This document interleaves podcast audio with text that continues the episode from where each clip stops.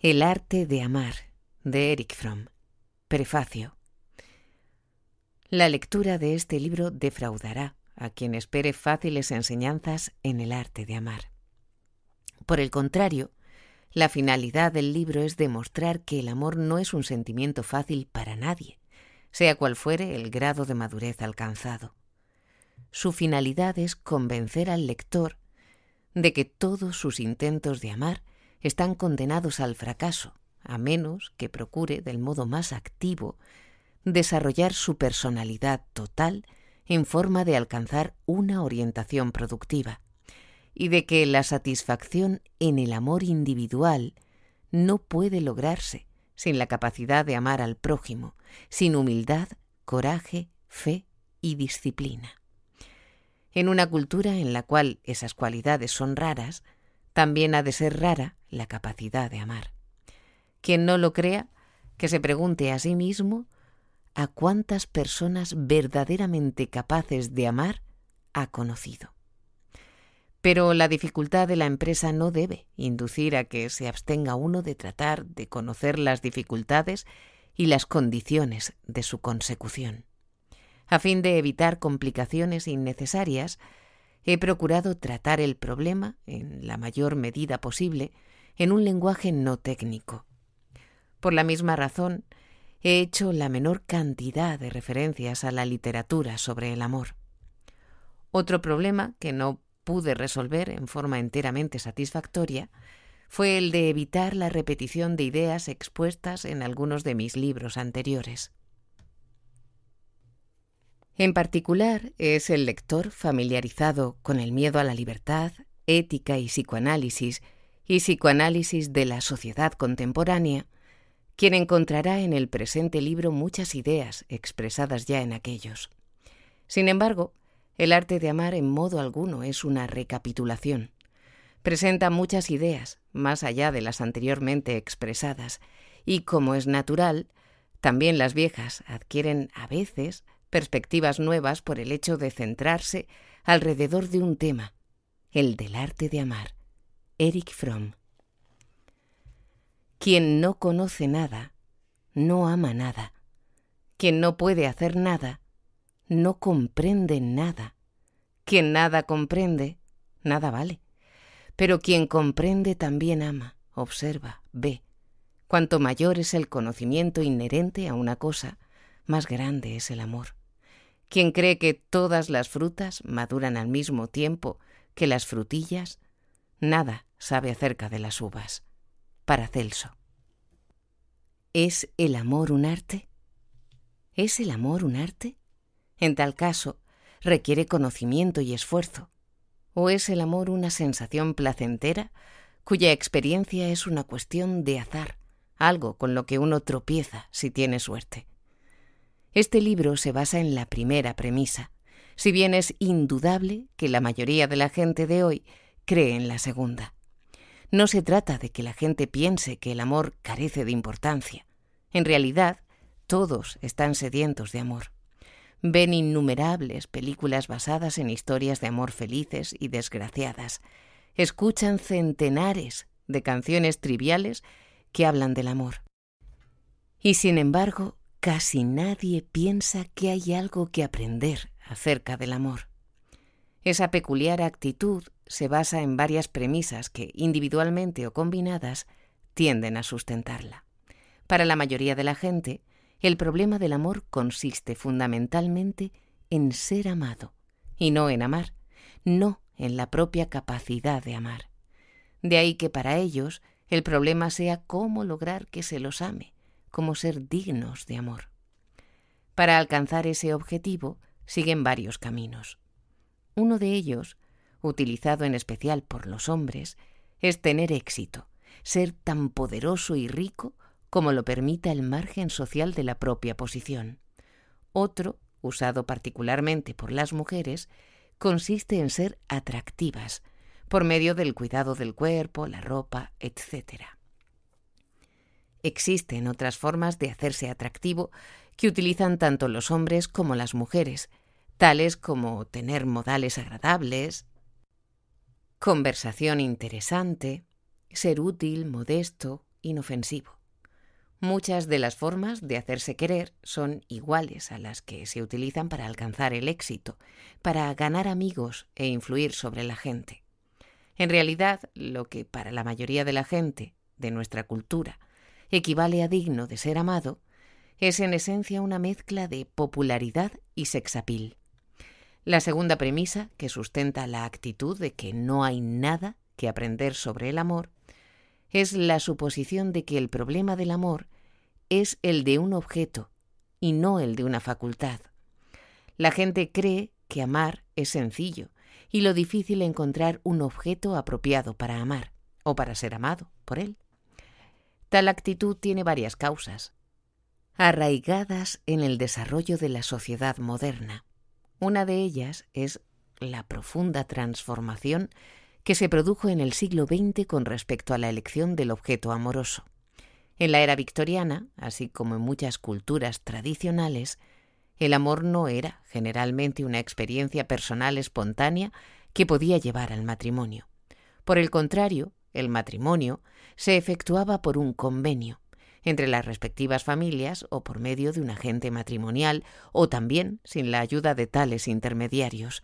Se realizaba sobre la base de consideraciones sociales, partiendo de la premisa de que el amor surgiría después de concertado el matrimonio.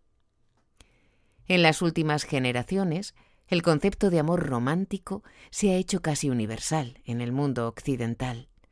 En los Estados Unidos de Norteamérica, si bien no faltan consideraciones de índole convencional, la mayoría de la gente aspira a encontrar un amor romántico, a tener una experiencia personal del amor que lleve luego al matrimonio.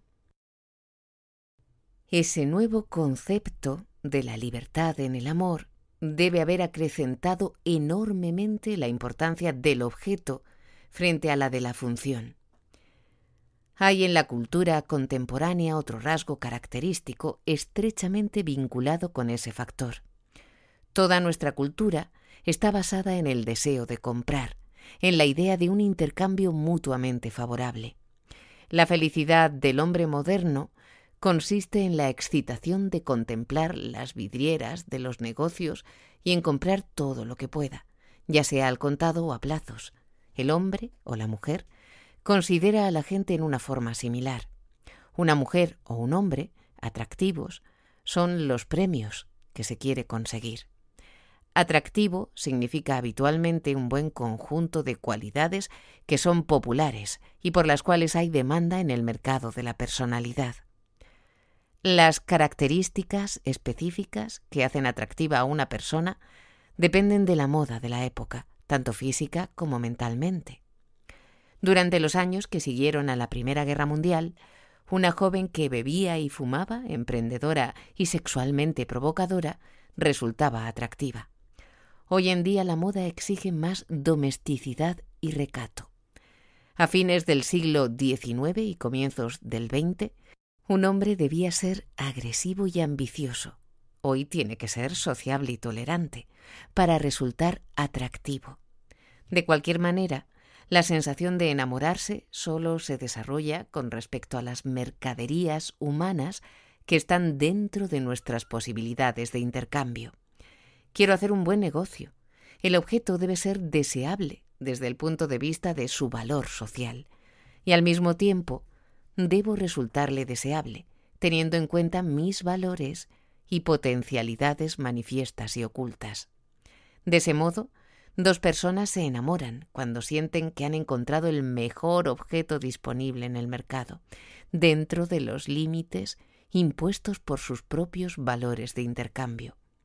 Lo mismo que cuando se compran bienes raíces, suele ocurrir que las potencialidades ocultas susceptibles de desarrollo desempeñan un papel de considerable importancia en tal transacción.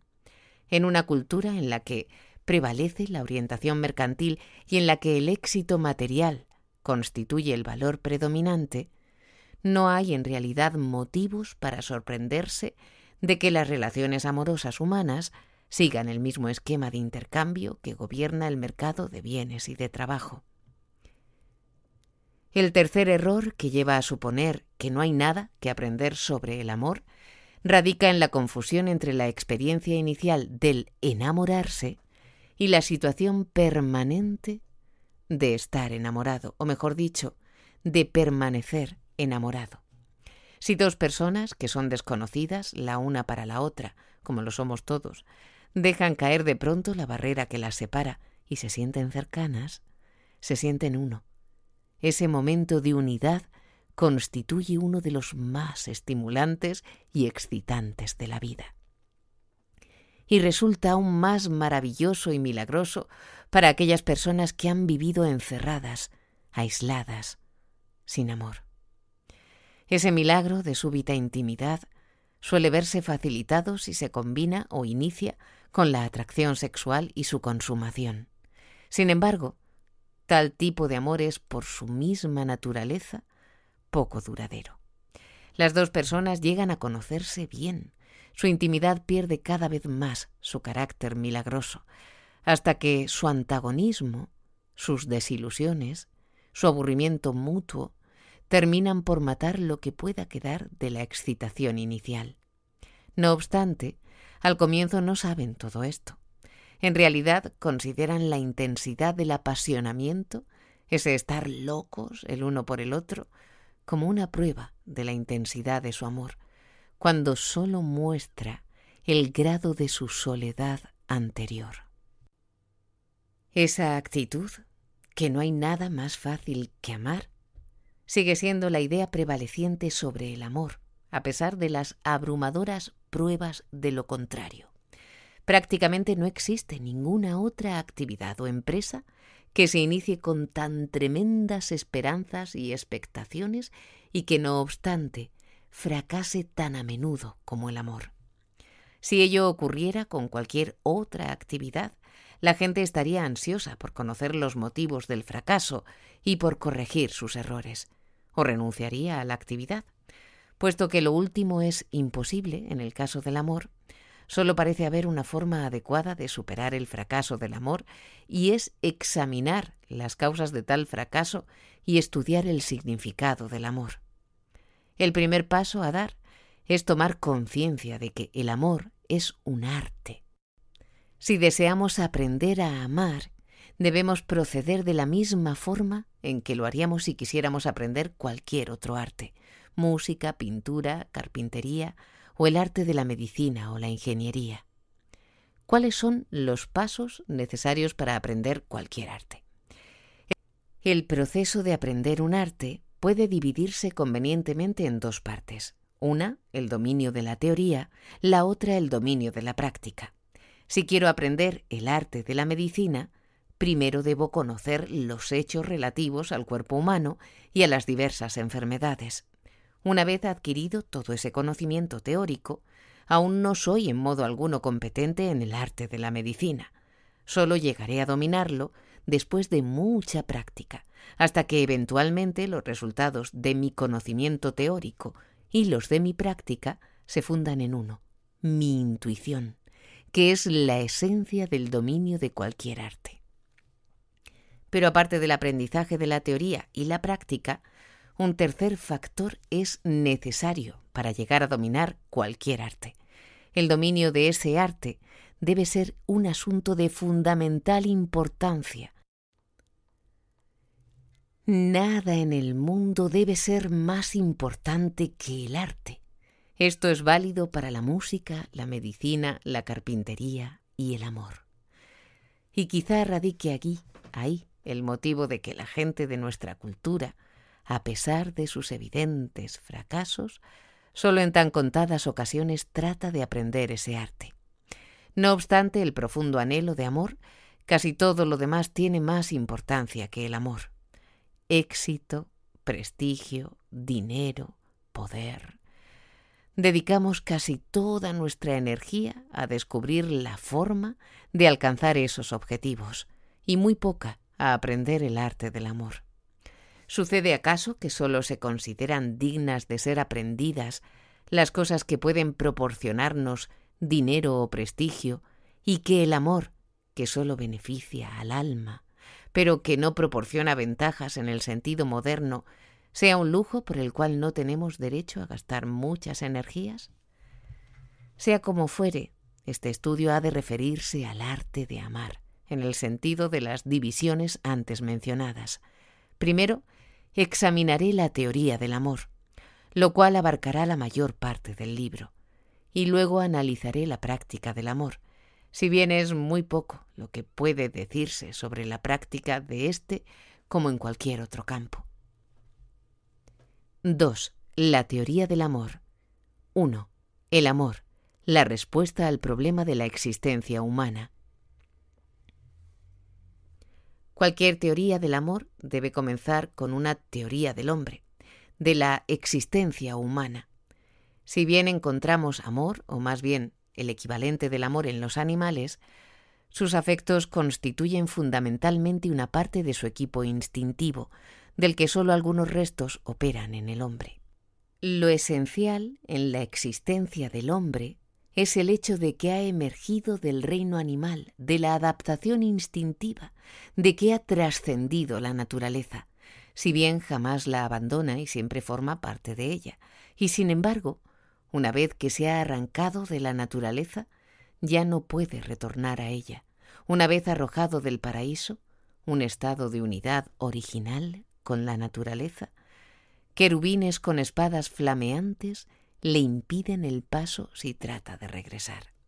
El hombre solo puede ir hacia adelante, desarrollando su razón, encontrando una nueva armonía humana en reemplazo de la prehumana que está irremediablemente perdida.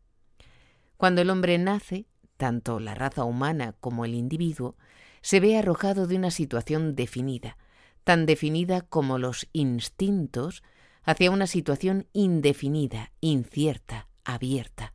Solo existe certeza con respecto al pasado y con respecto al futuro, la certeza de la muerte. El hombre está dotado de razón, es vida consciente de sí misma, tiene conciencia de sí mismo, de sus semejantes, de su pasado y de las posibilidades de su futuro. Esa conciencia de sí mismo como una entidad separada, la conciencia de su breve lapso de vida, del hecho de que nace sin que intervenga su voluntad y ha de morir contra su voluntad, de que morirá antes que los que ama, o estos antes que él, hace de su existencia separada y desunida una insoportable prisión. Se volvería loco si no pudiera liberarse de su prisión y extender la mano para unirse en una u otra forma con los demás hombres, con el mundo exterior. La vivencia de la separatidad provoca angustia. Es, por cierto, la fuente de toda angustia.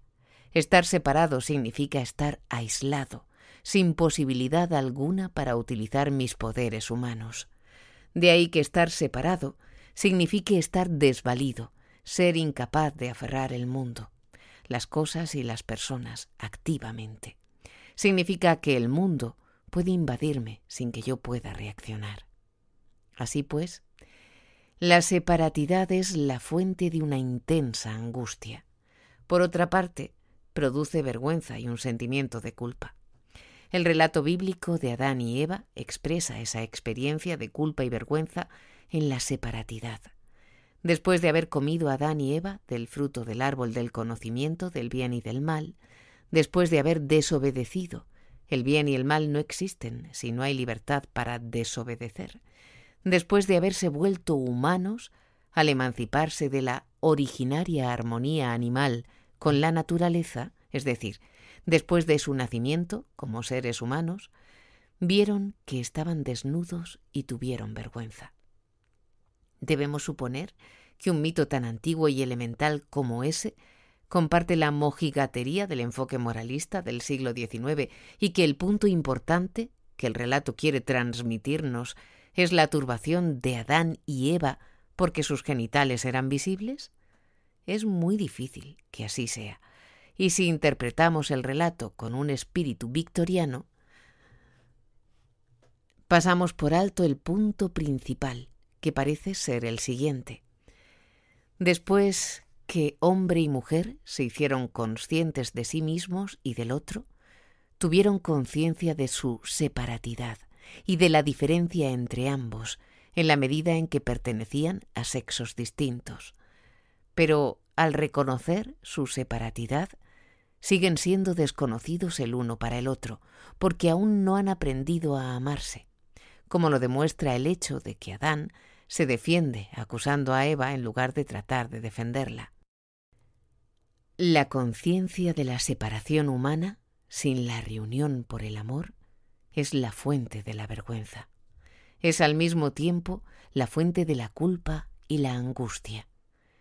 La necesidad más profunda del hombre es entonces la necesidad de superar su separatidad, de abandonar la prisión de su soledad. El fracaso absoluto en el logro de tal finalidad significa la locura, porque el pánico del aislamiento total solo puede vencerse por medio de un retraimiento tan radical del mundo exterior que el sentimiento de separación se desvanece, porque el mundo exterior del cual se está separado ha desaparecido. El hombre, de todas las edades y culturas, enfrenta la solución de un problema que es siempre el mismo, el problema de cómo superar la separatidad, cómo lograr la unión, cómo trascender la propia vida individual y encontrar compensación. El problema es el mismo para el hombre primitivo que habita en cavernas, el nómada que cuida de sus rebaños, el pastor egipcio, el mercader fenicio, el soldado romano, el monje medieval, el samurái japonés, el empleado y el obrero modernos. El problema es el mismo, puesto que surge del mismo terreno, la situación humana, las condiciones de la existencia humana. La respuesta varía. La solución puede alcanzarse por medio de la adoración de animales, del sacrificio humano o las conquistas militares, por la complacencia en la lujuria, el renunciamiento ascético, el trabajo obsesivo, la creación artística, el amor a Dios y el amor al hombre. Si bien las respuestas son muchas, su crónica constituye la historia humana. No son empero innumerables.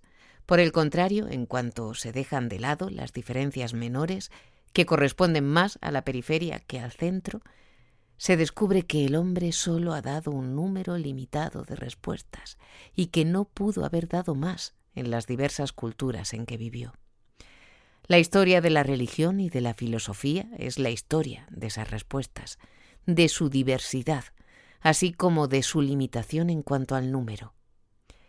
Las respuestas dependen en cierta medida del grado de individualización alcanzado por el individuo. En el infante, la yoidad se ha desarrollado apenas. Él aún se siente uno con su madre. No experimenta el sentimiento de separatidad mientras su madre está presente. Su sensación de soledad es creada por la presencia física de la madre, sus pechos, su piel.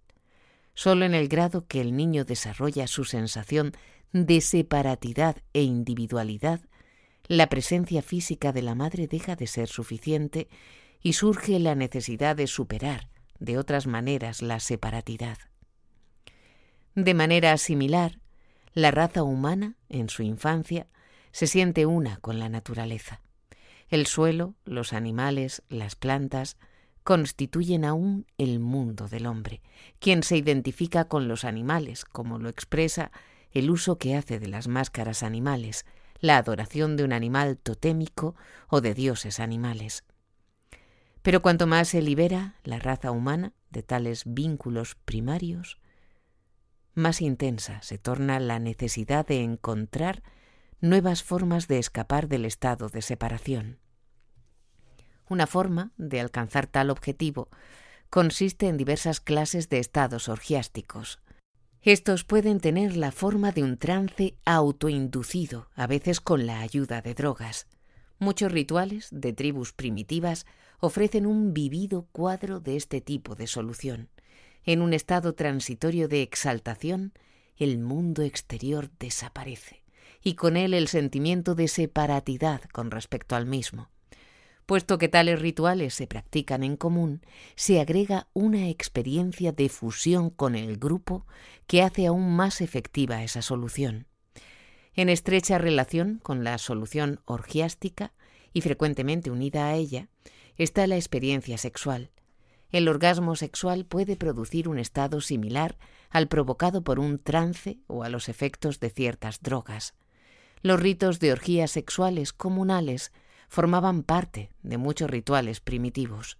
Según parece, el hombre puede seguir durante cierto tiempo después de la experiencia orgiástica sin sufrir demasiado a causa de su separatidad.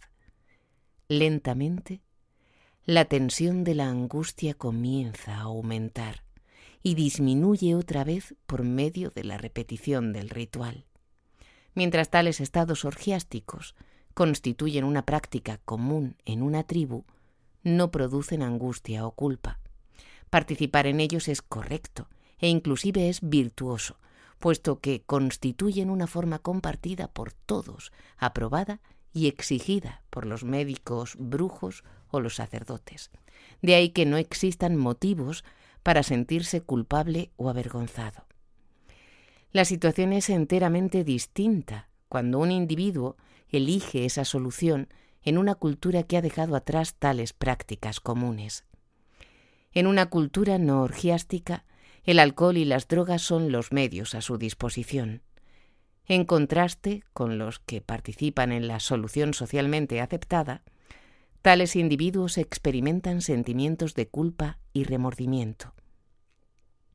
Tratan de escapar de la separatidad refugiándose en el alcohol o las drogas, pero cuando la experiencia orgiástica concluye, se sienten más separados aún, y ello los impulsa a recurrir a tal experiencia con frecuencia e intensidad crecientes.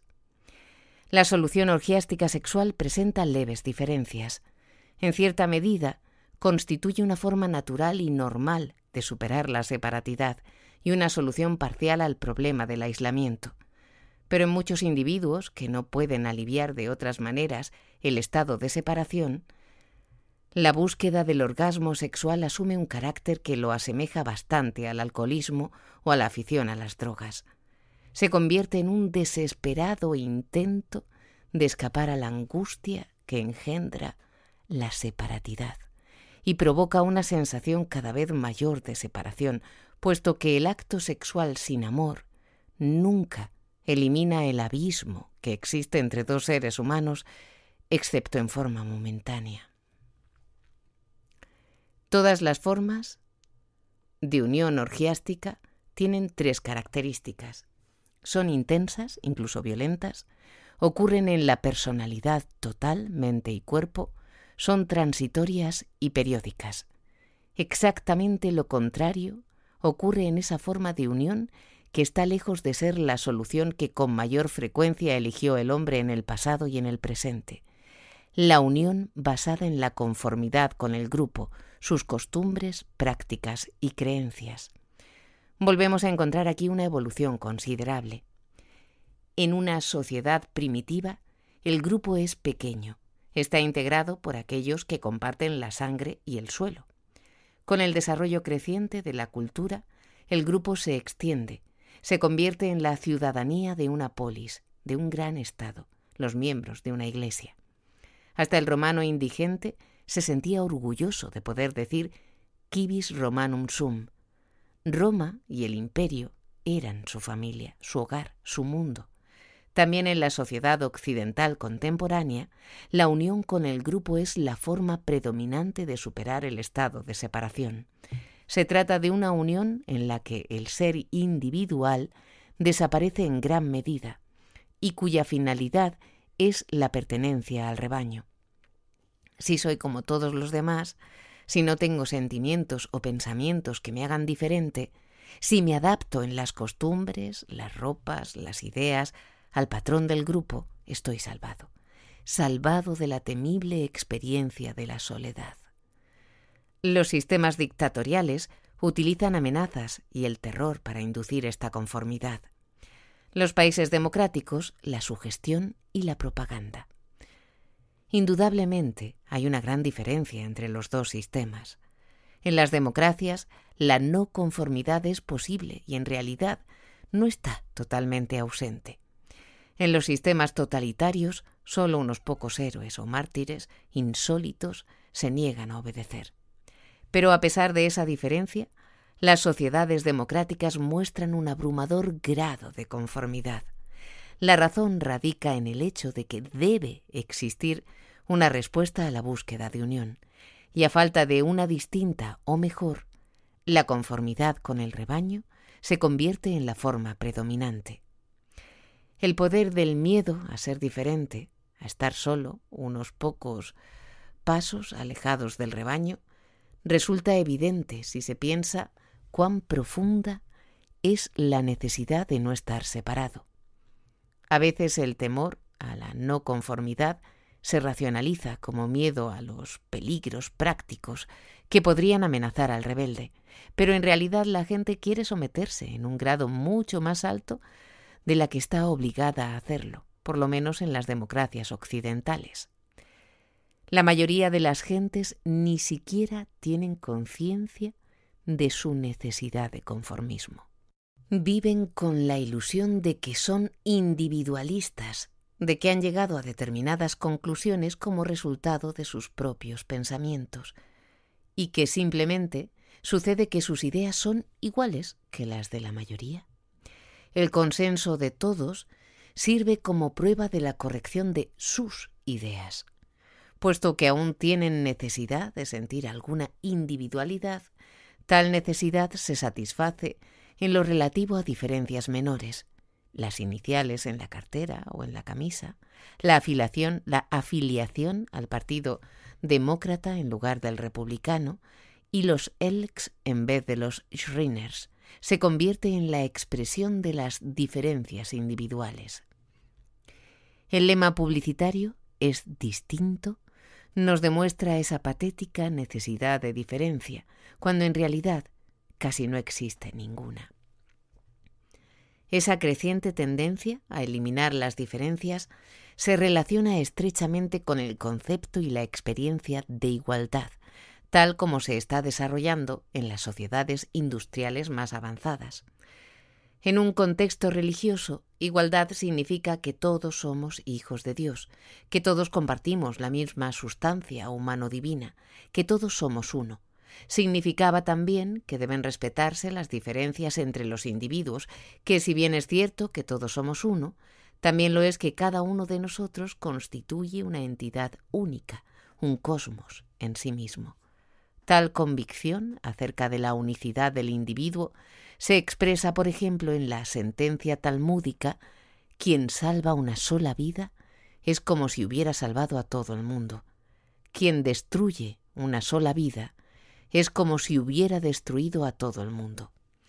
La igualdad, como una condición para el desarrollo de la individualidad, fue asimismo el significado de este concepto en la filosofía del iluminismo occidental denotaba, como lo formuló muy claramente Kant, que ningún hombre debe ser un medio para otro hombre, que ningún hombre debe ser un medio para que otro hombre realice sus fines, que todos los hombres son iguales en la medida en que son finalidades y sólo finalidades, y nunca medios los unos para los otros. Continuando las ideas del iluminismo, los pensadores socialistas de diversas escuelas definieron la igualdad como la abolición de la explotación, del uso del hombre por el hombre, fuera ese uso cruel o humanitario. En la sociedad capitalista contemporánea, el significado del término igualdad se ha transformado. Por él se entiende la igualdad de los autómatas, de hombres que han perdido su individualidad. Hoy en día, Igualdad significa identidad antes que unidad. Es la identidad de las abstracciones, de los hombres que trabajan en los mismos empleos, que tienen idénticas diversiones, que leen los mismos periódicos, que tienen idénticos pensamientos e ideas. En este sentido, también deben recibirse con cierto escepticismo algunas conquistas generalmente celebradas como signos de progreso, tales como la igualdad de las mujeres. Me parece innecesario aclarar que no estoy en contra de tal igualdad, pero los aspectos positivos de esa tendencia a la igualdad no deben engañarnos, forman parte del movimiento hacia la eliminación de las diferencias. Tal es el precio que se paga por la igualdad. Las mujeres son iguales porque ya no son diferentes. La proposición de la filosofía del iluminismo, la menapaz de sex, el alma no tiene sexo, se ha convertido en práctica general. La polaridad de los sexos está desapareciendo y con ella el amor erótico, que se basa en dicha polaridad. Hombres y mujeres son idénticos, no iguales como polos opuestos. La sociedad contemporánea predica el ideal de la igualdad no individualizada, porque necesita átomos humanos todos idénticos para hacerlos funcionar en masa, suavemente, sin fricción. Todos obedecen las mismas órdenes.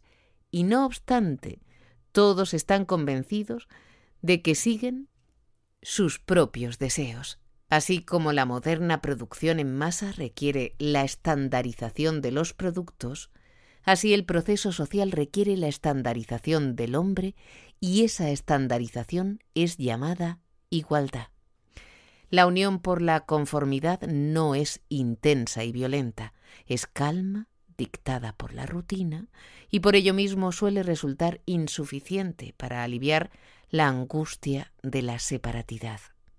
La frecuencia del alcoholismo, la afición a las drogas, la sexualidad compulsiva y el suicidio en la sociedad occidental contemporánea constituyen los síntomas de ese fracaso relativo de la conformidad tipo rebaño. Más aún, Tal solución afecta fundamentalmente a la mente y no al cuerpo, por lo cual es menos efectiva que las soluciones orgiásticas. La conformidad tipo rebaño ofrece tan solo una ventaja, es permanente y no espasmódica. El individuo es introducido en el patrón de conformidad a la edad de tres o cuatro años, y a partir de ese momento nunca pierde el contacto con el rebaño. Aun su funeral, que él anticipa como su última actividad social importante, está estrictamente de acuerdo con el patrón. Además de la conformidad como forma de aliviar la angustia que surge de la separatidad, debemos considerar otro factor de la vida contemporánea, el papel de la rutina en el trabajo y en el placer. El hombre se convierte en ocho horas de trabajo, Forma parte de la fuerza laboral, de la fuerza burocrática de empleados y empresarios. Tiene muy poca iniciativa. Sus tareas están prescritas por la organización del trabajo. Incluso hay muy poca diferencia entre los que están en los peldaños inferiores de la escala y los que han llegado más arriba. Aún los sentimientos están prescritos. Alegría, tolerancia, responsabilidad, ambición y habilidad para llevarse bien con todo el mundo sin inconvenientes. Las diversiones están rutinizadas en forma similar, aunque no tan drástica. Los clubs del libro seleccionan el material de lectura. Los dueños de cinematógrafos y salas de espectáculos las películas y pagan además la propaganda respectiva. El resto también es uniforme el paseo en auto del domingo, la sesión de televisión, la partida de naipes, las reuniones sociales.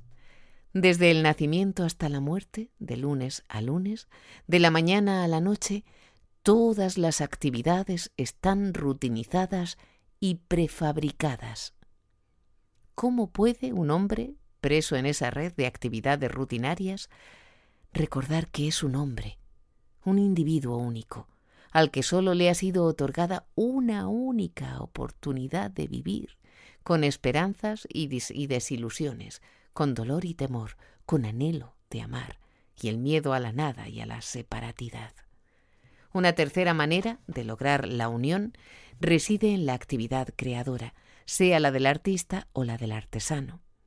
En cualquier tipo de tarea creadora, la persona que crea se une con su material, que representa el mundo exterior a él.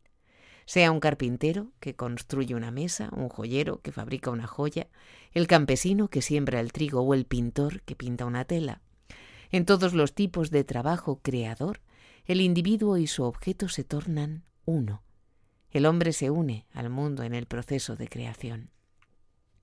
Esto, sin embargo, solo es válido para el trabajo productivo, para la tarea en la que yo planeo, produzco, veo el resultado de mi labor. Actualmente, en el proceso de trabajo de un empleado o de un obrero, en la interminable cadena, poco queda de esa cualidad unificadora del trabajo. El trabajo se convierte en un apéndice de la máquina o de la organización burocrática. Ha dejado de ser él y por eso mismo no se produce ninguna unión aparte de la que se logra por medio de la conformidad. La unidad alcanzada por medio del trabajo productivo no es interpersonal. La que se logra en la fusión orgiástica es transitoria. La proporcionada por la conformidad es sólo pseudo-unidad. Por lo tanto, constituyen meras respuestas parciales al problema de la existencia.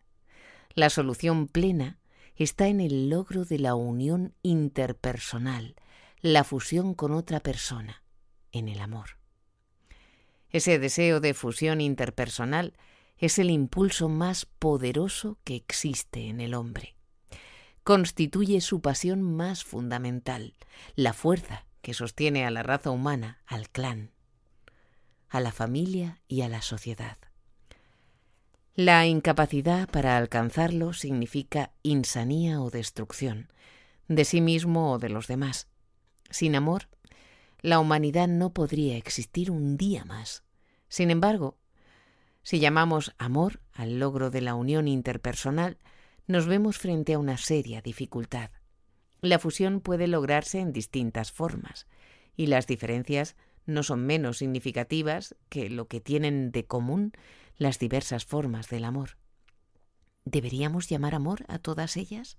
¿O tendríamos que reservar la palabra amor únicamente para una forma específica de unión, una forma que ha sido la virtud ideal de todas las grandes religiones y sistemas filosóficos humanísticos en los cuatro mil años de historia occidental y oriental? Como ocurre con todas las dificultades semánticas, la respuesta solo puede ser arbitraria. Lo importante es que sepamos a qué clase de unión nos referimos cuando hablamos de amor. ¿Trátase del amor como solución madura al problema de la existencia? ¿O nos referimos a esas formas inmaduras de amar que podríamos llamar unión simbiótica? En los pasajes siguientes solo usaré el término amor para designar la primera alternativa. Comenzaré el examen del amor con la segunda. La unión simbiótica tiene su patrón biológico en la relación entre la madre embarazada y el feto. El feto es parte de la madre y recibe de ella cuanto necesita. La madre es su mundo, por así decirlo. Lo alimenta, lo protege, pero también su propia vida se ve realzada por él. En la unión simbiótica psíquica, los dos cuerpos son independientes, pero psicológicamente existe el mismo tipo de relación. La forma pasiva de la unión simbiótica es la sumisión o, para usar un término clínico, el masoquismo. La persona masoquista escapa del intolerable sentimiento de aislamiento y separatidad, convirtiéndose en una parte de otra persona que la dirige, la guía, la protege, que es su vida y el aire que respira, por así decirlo. Se exagera el poder de aquel al que uno se somete. Se trate de una persona o de un Dios. Él es todo, yo soy nada, salvo en la medida en que formo parte de él. Como tal, comparto su grandeza, su poder, su seguridad. La persona masoquista no tiene que tomar decisiones ni correr riesgos, nunca está sola, pero no es independiente, carece de integridad, no ha nacido aún totalmente. En un contexto religioso, el objeto de la adoración recibe el nombre de ídolo. En el contexto secular de la relación amorosa masoquista, el mecanismo esencial de idolatría es el mismo. La relación masoquista puede estar mezclada con deseo físico sexual. En tal caso, trátase de una sumisión de la que no solo participa la mente, sino también todo el cuerpo. Puede ser una sumisión masoquista ante el destino, la enfermedad, la música rítmica, el estado orgiástico producido por drogas o por un trance hipnótico. En todos los casos, la persona renuncia a su integridad. Se convierte en un instrumento de alguien o algo exterior a él. No necesita resolver el problema de la existencia por medio de la actividad productiva. La forma activa de la fusión simbiótica es la dominación, o para utilizar el término correspondiente a masoquismo, el sadismo. La persona sádica quiere escapar de su soledad y de su sensación de estar aprisionada, haciendo de otro individuo una parte de sí misma. Se siente acrecentada y realzada incorporando a otra persona que la adora. La persona sádica es tan dependiente de la sumisa como esta de aquella. Ninguna de las dos puede vivir sin la otra. Puede vivir sin la otra. La diferencia solo radica en que la persona sádica domina, explota, lastima y humilla, y la masoquista es dominada, explotada, lastimada y humillada. En un sentido realista, la diferencia es considerable. En un sentido emocional profundo, la diferencia no es mayor que lo que ambas tienen en común, la fusión sin integridad. Desde ese punto de vista, Tampoco es sorprendente encontrar que por lo general una persona reacciona tanto en forma sádica como masoquista habitualmente con respecto a objetos diferentes. Hitler reaccionaba sádicamente frente al pueblo, pero con una actitud masoquista hacia el destino, la historia, el poder superior de la naturaleza. El amor maduro significa unión a condición de preservar la propia integridad, la propia individualidad, el amor es un poder activo en el hombre, un poder que atraviesa las barreras que separan al hombre de sus semejantes y lo une a los demás. El amor lo capacita para superar su sentimiento de aislamiento y separatidad, y no obstante, le permite ser él mismo, mantener su integridad. En el amor se da la paradoja de dos seres que se convierten en uno y no obstante siguen siendo dos. Si decimos que el amor es una actividad, nos vemos frente a una dificultad que reside en el significado ambiguo de la palabra actividad. En el sentido moderno del término, actividad denota una acción que mediante un gasto de energía produce un cambio en la situación existente. Así, un hombre es activo si atiende su negocio, estudia medicina, trabaja en una cadena sin fin, construye una mesa, o se dedica a los deportes. Todas esas actividades tienen en común el estar dirigidas hacia una meta exterior. Lo que no se tiene en cuenta es la motivación de la actividad. Consideremos, por ejemplo, el caso del hombre al que una profunda sensación de inseguridad y soledad impulsa a trabajar incesantemente, o del otro movido por la ambición o el ansia de riqueza. En todos esos casos, la persona es esclava de una pasión, y en realidad su actividad es una pasividad, puesto que está impulsado. Es el que sufre la acción, no el que la realiza. Por otra parte, se considera pasivo a un hombre que está sentado, inmóvil y contemplativo, sin otra finalidad o propósito que experimentarse a sí mismo y su unicidad con el mundo, porque no hace nada. En realidad, esa actitud de concentrada meditación es la actividad más elevada, una actividad del alma, y solo es posible bajo la condición de libertad e independencia interiores. Uno de los conceptos de actividad, el moderno, se refiere al uso de energía para el logro de fines exteriores. El otro, al uso de los poderes inherentes del hombre, se produzcan o no cambios externos.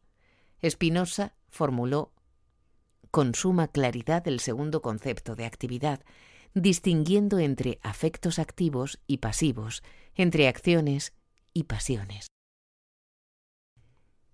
En el ejercicio de un afecto activo, el hombre es libre, es el amo de su afecto. En el afecto pasivo, el hombre se ve impulsado, es objeto de motivaciones de las que no se percata.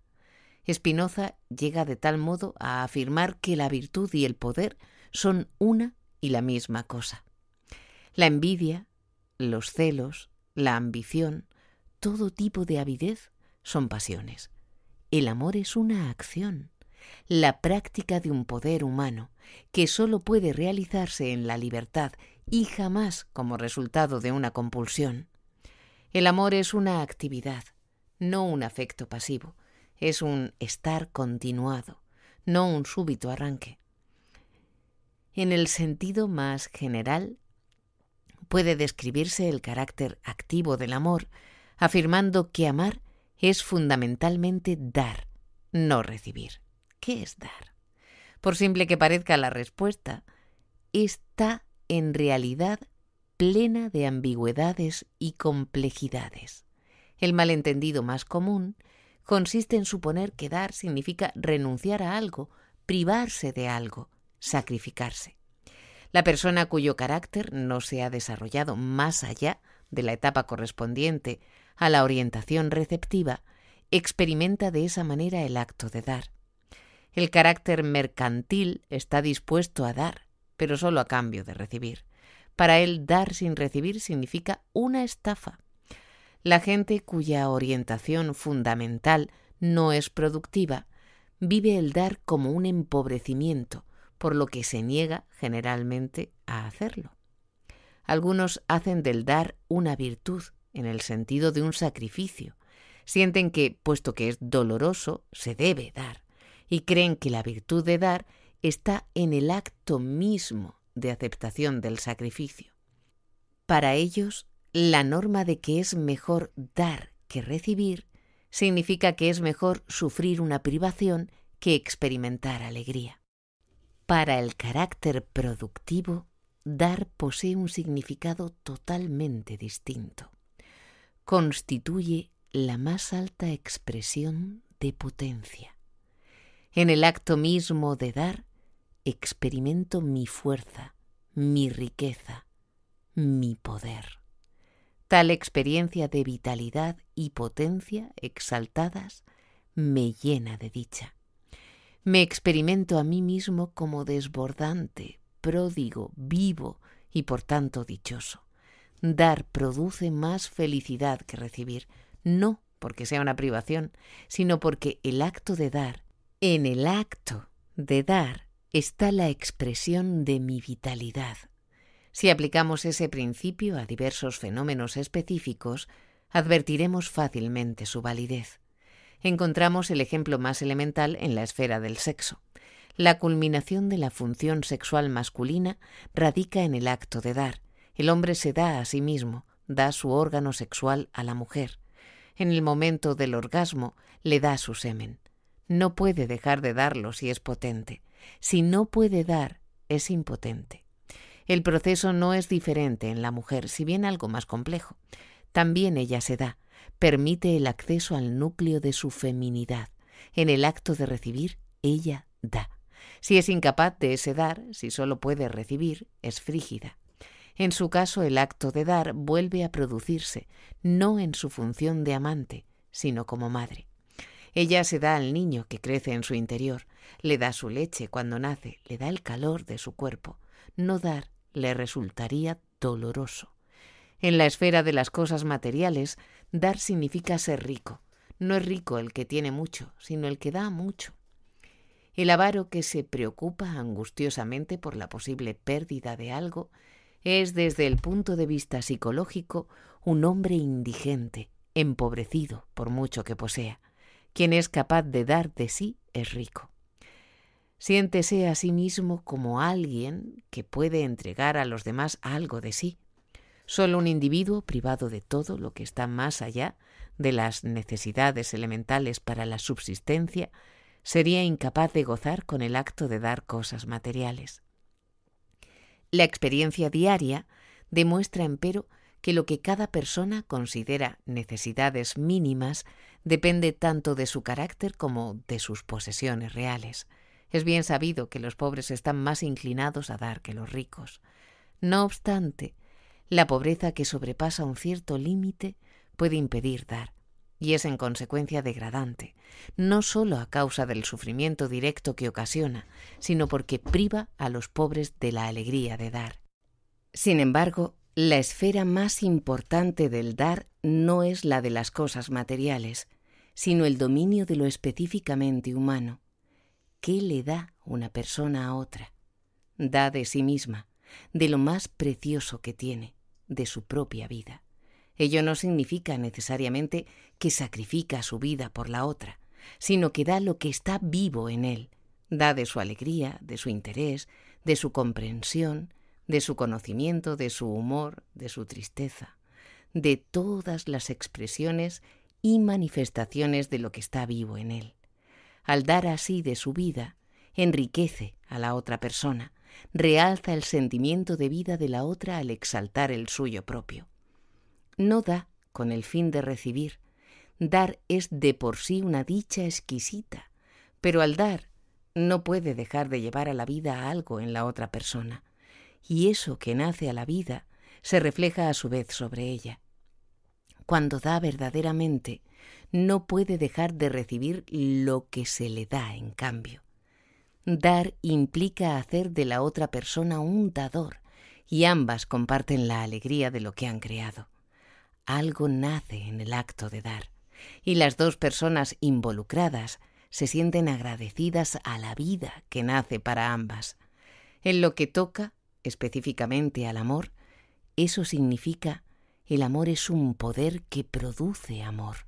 La impotencia es la incapacidad de producir amor. Marx ha expresado bellamente ese pensamiento. Supongamos, dice, al hombre como hombre, y su relación con el mundo en su aspecto humano, y podremos intercambiar amor solo por amor, confianza por confianza, etc. Si se quiere disfrutar del arte, se debe poseer una formación artística. Si se desea tener influencia sobre otra gente, se debe ser capaz de ejercer una influencia estimulante y alentadora sobre la gente. Cada una de nuestras relaciones con el hombre y con la naturaleza debe ser una expresión definida de nuestra vida real, individual, correspondiente al objeto de nuestra voluntad. Si amamos sin producir amor, es decir, si nuestro amor como tal no produce amor, si por medio de una expresión de vida como personas que amamos no nos convertimos en personas amadas, entonces nuestro amor es impotente es una desgracia. Pero no solo en lo que atañe al amor dar significa recibir. El maestro aprende de sus alumnos, el auditorio estimula al actor, el paciente cura a su psicoanalista, siempre y cuando no se traten como objetos, sino que estén relacionados entre sí en forma genuina y productiva. Apenas si es necesario destacar el hecho de que la capacidad de amar como acto de dar depende del desarrollo caracterológico de la persona. Presupone el logro de una orientación predominantemente productiva, en la que la persona ha superado la dependencia, la omnipotencia narcisista, el deseo de explotar a los demás o de acumular, y ha adquirido fe en sus propios poderes humanos y coraje para confiar en su capacidad para alcanzar el logro de sus fines. En la misma medida en que carece de tales cualidades, tiene miedo de darse y por tanto de amar. Además del elemento de dar, el carácter activo del amor se vuelve evidente en el hecho de que implica ciertos elementos básicos, comunes a todas las formas del amor. Esos elementos son cuidado, responsabilidad, respeto, y conocimiento. Que el amor implica cuidado es especialmente evidente en el amor de una madre por su hijo. Ninguna declaración de amor por su parte nos parecería sincera si viéramos que descuida al niño, si deja de alimentarlo, de bañarlo, de proporcionarle bienestar físico, y creemos en su amor si vemos que cuida al niño. Lo mismo ocurre incluso con el amor a los animales y las flores. Si una mujer nos dijera que ama las flores y viéramos que se olvida de regarlas, no creeríamos en su amor a las flores. El amor es la preocupación activa por la vida y el crecimiento de lo que amamos. Cuando falta tal preocupación activa, no hay amor. En el libro de Jonás se describe en forma sumamente bella este elemento del amor. Dios le ha dicho a Jonás que vaya a Nínive para advertir a sus habitantes que serán castigados si no abandonan sus prácticas perversas. Jonás huye de su misión porque teme que la gente de Nínive se arrepienta y que Dios los perdone. Es un hombre con un poderoso sentido del orden y de la ley, pero sin amor.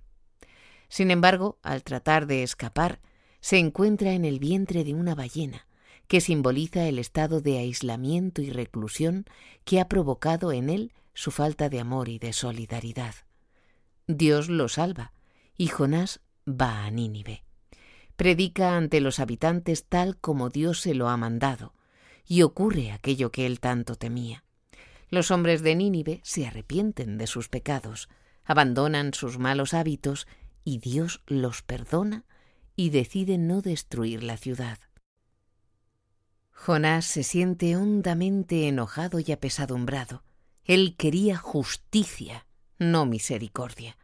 Por fin encuentra cierto consuelo en la sombra de un árbol que Dios ha hecho crecer para protegerlo del sol.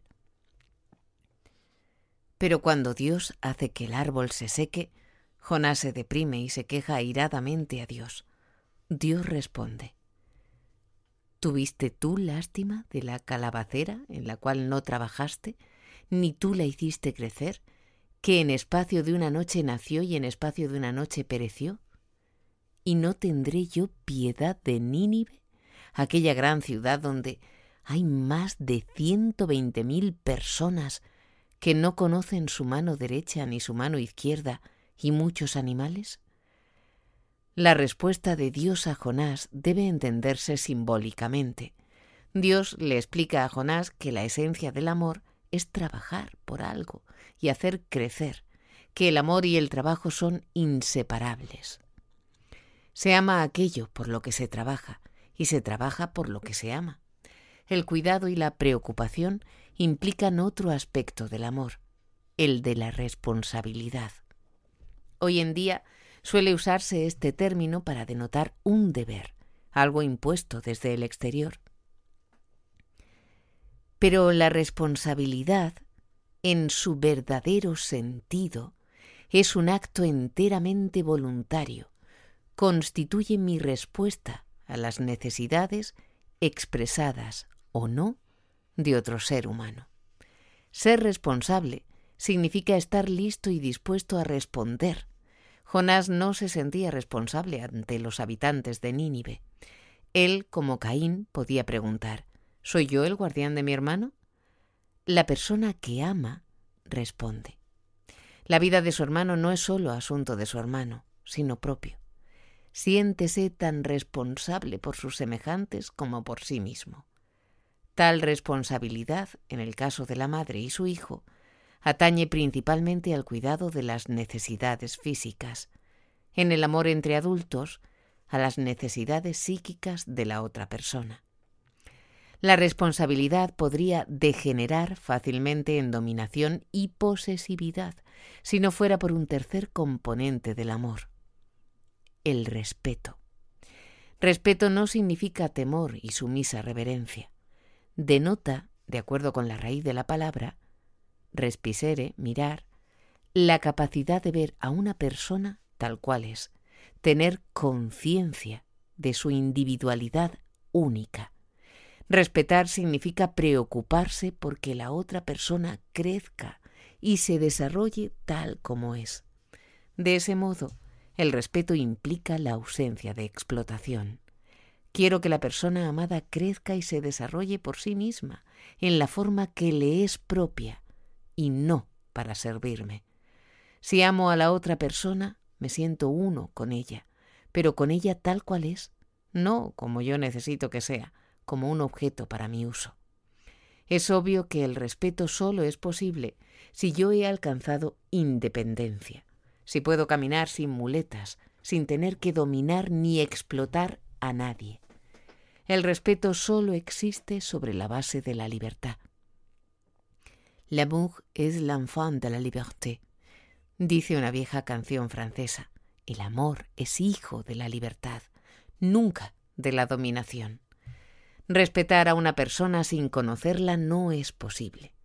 El cuidado y la responsabilidad serían ciegos si no los guiara el conocimiento. El conocimiento sería vacío si no lo motivara la preocupación. Hay muchos niveles de conocimiento. El que constituye un aspecto del amor no se detiene en la periferia, sino que penetra hasta el meollo. Solo es posible cuando puedo trascender la preocupación por mí mismo y ver a la otra persona en sus propios términos. Puedo saber, por ejemplo, que una persona está encolerizada, aunque no lo demuestre abiertamente, pero puedo llegar a conocerla más profundamente aún Sé entonces que está angustiada e inquieta, que se siente sola, que se siente culpable. Sé entonces que su cólera no es más que la manifestación de algo más profundo, y la veo angustiada e inquieta, es decir, como una persona que sufre y no como una persona enojada. Pero el conocimiento tiene otra relación más fundamental con el problema del amor la necesidad básica de fundirse con otra persona para trascender de ese modo la prisión de la propia separatidad se vincula, de modo íntimo, con otro deseo específicamente humano, el de conocer el secreto del hombre. Si bien la vida en sus aspectos meramente biológicos es un milagro y un secreto, el hombre, en sus aspectos humanos, es un impenetrable secreto para sí mismo y para sus semejantes. Nos conocemos y a pesar de todos los esfuerzos que podamos realizar, no nos conocemos. Conocemos a nuestros semejantes y sin embargo no los conocemos, porque no somos una cosa y tampoco lo son nuestros semejantes. Cuanto más avanzamos hacia las profundidades de nuestro ser, o el ser de los otros, más nos elude la meta del conocimiento. Sin embargo, no podemos dejar de sentir el deseo de penetrar en el secreto del alma humana, en el núcleo más profundo, que es Él. Hay una manera, una manera desesperada de conocer el secreto, es el poder absoluto sobre otra persona. El poder que le hace hacer lo que queremos sentir lo que queremos, pensar lo que queremos, que la transforma en una cosa, nuestra cosa, nuestra posesión. El grado más intenso de ese intento de conocimiento, de conocer, consiste en los extremos del sadismo, el deseo y la habilidad de hacer sufrir a un ser humano, de torturarlo, de obligarlo a traicionar su secreto en su sufrimiento de torturarlo, de obligarlo a traicionar su secreto en su sufrimiento. En ese anhelo de penetrar en el secreto del hombre y por lo tanto en el nuestro, reside una motivación esencial de la profundidad y la intensidad de la crueldad y la destructividad. Isaac Babel ha expresado tal idea en una forma muy sucinta. Recuerda a un oficial compañero suyo en la guerra civil rusa quien acababa de matar a puntapiés a su examo. Con un disparo, digamos así, con un disparo, uno solo, se libra uno de un tipo. Con un disparo nunca se llega al alma, a donde está el tipo y cómo se presenta. Pero yo no ahorro fuerzas, y más de una vez he pisoteado a un tipo durante más de una hora. ¿Sabes? Quiero llegar a saber qué es realmente la vida. ¿Cómo es la vida? Es frecuente que los niños tomen abiertamente ese camino hacia el conocimiento. El niño desarma algo, lo deshace para conocerlo, o destroza un animal. Cruelmente arranca las alas de una mariposa para conocerla, para obligarla a revelar su secreto. La crueldad misma está motivada por algo más profundo, el deseo de conocer el secreto de las cosas y de la vida. Otro camino para conocer el secreto es el amor. El amor es la penetración activa en la otra persona, en la que la unión satisface mi deseo de conocer. En el acto de fusión te conozco, me conozco a mí misma, conozco a todos, y no conozco nada. Conozco de la única manera en que el conocimiento de lo que está vivo le es posible al hombre, por la experiencia de la unión, no mediante algún conocimiento proporcionado por nuestro pensamiento. El sadismo está motivado por el deseo de conocer el secreto y sin embargo permanezco tan ignorante como antes. He destrozado completamente al otro ser y sin embargo no he hecho más que separarlo en pedazos. El amor es la única forma de conocimiento que en el acto de unión satisface mi búsqueda. En el acto de amar, de entregarse, en el acto de penetrar en la otra persona, me encuentro a mí mismo, me descubro, nos descubro a ambos, descubro al hombre. El anhelo de conocernos a nosotros mismos y de conocer a nuestros semejantes fue expresado en el lema délfico, Conócete a ti mismo. Tal es la fuente primordial de toda psicología. Pero puesto que deseamos conocer todo el hombre, su más profundo secreto, el conocimiento corriente, el que procede solo del pensamiento, nunca puede satisfacer dicho deseo. Aunque llegáramos a conocernos muchísimo más, nunca alcanzaríamos el fondo. Seguiríamos siendo un enigma para nosotros mismos y nuestros semejantes seguirían siéndolo para nosotros. La única forma de alcanzar el conocimiento total consiste en el acto de amar. Ese acto trasciende el pensamiento, trasciende las palabras, es una zambullida temeraria en la experiencia de la unión. Sin embargo, el conocimiento del pensamiento, es decir, el conocimiento psicológico, es una condición necesaria para el pleno conocimiento en el acto de amar. Tengo que conocer a la otra persona y a mí mismo objetivamente para poder ver su realidad, o más bien, para dejar de lado las ilusiones, mi imagen irracionalmente deformada de ella. Solo conociendo objetivamente a un ser humano, puedo conocerlo en su esencia última, en el acto de amar. El problema de conocer al hombre es paralelo al problema religioso de conocer a Dios. En la teología occidental convencional se intenta conocer a Dios por medio del pensamiento, de, afirmaciones acerca de Dios. Se supone que puedo conocer a Dios en mi pensamiento. En el misticismo, que es el resultado del monoteísmo, como trataré de demostrar más adelante, se renuncia al intento de conocer a Dios por medio del pensamiento y se lo reemplaza por la experiencia de la unión con Dios, en la que ya no hay lugar para el conocimiento acerca de Dios, ni tal conocimiento es necesario. La experiencia de la unión con el hombre, o desde un punto de vista religioso con Dios, no es en modo alguno irracional. Por el contrario, y como lo señaló Albert Weiser, es la consecuencia del racionalismo, su consecuencia más audaz y radical. Se basa en nuestro conocimiento de las limitaciones fundamentales y no accidentales de nuestro conocimiento. Es el conocimiento de que nunca captaremos el secreto del hombre y del universo, pero que podemos conocerlos, sin embargo, en el acto de amar. La psicología como ciencia tiene limitaciones, y así como la consecuencia lógica de la teología es el misticismo, así la consecuencia última de la psicología es el amor.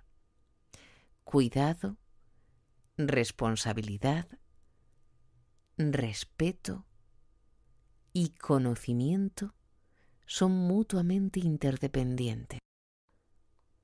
Constituyen un síndrome de actitudes que se encuentran en la persona madura, esto es, en la persona que desarrolla productivamente sus propios poderes, que sólo desea poseer los que ha ganado con su trabajo, que ha renunciado a los sueños narcisistas de omnisapiencia y omnipotencia, que ha adquirido humildad basada en esa fuerza interior que sólo la genuina actividad productiva puede proporcionar. Hasta ahora he hablado sobre el amor como forma de superar la separatidad humana, como la realización del anhelo de unión. Pero por encima de la necesidad universal existencial de unión, surge otra más específica y de orden biológico, el deseo de unión entre los polos masculino y femenino. La idea de tal polarización está notablemente expresada en el mito de que originariamente el hombre y la mujer fueron uno, que los dividieron por la mitad y que desde entonces cada hombre busca la parte femenina de sí mismo que ha perdido para unirse nuevamente con ella. La misma idea de la unidad original de los sexos aparece también en la Biblia, donde Eva es hecha de una costilla de Adán, si bien en ese relato, concebido en el espíritu del patriarcalismo, la mujer se considera secundaria al hombre. El significado del mito es bastante claro. La polarización sexual lleva al hombre a buscar la unión con el otro sexo. La polaridad entre los principios masculino y femenino existe también dentro de cada hombre y cada mujer. Así como fisiológicamente tanto el hombre como la mujer poseen hormonas del sexo opuesto, así también en el sentido psicológico son bisexuales. Llevan en sí mismos el principio de recibir y de penetrar, de la materia y del espíritu.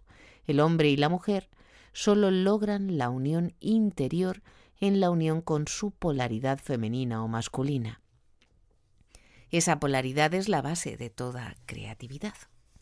La polaridad masculino-femenina es también la base de la creatividad interpersonal.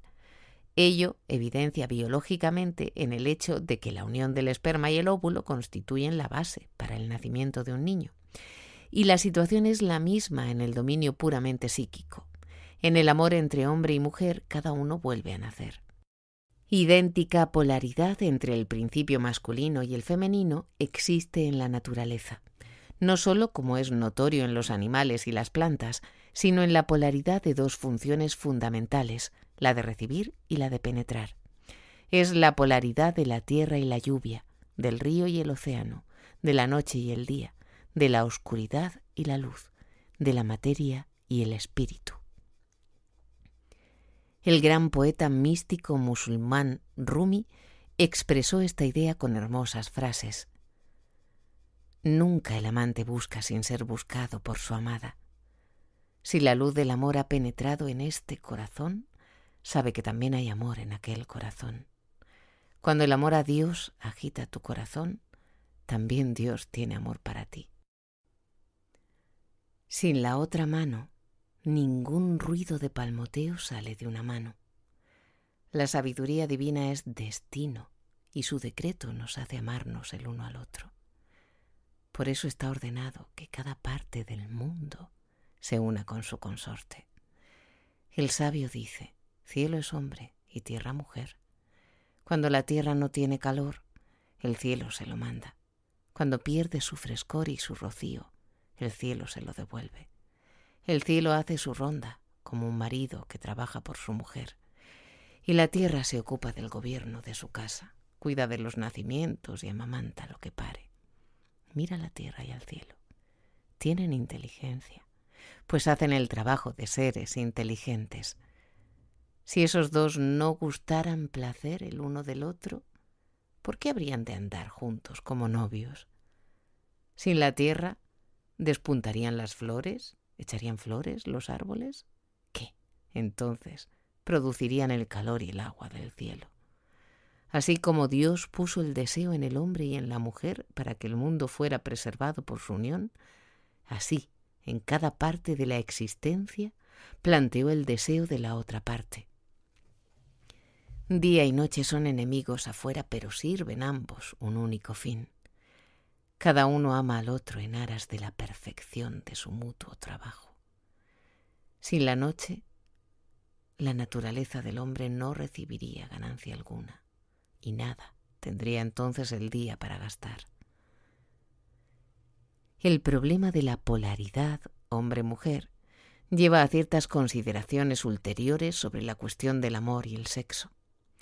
Hablé antes del error que cometió Freud al ver en el amor exclusivamente la expresión o una sublimación del instinto sexual, en lugar de reconocer que el deseo sexual es una manifestación de la necesidad de amor y de unión. Pero el error de Freud es más hondo todavía. De acuerdo con su materialismo fisiológico, ve en el instinto sexual el resultado de una tensión químicamente producida en el cuerpo, que es dolorosa y busca alivio. La finalidad del deseo sexual es la eliminación de esa tensión. La satisfacción sexual consiste en tal eliminación. Este punto de vista es válido en la medida en que el deseo sexual opera en la misma forma que el hambre o la sed cuando el organismo se encuentra desnutrido. En tal sentido, el deseo sexual es una comezón, y la satisfacción sexual el alivio de esa comezón. En realidad, en lo que al concepto de sexualidad se refiere, la masturbación sería la satisfacción sexual ideal. Lo que Freud paradójicamente no tiene en cuenta es el aspecto psicobiológico de la sexualidad, la polaridad masculino-femenina y el deseo de resolver la polaridad por medio de la unión. Ese curioso error probablemente viose facilitado por el extremo patriarcalismo de Freud, que lo llevó a suponer que la sexualidad per se es masculina, y le hizo ignorar la sexualidad femenina específica. Expresó tal idea en una teoría sexual, diciendo que la libido posee regularmente una naturaleza masculina, se trate de la libido de un hombre o de una mujer. La misma idea se expresa en una forma racionalizada en la teoría de que el niño experimenta a la mujer como un hombre castrado y de que ella misma busca diversas compensaciones a la pérdida del genital masculino. Pero la mujer no es un hombre castrado y su sexualidad es y su sexualidad es específicamente femenina y no de naturaleza masculina. La necesidad de aliviar la tensión solo motiva parcialmente la atracción entre los sexos. La motivación fundamental es la necesidad de unión con el otro polo sexual. De hecho, la atracción erótica no se expresa únicamente en la atracción sexual. Hay masculinidad y feminidad en el carácter, tanto como en la función sexual. Puede definirse el carácter masculino diciendo que posee las cualidades de penetración, conducción, actividad, disciplina y aventura. El carácter femenino, las cualidades de receptividad productiva, protección, realismo, resistencia, maternalidad. Siempre debe tenerse presente que en cada individuo se funden ambas características, pero con predominio de las que corresponden a su sexo. Si los rasgos masculinos del carácter de un hombre están debilitados porque emocionalmente sigue siendo una criatura, es muy frecuente que trate de compensar esa falta acentuando exclusivamente su papel masculino en el sexo. El resultado es el don Juan, que necesita demostrar sus proezas masculinas en el terreno sexual, porque está inseguro de su masculinidad en un sentido caracteriológico. Cuando la parálisis de la masculinidad es más intensa, el sadismo, el uso de la fuerza, se convierte en el principal y perverso sustituto de la masculinidad. Si la sexualidad femenina está debilitada o pervertida, se transforma en masoquismo o posesividad. Se ha criticado a Freud por su sobrevaloración de lo sexual. Tales críticas estuvieron frecuentemente motivadas por el deseo de eliminar del sistema freudiano un elemento que despertó la hostilidad y la crítica de la gente de mentalidad convencional. Freud percibió agudamente esa motivación y por eso mismo luchó contra todo intento de modificar su teoría sexual. Es indudable que en su época la teoría freudiana tenía un carácter desafiante y revolucionario. Pero lo que era cierto alrededor de 1900 ya no lo era 50 años más tarde. Las costumbres sexuales cambiaron tanto que las teorías de Freud ya no le resultan escandalosas a la clase media occidental, y los analistas ortodoxos actuales practican una forma quijotesca de radicalismo cuando creen que son los valerosos y extremistas defensores de la teoría sexual de Freud. En realidad, su tipo de psicoanálisis es conformista y no trata de plantear problemas psicológicos que lleven a una crítica de la sociedad contemporánea. No critico la teoría freudiana por acentuar excesivamente la sexualidad, sino por su fracaso en comprenderla con profundidad. Freud dio el primer paso hacia el descubrimiento de la significación de las pasiones interpersonales. De acuerdo con sus premisas filosóficas, las explicó fisiológicamente. En el desarrollo ulterior del psicoanálisis es necesario corregir y profundizar el concepto freudiano, trasladando las concepciones de Freud de la dimensión fisiológica a la biológica y existencial. El arte de amar, de Eric Fromm. 2. El amor entre padres e hijos. Al nacer, el infante sentiría miedo de morir si un gracioso destino no lo protegiera de cualquier conciencia de la angustia implícita en la separación de la madre y de la existencia intrauterina. Aun después de nacer, el infante es apenas diferente de lo que era antes del nacimiento. No puede reconocer objetos, no tiene aún conciencia de sí mismo ni del mundo como algo exterior a él. Solo siente la estimulación positiva del calor y el alimento, y todavía no los distingue de su fuente, la madre. La madre es calor, es alimento. La madre es el estado eufórico de satisfacción y seguridad. Ese estado es narcisista, para usar un término de Freud. La realidad exterior, las personas y las cosas, tienen sentido solo en la medida en que satisfacen o frustran el estado interno del cuerpo. Solo es real lo que está adentro, lo exterior solo es real en función de mis necesidades, nunca en función de sus propias cualidades o necesidades. Cuando el niño crece y se desarrolla, se vuelve la satisfacción de ser alimentado se distingue del pezón, el pecho de la madre. Eventualmente el niño experimenta su sed, la leche que le satisface, el pecho y la madre como entidades diferentes aprende a percibir muchas otras cosas como diferentes, como poseedoras de una existencia propia. En ese momento empieza a darles nombres. Al mismo tiempo aprende a manejarlas.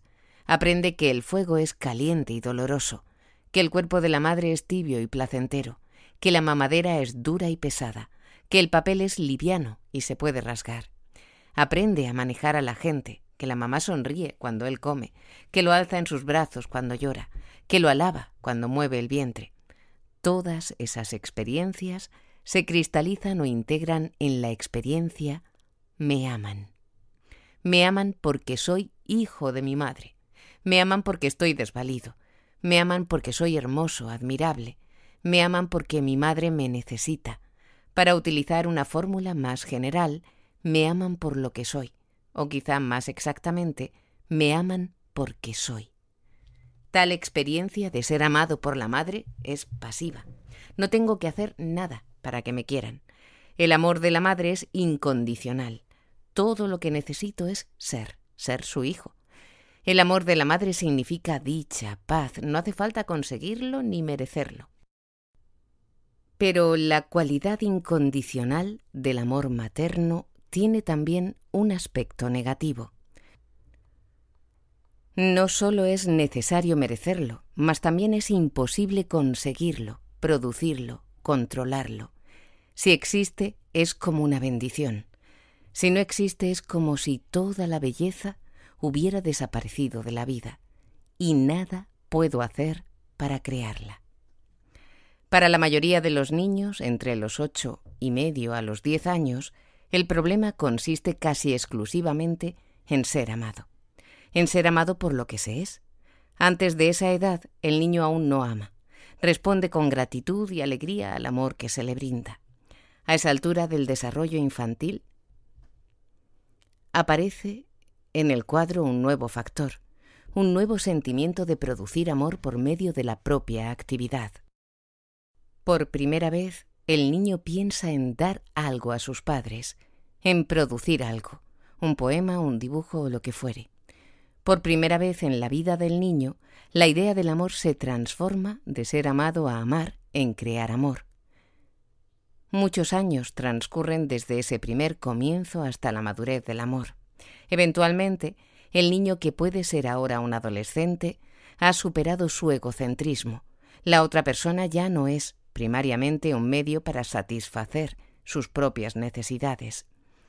Las necesidades de la otra persona son tan importantes como las propias. En realidad, se han vuelto más importantes. Dar es más satisfactorio, más dichoso que recibir. Amar aún más importante que ser amado. Al amar, ha abandonado la prisión de la soledad y el aislamiento que representa el estado de narcisismo y autocentrismo. Siente una nueva sensación de unión, de compartir, de unidad. Más aún, siente la potencia de producir amor. Más aún, siente la potencia de producir amor, antes que la dependencia de recibir siendo amado, para lo cual debe ser pequeño, indefenso, enfermo o bueno. El amor infantil sigue el principio amo porque me aman. El amor maduro obedece al principio me aman porque amo. El amor inmaduro dice te amo porque te necesito. El amor maduro dice te necesito porque te amo.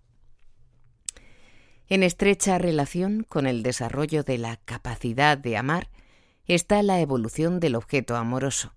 En los primeros meses y años de la vida, la relación más estrecha del niño es la que tiene con la madre.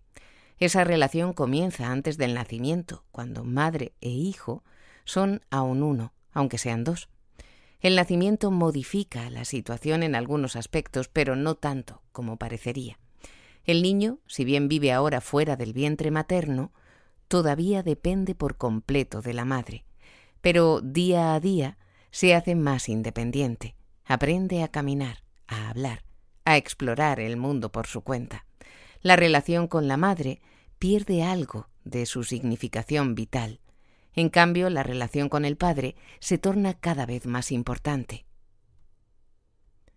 Para comprender ese paso de la madre al padre, debemos considerar las esenciales diferencias cualitativas entre el amor materno y el paterno.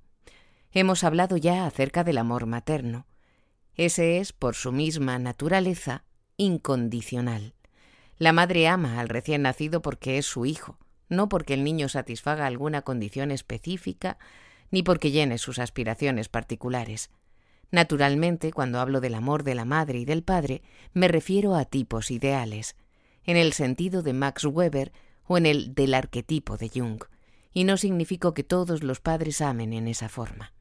Me refiero al principio materno y al paterno, representados en la persona materna y paterna. El amor incondicional corresponde a uno de los anhelos más profundos, no sólo del niño, sino de todos los seres humanos. Por otra parte, que nos amen por los propios méritos, porque uno se lo merece, siempre crea dudas. Quizá no complací a la persona que quiero que me ame. Quizás eso, quizás aquello. Siempre existe el temor de que el amor desaparezca. Además, el amor merecido siempre deja un amargo sentimiento de no ser amado por uno mismo, de que sólo se nos ama cuando somos complacientes, de que, en último análisis, no se nos ama, sino que se nos usa. No es extraño entonces que todos nos aferremos al anhelo de amor materno, cuando niños y también cuando adultos. La mayoría de los niños tienen la suerte de recibir amor materno. Más adelante veremos en qué medida. Cuando adultos, el mismo anhelo es más difícil de satisfacer. En el desarrollo más satisfactorio, permanece como un componente del amor erótico normal. Muchas veces encuentra su expresión en formas religiosas, pero con mayor frecuencia en formas neuróticas. La relación con el padre es enteramente distinta. La madre es el hogar, de donde venimos, la naturaleza, el suelo, el océano. El padre no representa un hogar natural de ese tipo tiene escasa relación con el niño durante los primeros años de su vida y su importancia para éste no puede compararse a la de la madre en ese primer periodo. Pero si bien el padre no representa el mundo natural, significa el otro polo de la existencia humana, el mundo del pensamiento, de las cosas hechas por el hombre, de la ley y el orden, de la disciplina, los viajes y la aventura. El padre es el que enseña al niño, el que le muestra el camino hacia el mundo. En estrecha conexión con esa función existe otra vinculada al desarrollo económico-social. Cuando surgió la propiedad privada y cuando uno de los hijos pudo heredar la propiedad privada, el padre comenzó a... El arte de amar, de Eric Fromm. 2. El amor entre padres e hijos. Al nacer, el infante sentiría miedo de morir si un gracioso destino no lo protegiera de cualquier conciencia de la angustia implícita en la separación de la madre y de la existencia intrauterina. Aun después de nacer, el infante es apenas diferente de lo que era antes del nacimiento. No puede reconocer objetos, no tiene aún conciencia de sí mismo ni del mundo como algo exterior a él. Solo siente la estimulación positiva del calor y el alimento, y todavía no los distingue de su fuente, la madre. La madre es calor, es alimento. La madre es el estado eufórico de satisfacción y seguridad. Ese estado es narcisista, para usar un término de Freud. La realidad exterior, las personas y las cosas tienen sentido solo en la medida en que satisfacen o frustran el estado interno del cuerpo. Solo es real lo que está adentro. Lo exterior solo es real en función de mis necesidades, nunca en función de sus propias cualidades o necesidades. Cuando el niño crece y se desarrolla, se vuelve la satisfacción de ser alimentado se distingue del pezón, el pecho de la madre. Eventualmente el niño experimenta su sed, la leche que le satisface, el pecho y la madre como entidades diferentes. Aprende a percibir muchas otras cosas como diferentes, como poseedoras de una existencia propia. En ese momento empieza a darles nombres. Al mismo tiempo aprende a manejarlas. Aprende que el fuego es caliente y doloroso, que el cuerpo de la madre es tibio y placentero, que la mamadera es dura y pesada, que el papel es liviano y se puede rasgar. Aprende a manejar a la gente, que la mamá sonríe cuando él come, que lo alza en sus brazos cuando llora, que lo alaba cuando mueve el vientre. Todas esas experiencias se cristalizan o integran en la experiencia me aman. Me aman porque soy hijo de mi madre. Me aman porque estoy desvalido. Me aman porque soy hermoso, admirable. Me aman porque mi madre me necesita.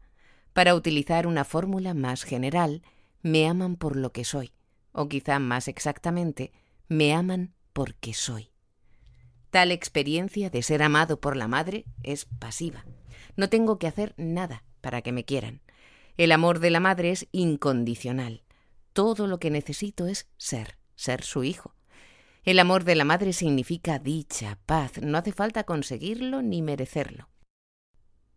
Pero la cualidad incondicional del amor materno tiene también un aspecto negativo.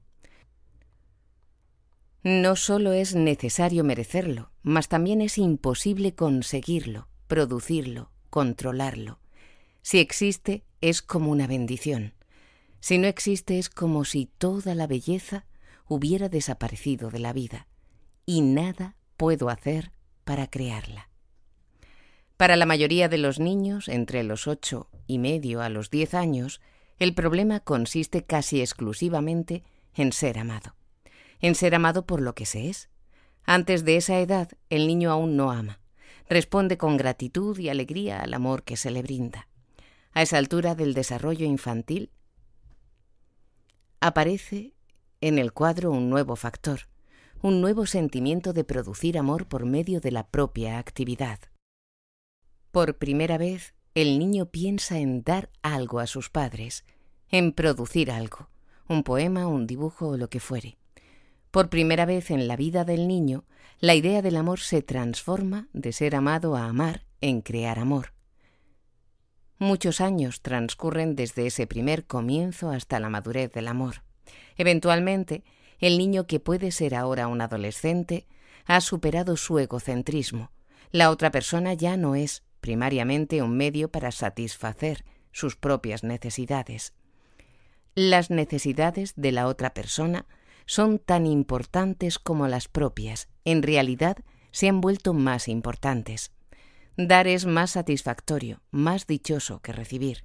Amar aún más importante que ser amado. Al amar, ha abandonado la prisión de la soledad y el aislamiento que representa el estado de narcisismo y autocentrismo. Siente una nueva sensación de unión, de compartir, de unidad. Más aún, siente la potencia de producir amor. Más aún, siente la potencia de producir amor, antes que la dependencia de recibir siendo amado, para lo cual debe ser pequeño, indefenso, enfermo o bueno. El amor infantil sigue el principio amo porque me aman. El amor maduro obedece al principio me aman porque amo. El amor inmaduro dice te amo porque te necesito. El amor maduro dice te necesito porque te amo. En estrecha relación con el desarrollo de la capacidad de amar está la evolución del objeto amoroso. En los primeros meses y años de la vida, la relación más estrecha del niño es la que tiene con la madre.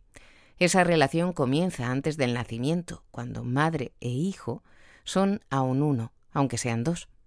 El nacimiento modifica la situación en algunos aspectos, pero no tanto como parecería. El niño, si bien vive ahora fuera del vientre materno, todavía depende por completo de la madre, pero día a día se hace más independiente, aprende a caminar, a hablar, a explorar el mundo por su cuenta. La relación con la madre pierde algo de su significación vital. En cambio, la relación con el Padre se torna cada vez más importante. Para comprender ese paso de la madre al padre, debemos considerar las esenciales diferencias cualitativas entre el amor materno y el paterno. Hemos hablado ya acerca del amor materno.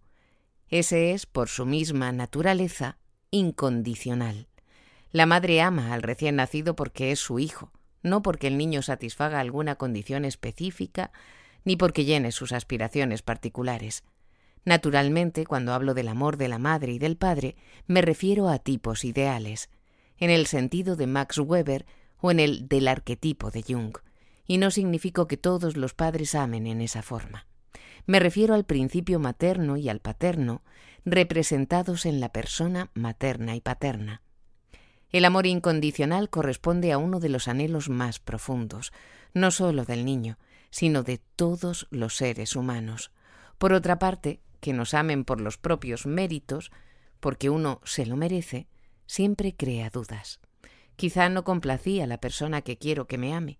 Quizás eso, quizás aquello, siempre existe el temor de que el amor desaparezca. Además, el amor merecido siempre deja un amargo sentimiento de no ser amado por uno mismo, de que sólo se nos ama cuando somos complacientes, de que, en último análisis, no se nos ama, sino que se nos usa. No es extraño entonces que todos nos aferremos al anhelo de amor materno, cuando niños y también cuando adultos. La mayoría de los niños tienen la suerte de recibir amor materno. Más adelante veremos en qué medida. Cuando adultos, el mismo anhelo es más difícil de satisfacer. En el desarrollo más satisfactorio, permanece como un componente del amor erótico normal. Muchas veces encuentra su expresión en formas religiosas, pero con mayor frecuencia en formas neuróticas. La relación con el padre es enteramente distinta. La madre es el hogar, de donde venimos, la naturaleza, el suelo, el océano.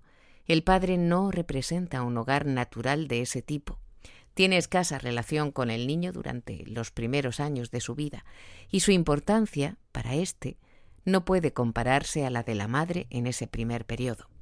Pero si bien el padre no representa el mundo natural, significa el otro polo de la existencia humana, el mundo del pensamiento, de las cosas hechas por el hombre, de la ley y el orden, de la disciplina, los viajes y la aventura. El padre es el que enseña al niño, el que le muestra el camino hacia el mundo. En estrecha conexión con esa función existe otra vinculada al desarrollo económico-social. Cuando surgió la propiedad privada y cuando uno de los hijos pudo heredar la propiedad privada, el padre comenzó a seleccionar al hijo a quien legaría su propiedad. Desde luego elegía al que consideraba mejor dotado para convertirse en su sucesor, el hijo que más se le asemejaba, y en consecuencia el que prefería. El amor paterno es condicional. Su principio es te amo porque llenas mis aspiraciones, porque cumples con tu deber, porque eres como yo. En el amor condicional del padre encontramos, como en el caso del amor incondicional de la madre, un aspecto negativo y uno positivo. El aspecto negativo consiste en el hecho mismo de que el amor paterno debe ganarse, de que puede perderse si uno no hace lo que uno se espera, lo que de uno se espera. A la naturaleza del amor paterno debe ser el hecho de que la obediencia constituya la principal virtud, la desobediencia el principal pecado, cuyo castigo es la pérdida del amor del Padre. El aspecto positivo es igualmente importante. Puesto que el amor de mi Padre es condicional, es posible hacer algo por conseguirlo. Su amor no está fuera de mi control, como ocurre con el de mi madre. Las actitudes del padre y de la madre hacia el niño corresponden a las propias necesidades de ese. El infante necesita el amor incondicional y el cuidado de la madre, tanto fisiológica como psíquicamente. Después de los seis años, el niño comienza a necesitar el amor del padre, su autoridad y su guía.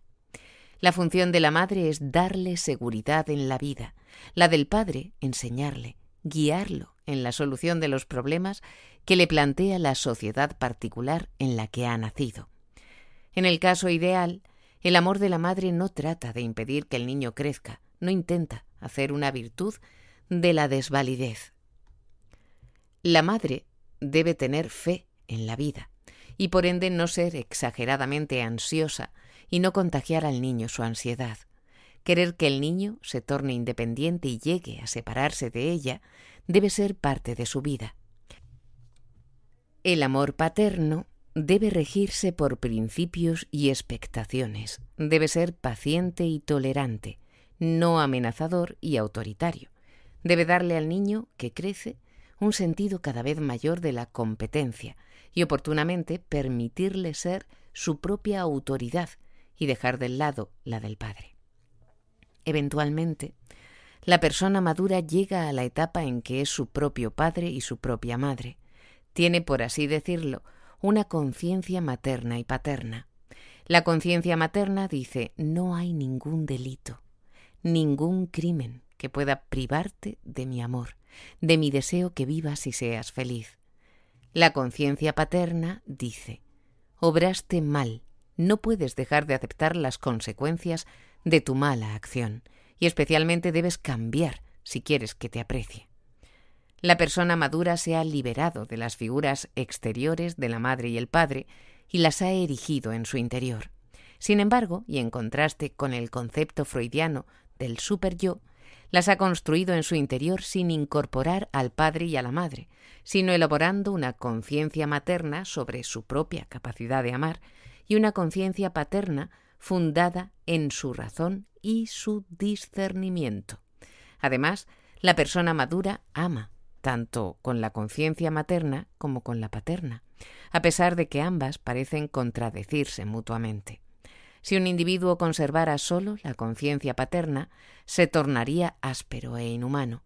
Si retuviera únicamente la conciencia materna, podría perder su criterio y obstaculizar su propio desarrollo o el de los demás.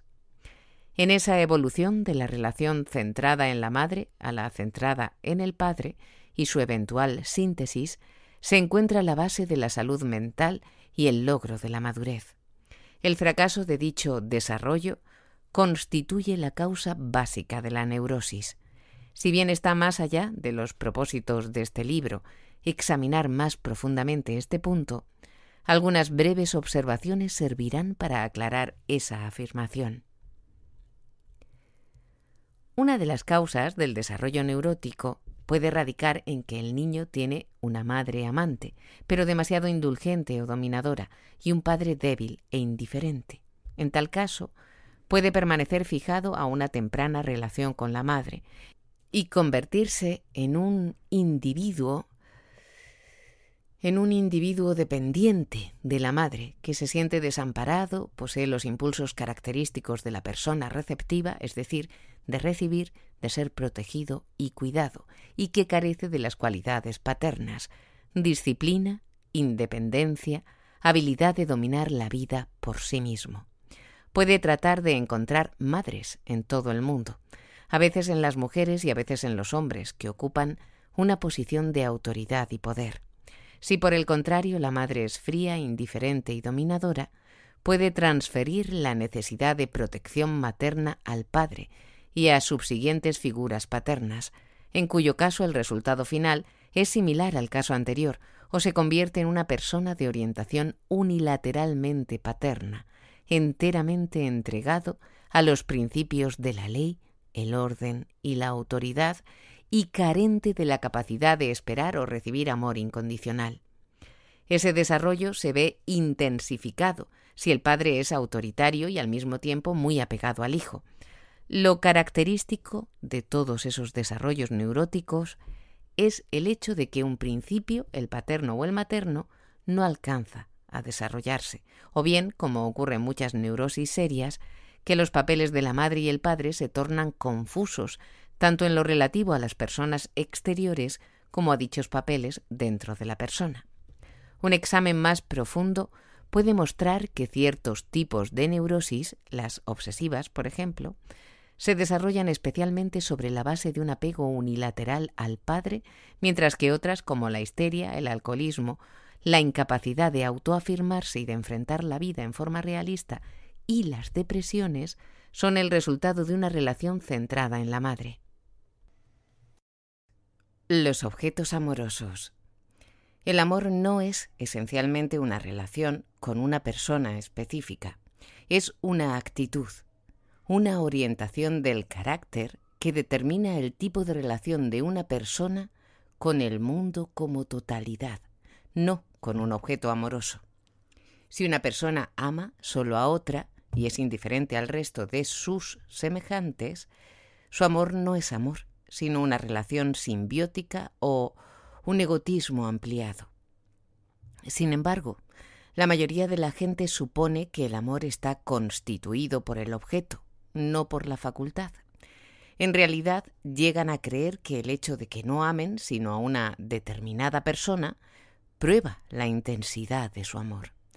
Trátase aquí de la misma falacia que mencionamos antes. Como no comprenden que el amor es una actividad, un poder del alma, creen que lo único necesario es encontrar un objeto adecuado y que después todo viene solo. Puede compararse esa actitud con la de un hombre que quiere pintar, pero que en lugar de aprender el arte, sostiene que debe esperar el objeto adecuado y que pintará maravillosamente bien cuando lo encuentre. Si amo realmente a una persona, Amo a todas las personas, amo al mundo, amo la vida. Si puedo decirle a alguien, te amo, debo poder decir, amo a todos en ti. A través de ti amo al mundo, en ti me amo también a mí misma. Decir que el amor es una orientación que se refiere a todos y no a uno, no implica, empero, la idea de que no hay diferencia entre los diversos tipos de amor que dependen de la clase de objeto que se ama. Amor fraternal. La clase más fundamental de amor, básica en todos los tipos de amor, es el amor fraternal.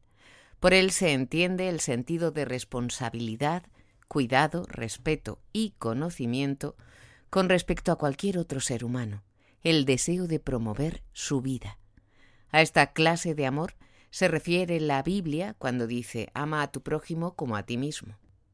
El amor fraternal es el amor a todos los seres humanos. Se caracteriza por su falta de exclusividad. Si he desarrollado la capacidad de amar, no puedo dejar de amar a mis hermanos. En el amor fraternal se realiza la experiencia de unión con todos los hombres, de solidaridad humana, de reparación humana. El amor fraternal se basa en la experiencia de que todos somos uno.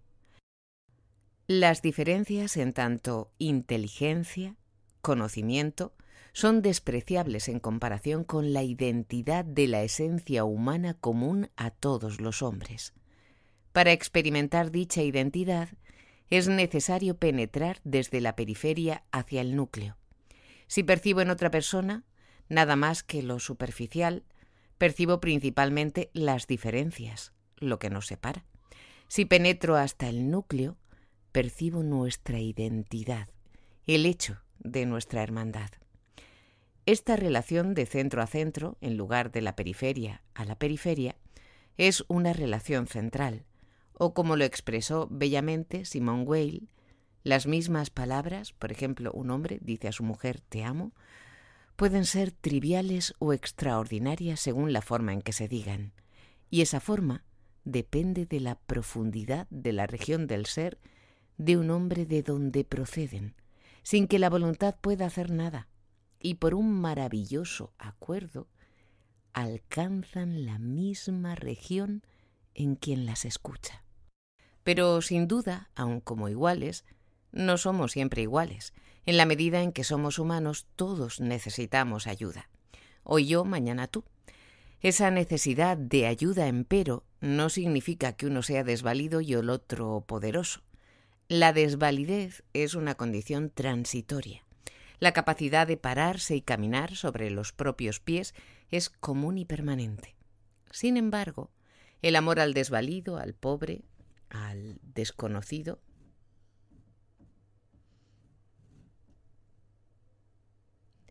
son el comienzo del amor fraternal. Amar a los de nuestra propia carne y sangre no es hazaña alguna. Los animales aman a sus vástagos y los protegen. El desvalido ama a su dueño, puesto que su vida depende de él. El niño ama a sus padres, pues los necesita. El amor solo comienza a desarrollarse cuando amamos a quienes no necesitamos para nuestros fines personales. En forma harto significativa, en el Antiguo Testamento, el objeto central del amor del hombre es el pobre, el extranjero, la viuda y el huérfano, y eventualmente el enemigo nacional, el egipcio y el edomita. Al tener compasión del desvalido, el hombre comienza a desarrollar amor a su hermano, y al amarse a sí mismo, ama también al que necesita ayuda, al frágil e inseguro ser humano. La compasión implica el elemento de conocimiento e identificación. Tú conoces el corazón del extranjero, dice el Antiguo Testamento, puesto que fuiste extranjero en la tierra de Egipto. Por lo tanto, ama al extranjero. B. Amor materno. Nos hemos referido ya a la naturaleza del amor materno en un capítulo anterior, al hablar de la diferencia entre el amor materno y el paterno. El amor materno, como dije entonces, es una afirmación incondicional de la vida del niño y sus necesidades.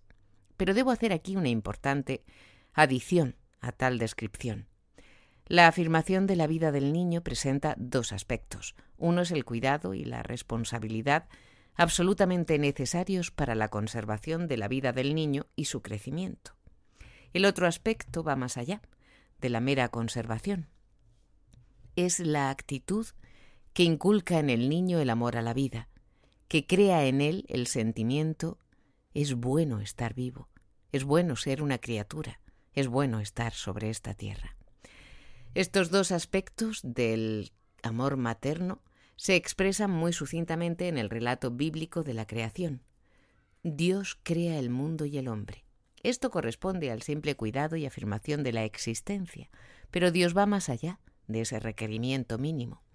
Cada día posterior a la creación de la naturaleza y del hombre, Dios vio que era bueno.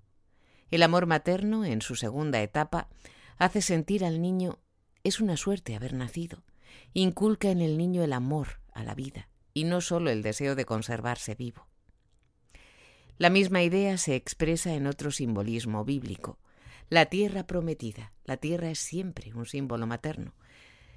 Se describe como plena de leche y miel.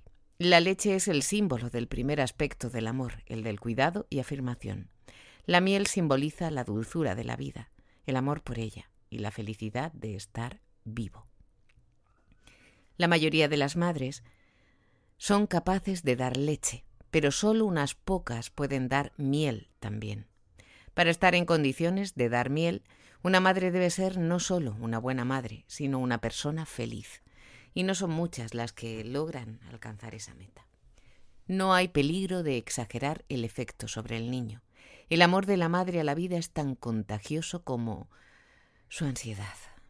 Ambas actitudes ejercen un profundo efecto sobre la personalidad total del niño. Indudablemente es posible distinguir entre los niños y los adultos que solo recibieron leche y los que recibieron leche y miel.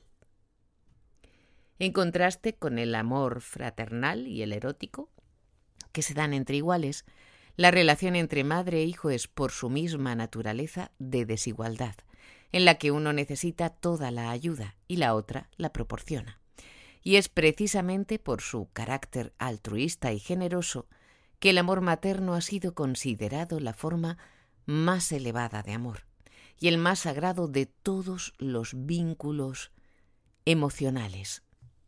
Parece, sin embargo, que la verdadera realización del amor materno no está en el amor de la madre al pequeño bebé, sino en su amor por el niño que crece. En realidad, la vasta mayoría de las madres Ama a sus hijos mientras estos son pequeños y dependen por completo de ellas. La mayoría de las mujeres desea tener hijos. Son felices con el recién nacido y vehementes en sus cuidados. Ello ocurre a pesar del hecho de que no obtienen nada del niño a cambio, excepto una sonrisa o una expresión de satisfacción en su rostro. Se supone que esa actitud de amor está parcialmente arraigada en un equipo instintivo que se encuentra tanto en los animales como en la mujer. Pero cualquiera sea la gravitación de ese factor, también existen factores psicológicos específicamente humanos que determinan este tipo de amor maternal. Cabe encontrar uno de ellos en el elemento narcisista del amor materno. En la medida en que sigue sintiendo al niño como una parte suya, el amor y la infautación pueden satisfacer su narcisismo. Otra motivación radica en el deseo de poder o de posesión de la madre. El niño, desvalido y sometido por entero a su voluntad, constituye un objeto natural de satisfacción para una mujer dominante y posesiva. Si bien aparecen con frecuencia, tales motivaciones no son probablemente tan importantes y universales como la que podemos llamar necesidad de trascendencia. Tal necesidad de trascendencia es una de las necesidades básicas del hombre, arraigada en el hecho de su autoconciencia, en el hecho de que no está satisfecho con el papel de la criatura, de que no puede aceptarse a sí mismo como un dado arrojado fuera del cubilete. Necesita sentirse creador, ser alguien que trasciende el papel pasivo de ser creado. Hay muchas formas de alcanzar esa satisfacción en la creación, la más natural y también la más fácil de lograr es el amor y el cuidado de la madre por su creación. Ella se trasciende en el niño. Su amor por él da sentido y significación a su vida. En la incapacidad misma del varón para satisfacer su necesidad de trascendencia concibiendo hijos, reside su impulso a trascenderse por medio de la creación de cosas hechas por el hombre y de ideas. Pero el niño debe crecer. Debe emerger del vientre materno, del pecho de la madre, eventualmente debe convertirse en un ser humano completamente separado. La esencia misma del amor materno es cuidar de que el niño crezca, y esto significa desear que el niño se separe de ella. Ahí radica la diferencia básica con respecto al amor erótico. En este último, dos seres que estaban separados se convierten en uno solo. En el amor materno, dos seres que estaban unidos se separan. La madre debe no solo tolerar, sino también desear y alentar la separación del niño. Solo en esa etapa el amor materno se convierte en una tarea sumamente difícil, que requiere generosidad y capacidad de dar todo sin esperar nada a cambio, salvo la felicidad del ser amado. También es en esa etapa donde muchas madres fracasan en su tarea de amor materno. La mujer narcisista, dominadora y posesiva puede llegar a ser una madre amante mientras el niño es pequeño.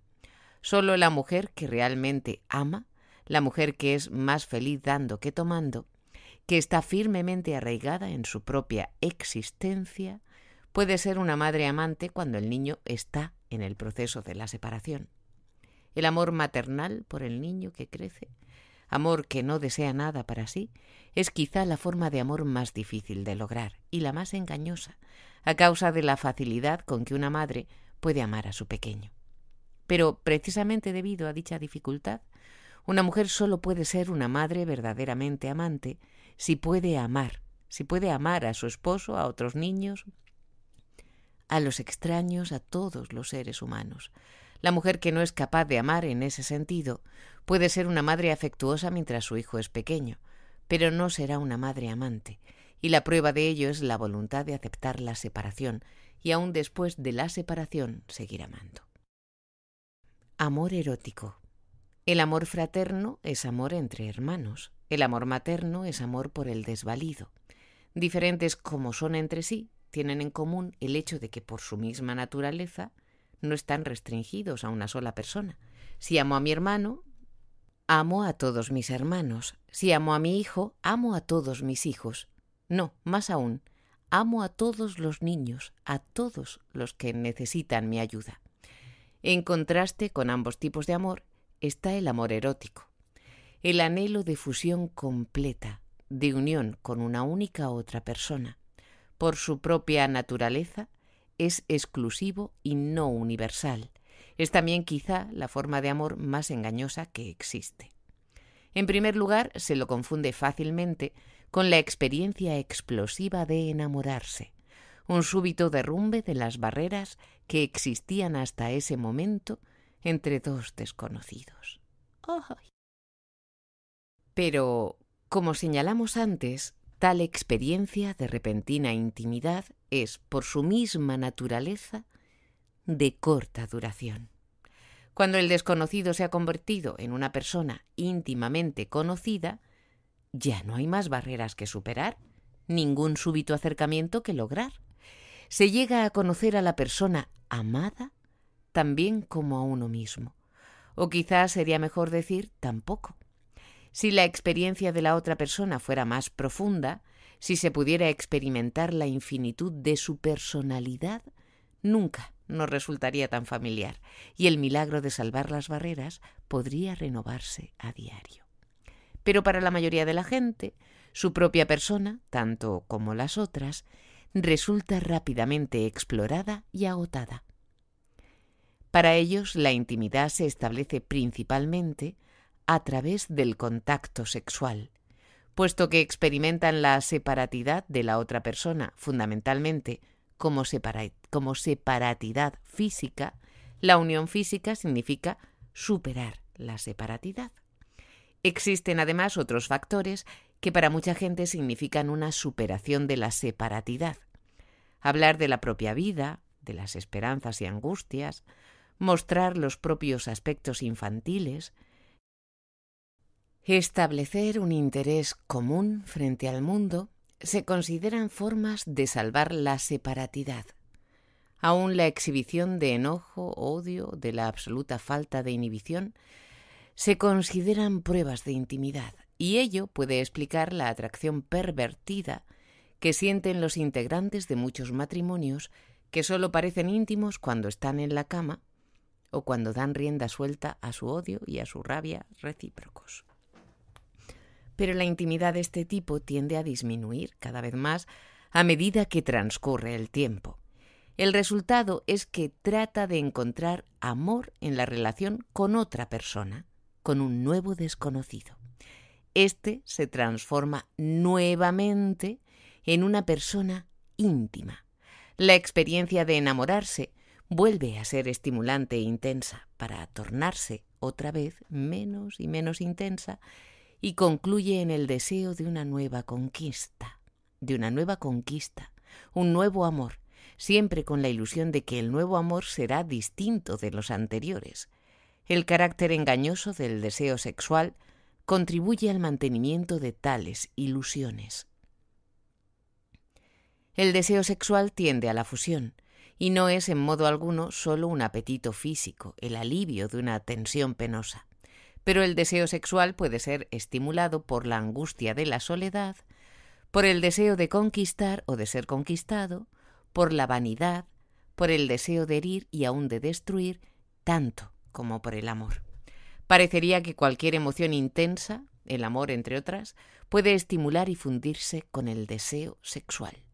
Como la mayoría de la gente une el deseo sexual a la idea del amor, con facilidad incurre en el error de creer que se ama cuando se desea físicamente. El amor puede inspirar el deseo de la unión sexual.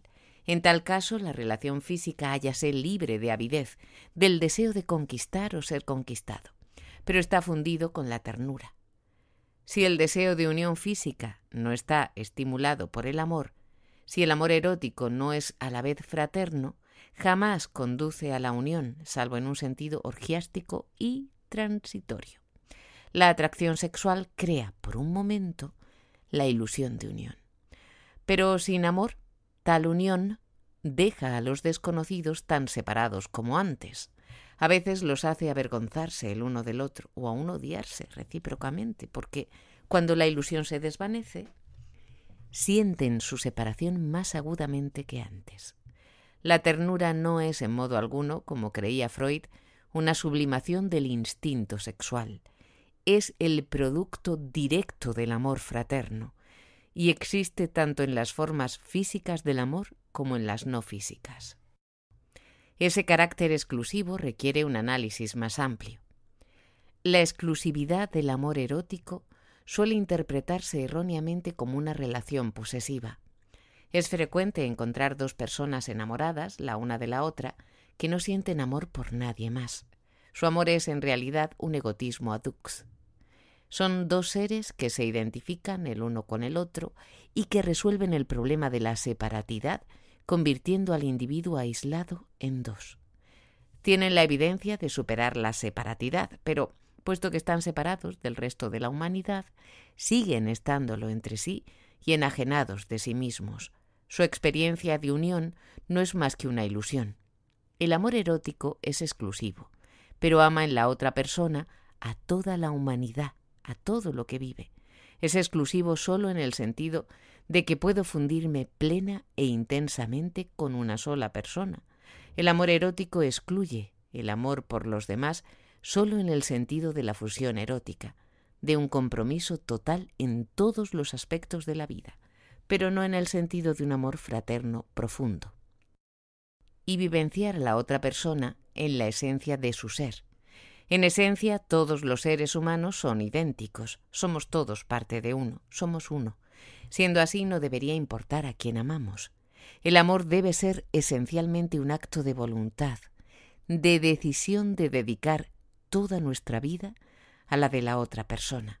Ese es sin duda el razonamiento que sustenta la idea de la indisolubilidad del matrimonio, así como las muchas formas de matrimonio tradicional, en las que ninguna de las partes elige a la otra, sino que alguien las elige por ellas, a pesar de lo cual se espera que se amen mutuamente. En la cultura occidental contemporánea, tal idea parece totalmente falsa. Supónese que el amor es el resultado de una reacción espontánea y emocional, de la súbita aparición de un sentimiento irresistible.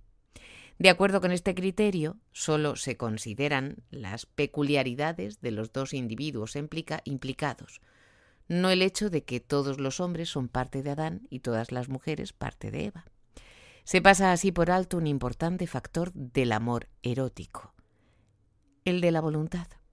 Amar a alguien no es meramente un sentimiento poderoso, es una decisión, es un juicio, es una promesa.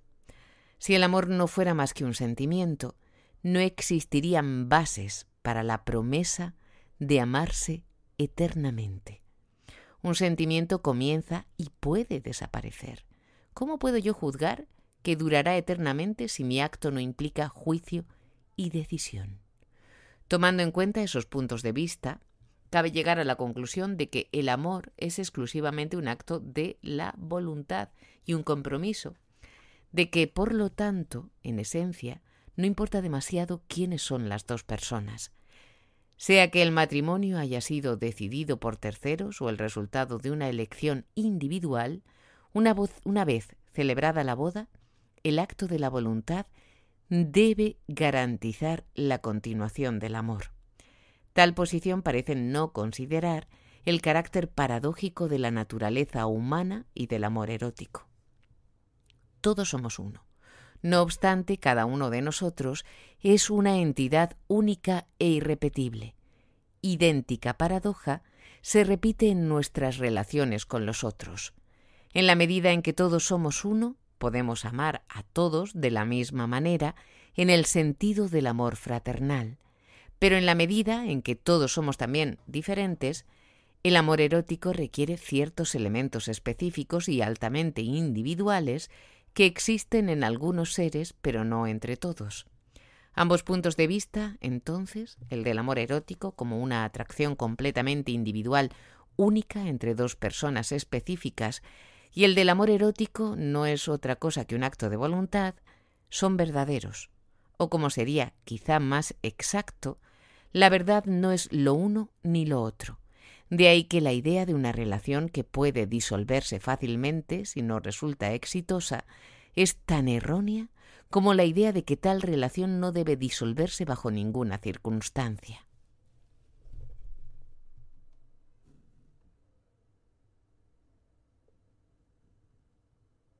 D. Amor a sí mismo.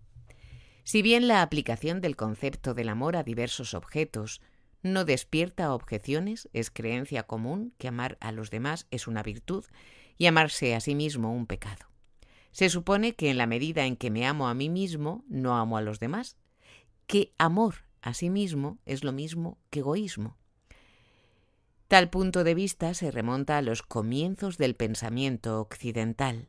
Calvino califica de peste el amor a sí mismo. Freud habla del amor a sí mismo en términos psiquiátricos, pero no obstante, su juicio valorativo es similar al de Calvino. Para él, amor a sí mismo se identifica con narcisismo, es decir, la vuelta de la libido hacia el propio ser. El narcisismo constituye la primera etapa del desarrollo humano, y la persona que en la vida adulta regresa a su etapa narcisista es incapaz de amar. En los casos extremos es insano. Freud sostiene que el amor es una manifestación de la libido y que ésta puede dirigirse hacia los demás, amor, o hacia uno, amor a sí mismo. Amor y amor a sí mismo, entonces, se excluyen mutuamente en el sentido de que cuanto mayor es uno, menor es el otro. Si el amor a sí mismo es malo, se sigue que la generosidad es virtuosa.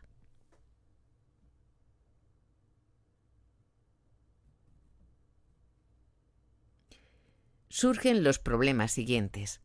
La observación psicológica sustenta la tesis de que hay una contradicción básica entre el amor a sí mismo y el amor a los demás. ¿Es el amor a sí mismo un fenómeno similar al egoísmo o son opuestos? ¿Y es el egoísmo del hombre moderno realmente una preocupación por sí mismo como individuo, con todas sus potencialidades intelectuales, emocionales y sensuales? ¿No se ha convertido él en un apéndice de su papel económico-social? ¿Es su egoísmo idéntico al amor a sí mismo o es la causa de la falta de ese último? Antes de comenzar el examen del aspecto psicológico del egoísmo y del amor a sí mismo, debemos destacar la falacia lógica que implica la noción de que el amor a los demás y el amor a uno mismo se excluyen recíprocamente. Si es una virtud amar al prójimo como a uno mismo, debe serlo también, y no un vicio, que me ame a mí mismo, puesto que también yo soy un ser humano. No hay ningún concepto del hombre en el que yo no esté incluido. Una doctrina que proclama tal exclusión demuestra ser intrínsecamente contradictoria. La idea expresada en el bíblico ama a tu prójimo como a ti mismo implica que el respeto por la propia integridad y unicidad, el amor y la comprensión del propio sí mismo no pueden separarse del respeto, el amor y la comprensión del otro individuo. El amor a sí mismo está inseparablemente ligado al amor a cualquier otro ser. Hemos llegado ahora a las premisas psicológicas básicas que fundamentan las conclusiones de nuestro argumento. En términos generales, dichas premisas son las siguientes. No solo los demás, sino nosotros mismos, somos objeto de nuestros sentimientos y actitudes. Las actitudes para con los demás y para con nosotros mismos, lejos de ser contradictorias, son básicamente conjuntivas. En lo que toca al problema que examinamos, eso significa el amor a los demás y el amor a nosotros mismos no son alternativas. Por el contrario, en todo individuo capaz de amar a los demás se encontrará una actitud de amor a sí mismo. El amor, en principio, es indivisible en lo que atañe a la conexión entre los objetos y el propio ser.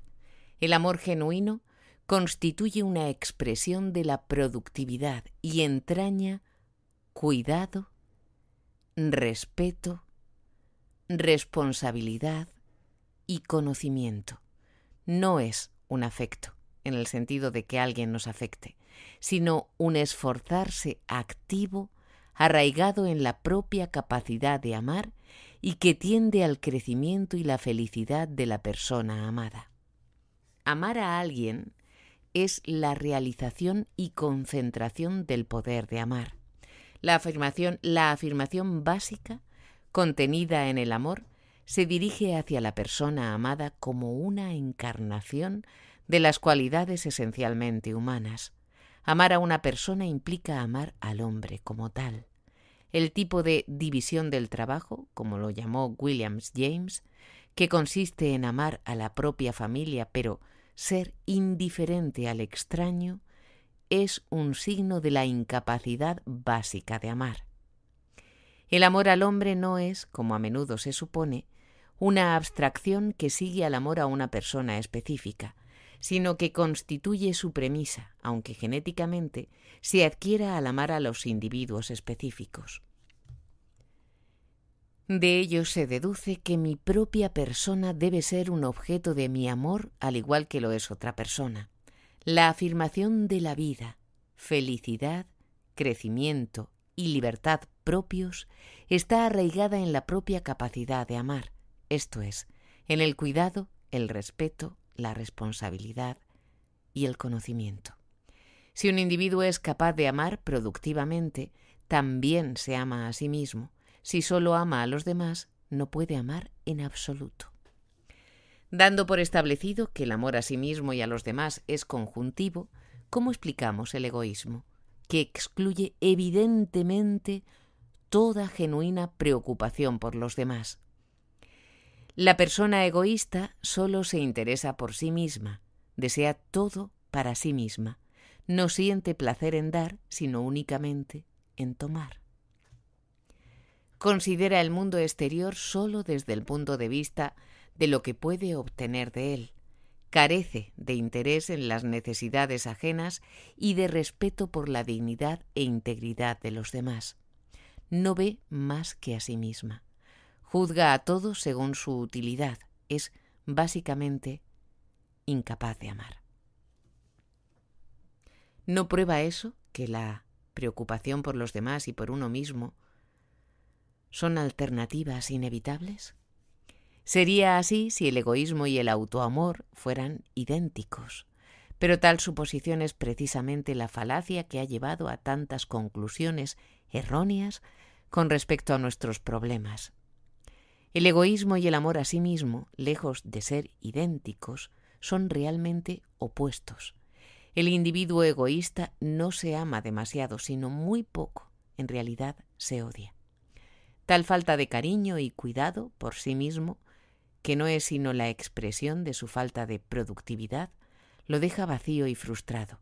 Se siente necesariamente infeliz y ansiosamente preocupado por arrancar a la vida las satisfacciones que él se impide obtener. Parece preocuparse demasiado por sí mismo, pero en realidad solo realiza un fracasado intento de disminuir y compensar su incapacidad de cuidar de su verdadero ser. Freud sostiene que el egoísta es narcisista, como si negara su amor a los demás y lo dirigiera hacia sí. Es verdad que las personas egoístas son incapaces de amar a los demás, pero tampoco pueden amarse a sí mismas. Es más fácil comprender el egoísmo comparándolo con la ávida preocupación por los demás, como la que encontramos, por ejemplo, en una madre sobreprotectora. Si bien ella cree conscientemente que es en extremo cariñosa con su hijo, en realidad tiene una hostilidad, tiene una hostilidad hondamente reprimida contra el objeto de sus preocupaciones. Sus cuidados exagerados no obedecen a un amor excesivo al niño, sino a que debe compensar su total incapacidad de amarlo. Esta teoría de la naturaleza del egoísmo surge de la experiencia psicoanalítica con la generosidad neurótica, un síntoma de neurosis observado en no pocas personas que habitualmente no están perturbadas por ese síntoma, sino por otros relacionados con él, como depresión, fatiga, incapacidad de trabajar, fracaso en las relaciones amorosas, etc. No solo ocurre que no consideran esa generosidad como un síntoma. Frecuentemente es el único rasgo caracteriológico redentor del que esas personas se enorgullecen. La persona generosa no quiere nada para sí misma, solo vive para los demás.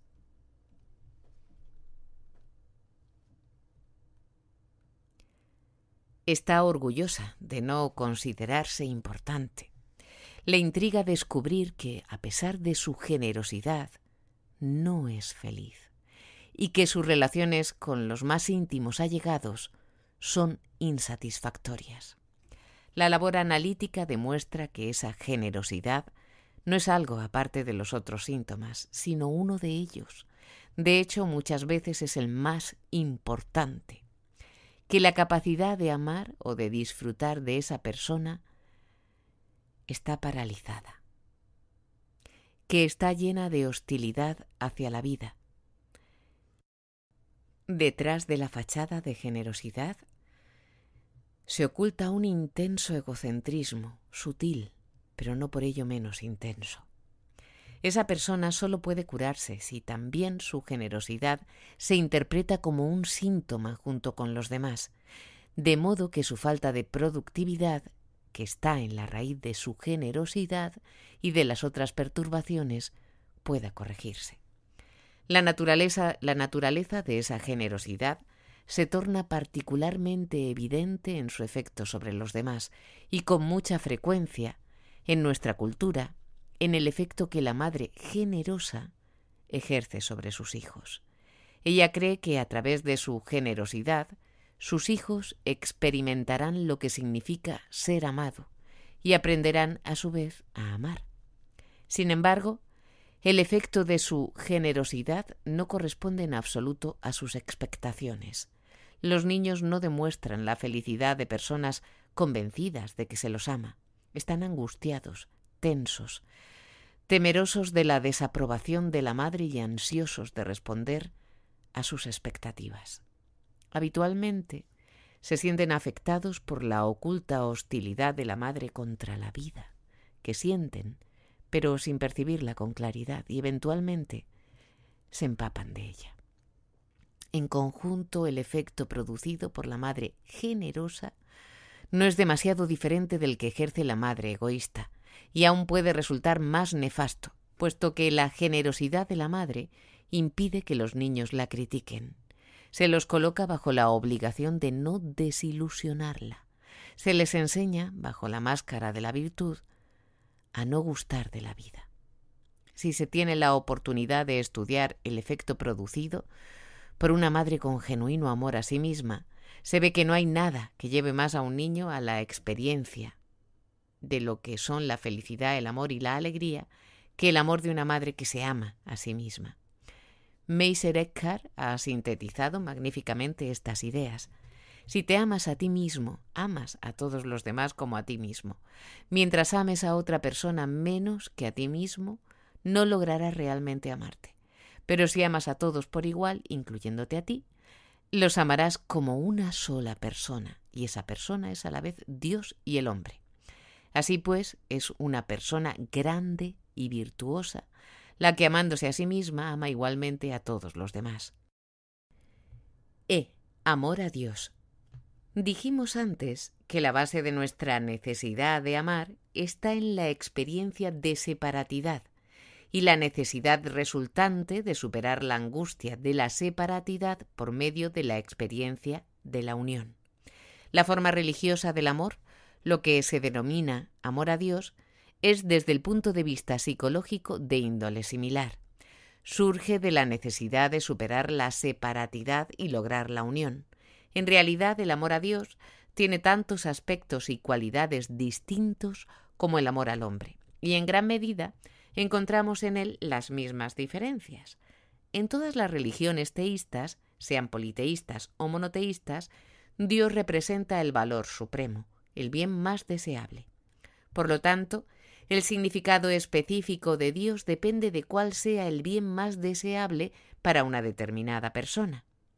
La comprensión del concepto de Dios debe comenzar, en consecuencia, con un análisis de la estructura caracteriológica de la persona que adora a Dios. Hasta donde tenemos conocimiento al respecto, el desarrollo de la raza humana puede caracterizarse como la emergencia del hombre de la naturaleza, de la madre, de los lazos de la sangre y el suelo. En el comienzo de la historia humana, el hombre, si bien expulsado de la unidad original con la naturaleza, se aferra todavía a esos lazos primarios. Encuentra seguridad regresando o aferrándose a esos vínculos primitivos. Siéntese identificado todavía con el mundo de los animales y de los árboles, y trata de lograr la unidad formando parte del reino natural. Muchas religiones primitivas son manifestaciones de esa etapa evolutiva. Un animal se transforma en un tótem, se utilizan máscaras de animales en los actos religiosos o en la guerra, se adora a un animal como Dios.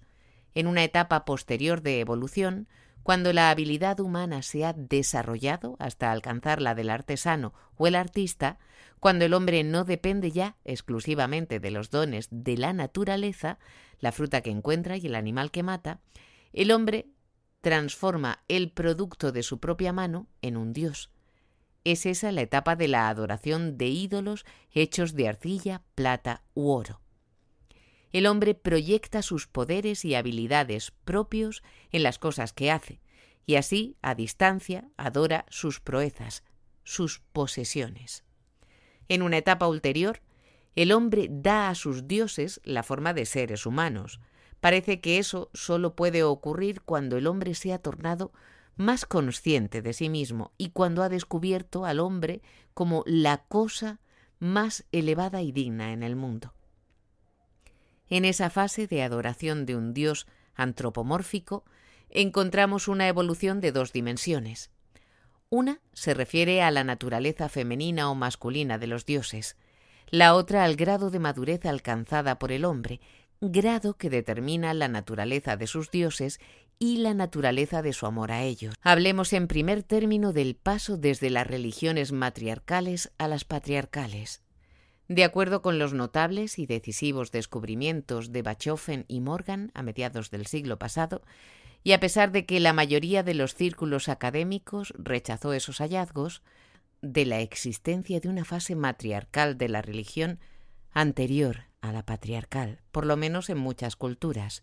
En la fase matriarcal, el ser superior es la madre, es la diosa, y asimismo la autoridad en la familia y la sociedad. Para comprender la esencia de la religión matriarcal, basta recordar lo dicho sobre la esencia del amor materno. El amor de la madre es incondicional y también es omniprotector y envolvente, Como es incondicional, tampoco puede controlarse o adquirirse. Su presencia da a la persona amada una sensación de dicha. Su ausencia produce un sentimiento de abandono y profunda desesperación. Puesto que la madre ama a sus hijos porque son sus hijos y no porque sean buenos, obedientes o cumplan sus deseos y órdenes, el amor materno se basa en la igualdad. Todos los hombres son iguales porque son todos hijos de una madre, porque todos son hijos de la madre tierra. La etapa siguiente de la evolución humana, la única que conocemos plenamente y a cuyo respecto no tenemos necesidad de confiar en inferencias y reconstrucciones, es la fase patriarcal. En ella, la madre pierde su posición suprema y el padre se convierte en el ser supremo, tanto en la religión como en la sociedad. La naturaleza del amor del padre le hace tener exigencias, establecer principios y leyes, y a que su amor al hijo dependa de la obediencia de éste a sus demandas. Prefiere al hijo que más se le asemeja, al más obediente y capacitado para sucederle como heredero de todas sus posesiones. El desarrollo de la sociedad patriarcal es paralelo al de la propiedad privada. Como consecuencia, la sociedad patriarcal es jerárquica. La igualdad de los hermanos se transforma en competencia y lucha mutua sea que consideremos las culturas india, egipcia o griega, o las religiones judeocristiana o islámica, nos encontramos en medio de un mundo patriarcal, con dioses masculinos sobre los que reina un dios principal, o donde todos los dioses han sido eliminados menos uno, el dios. Sin embargo, puesto que es imposible arrancar del corazón humano el anhelo de amor materno, no es sorprendente que la figura de la madre amante no se haya podido expulsar totalmente del panteón. En la religión judía, los aspectos maternos de Dios vuelven a introducirse, en especial en la religión católica, la Iglesia y la Virgen simbolizan a la Madre. Ni siquiera en el protestantismo permanece oculta. Lutero estableció como principio fundamental que nada de lo que el hombre hace puede procurarle el amor de Dios. El amor de Dios es gracia. La actitud religiosa consiste en tener fe en esa gracia y hacerse pequeño y desvalido. Las buenas obras no pueden influir sobre Dios o hacer que Dios nos ame, como postulan las doctrinas católicas. Aquí es evidente que la doctrina católica de las buenas obras forma parte del cuadro patriarcal. Es posible alcanzar el amor del Padre mediante la obediencia y el cumplimiento de sus exigencias. La doctrina luterana, en cambio, a pesar de su manifiesto carácter patriarcal, contiene un elemento matriarcal soslayado. El amor de la madre no puede adquirirse. Está ahí o no. Todo lo que puedo hacer es tener fe. Como dice el salmista, sobre los pechos de mi madre me hiciste estar confiado y transformarme en una criatura desvalida e impotente. Pero la peculiaridad de la fe de Lutero consiste en que la figura de la madre desapareció del cuadro manifiesto y fue reemplazada por la del padre. En lugar de la certeza de ser amado por la madre, se convierte en rasgo fundamental la intensa duda, el esperar contra toda esperanza el amor incondicional del Padre. He tenido que examinar la diferencia entre los elementos matriarcales y patriarcales en la religión para mostrar que el carácter del amor a Dios depende de la respectiva gravitación de los aspectos matriarcales y patriarcales en la religión el aspecto patriarcal me hace amar a Dios como a un padre. Supongo que es justo y severo, que castiga y recompensa, y evidentemente que me elegirá como hijo favorito, tal como Dios eligió a Abraham Israel, como Isaac eligió a Jacob, como Dios elige a su, a su pueblo favorito. En el aspecto matriarcal de la religión, amo a Dios como a una madre omnímoda. Tengo fe en su amor, y sé que pese a cuán pobre e impotente sea, a cuanto haya pecado, me amará, y no amará a ninguno de sus otros hijos más que a mí. Que me ocurra lo que me ocurriere, me rescatará, me salvará, me perdonará. Innecesario es decir que mi amor a Dios y el amor de Dios a mí son inseparables. Si Dios es un padre, me ama como a un hijo, y yo lo amo como a un padre. Si Dios es una madre, este hecho determina su amor y mi amor. Esa diferencia entre los aspectos maternos y paternos del amor a Dios es, empero, sólo uno de los factores que determinan la naturaleza de ese amor. El otro factor es el grado de madurez alcanzado por el individuo y, por lo tanto, en su concepto de Dios y su amor a Dios. Dado que la raza humana evolucionó desde una estructura societal centrada en la madre a una centrada en el padre, es principalmente en el desenvolvimiento de la religión patriarcal donde podemos observar el desarrollo de un amor maduro. Al comienzo de esa evolución encontramos un Dios despótico, celoso, que considera que el hombre que él ha creado es su propiedad y que tiene derecho a hacer con él cuanto quiera. Es esa la fase religiosa en la que Dios arroja al hombre del paraíso, para que no coma del árbol del saber y se convierta así en Dios mismo. Es la fase en la que Dios decide destruir la raza humana mediante el diluvio, porque ninguno de sus miembros le gusta, con la excepción de su hijo favorito, Noé es la fase en la que Dios le exige a Abraham que mate a su, a su único y amado hijo, Isaac, para probar su amor por él con un acto de total obediencia. Pero al mismo tiempo comienza una nueva etapa. Dios hace un pacto con Noé, por el cual le promete no volver a destruir jamás la raza humana, un pacto en el cual él mismo se compromete no solo está atado por sus promesas, sino su propio principio de justicia. Y sobre esa base, Dios debe someterse al pedido de Abraham de no destruir Sodoma, si en ella hay por lo menos diez hombres justos. Pero la evolución va más allá de transformar a Dios de la figura de un despótico jefe de tribu en un padre amante, en un padre que está sometido al principio que él mismo ha postulado tiende a que Dios deje de ser la figura de un padre y se convierta en el símbolo de sus principios, los de justicia, verdad y amor. Dios es verdad, Dios es justicia.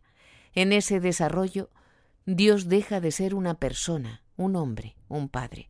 Se convierte en el símbolo del principio de unidad subyacente a la multiplicidad de los fenómenos, de la visión de la flor que crecerá de la semilla espiritual que alberga el hombre en su interior. Dios no puede tener un nombre. Un nombre siempre denota una cosa o una persona, algo finito. ¿Cómo puede Dios tener un nombre si no es una persona ni una cosa? El incidente más notable de ese cambio es el relato bíblico de la revelación de Dios a Moisés. Cuando Moisés le dice que los hebreos no creerán que Dios lo ha enviado, a menos que pueda decirles el nombre de Dios, como podrían los adoradores de ídolos comprender un Dios sin nombre, puesto que la esencia misma de un ídolo es tener un nombre, Dios hace una concesión. Dice a Moisés que su nombre es Yo soy el que soy.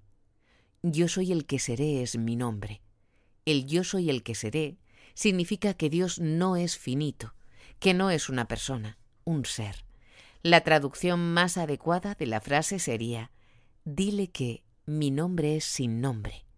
La prohibición de hacer imágenes de Dios, de pronunciar su nombre en vano y eventualmente de pronunciar su nombre en absoluto, apunta a la misma finalidad, la de liberar al hombre de la idea de que Dios es un Padre, una persona. En el desarrollo teológico ulterior, la idea se transforma en el principio de que ni siquiera deben darse a Dios atributos positivos. Decir que Dios es sabio, poderoso, bueno, implica nuevamente que es una persona. Todo lo que puedo hacer es decir lo que Dios no es, enumerar sus atributos negativos, postular que no es limitado, que no es malo, que no es injusto. Cuanto más sé lo que Dios no es, mayor es mi conocimiento de Dios. Si seguimos la maduración de la idea monoteísta, en sus consecuencias ulteriores, solo llegamos a una conclusión. No mencionar para nada el nombre de Dios, no hablar acerca de Dios.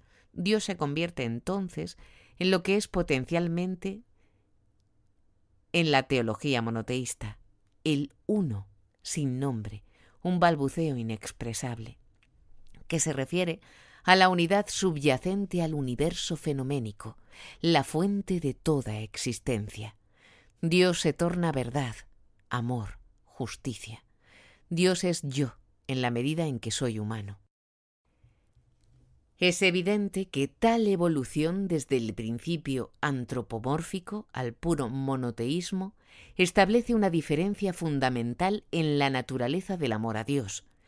El Dios de Abraham puede amarse o temerse como un padre, y su aspecto predominante es a veces la tolerancia, a veces la ira. En el grado en que Dios es el Padre, yo soy el Hijo. No he emergido plenamente del deseo autista de omnisciencia y omnipotencia. No he adquirido aún la objetividad necesaria para percatarme de mis limitaciones como ser humano, de mi ignorancia, mi desvalidez. Reclamo aún, como una criatura, que haya un Padre que me rescate, que me vigile, que me castigue, un Padre que me aprecie cuando soy obediente, que sienta, que se sienta halagado por mis loas y enojado a causa de mi desobediencia. Es notorio que la mayoría de la gente no ha superado en su evolución personal esa etapa infantil, y de ahí que su fe en Dios signifique creer en un Padre protector, una ilusión infantil. Esta sigue siendo la forma predominante, a pesar del hecho de que algunos grandes maestros de la raza humana, un pequeño número de hombres, hayan superado ese concepto de la religión. En la medida en que las cosas son así, la crítica de la idea de Dios, tal como la expresó Freud, es correcta. Está en el hecho de que no tuvo en cuenta el otro aspecto de la religión monoteísta y su verdadero núcleo, cuya lógica lleva exactamente a la negación de este concepto de Dios. La persona verdaderamente religiosa, que capta la esencia de la idea monoteísta, no reza por nada, no espera nada de Dios, no ama a Dios como un niño a su padre o a su madre. Ha adquirido la humildad necesaria para percibir sus limitaciones, hasta el punto de saber que no sabe nada acerca de Dios. Dios se convierte para ella en un símbolo, en el que el hombre, en una etapa más temprana de su evolución, ha expresado la totalidad de lo que se esfuerza por alcanzar, el reino del mundo espiritual, del amor, la verdad, la justicia. Tiene fe en los principios que Dios representa, piensa la verdad, vive el amor y la justicia y considera que su vida toda es valiosa, solo en la medida en que le da la oportunidad de llegar a un desenvolvimiento cada vez más pleno de sus poderes humanos, como la única realidad que cuenta, el único objeto de fundamental importancia, y eventualmente no habla de Dios, ni siquiera menciona su nombre. Amar a Dios, si usara esa palabra, significaría entonces anhelar el logro de la plena capacidad de amar para la realización de lo que Dios representa en uno mismo. Desde ese punto de vista, la consecuencia lógica del pensamiento monoteísta es la negación de toda teología, de todo conocimiento de Dios. No obstante, sigue habiendo una diferencia entre tan radical concepción no teológica y un sistema no teísta, por ejemplo, en el budismo primitivo o en el taoísmo. En todos los sistemas teístas, aun los místicos y no teológicos, existe el supuesto de la realidad del reino espiritual, que trasciende al hombre, que da significado y validez a los poderes espirituales del hombre y a sus esfuerzos por alcanzar la salvación y el nacimiento interior.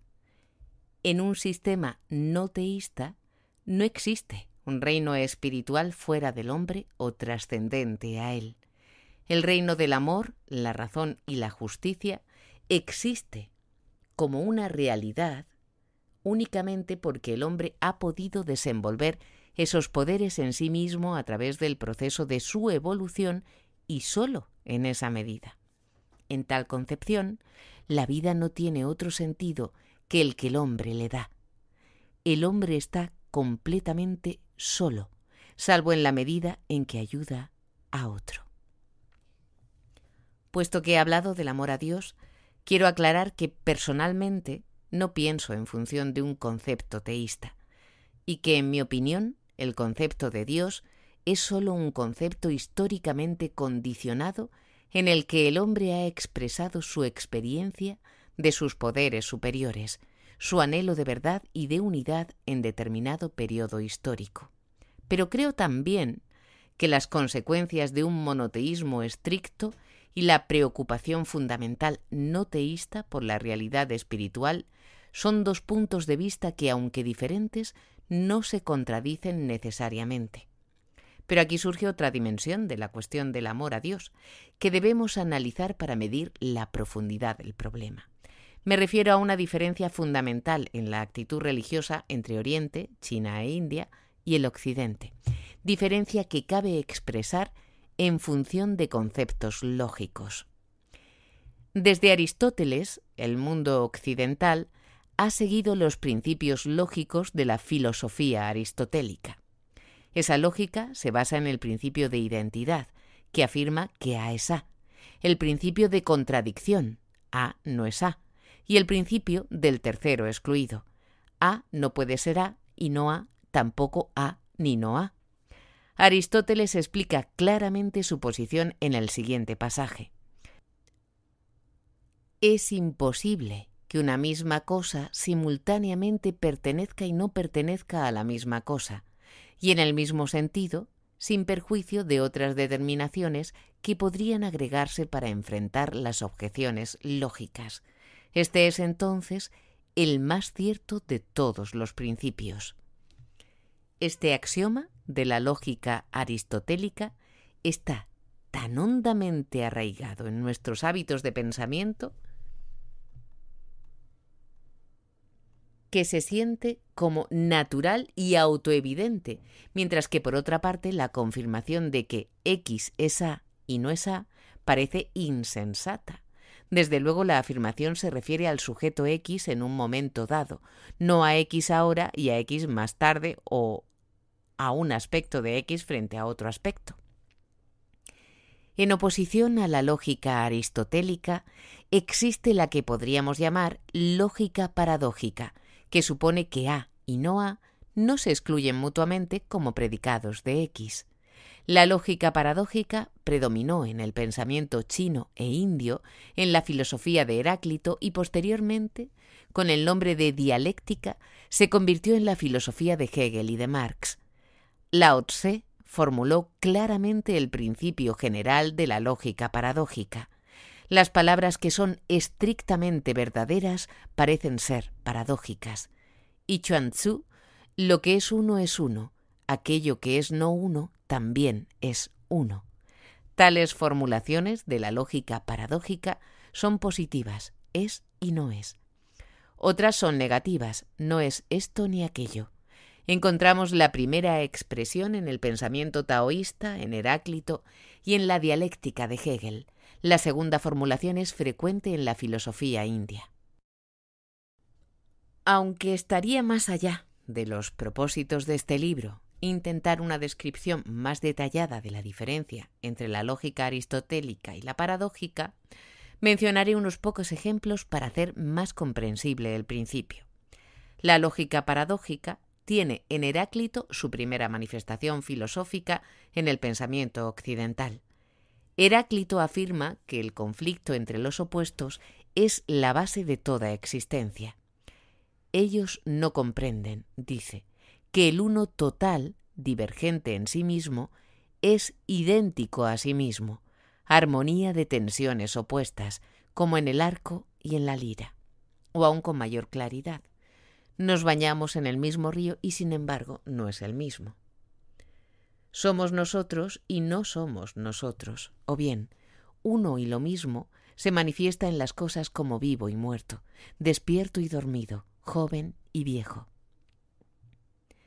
En la filosofía de Lao Tse, la misma idea exprésase en una forma más poética. Un ejemplo característico del pensamiento paradójico taoísta es el siguiente. La gravedad es la raíz de la liviandad. La quietud es la rectora del movimiento. O bien, el Tao en su curso regular no hace nada y por lo tanto no hay nada que no haga. O bien, mis palabras son muy fáciles de conocer y muy fáciles de practicar, pero no hay nadie en el mundo capaz de conocerlas y practicarlas. En el pensamiento taoísta, así como en el pensamiento indio y socrático, el nivel más alto al que puede conducirnos el pensamiento es conocer lo que no conocemos. Conocer y no obstante pensar que no conocemos es el más alto logro.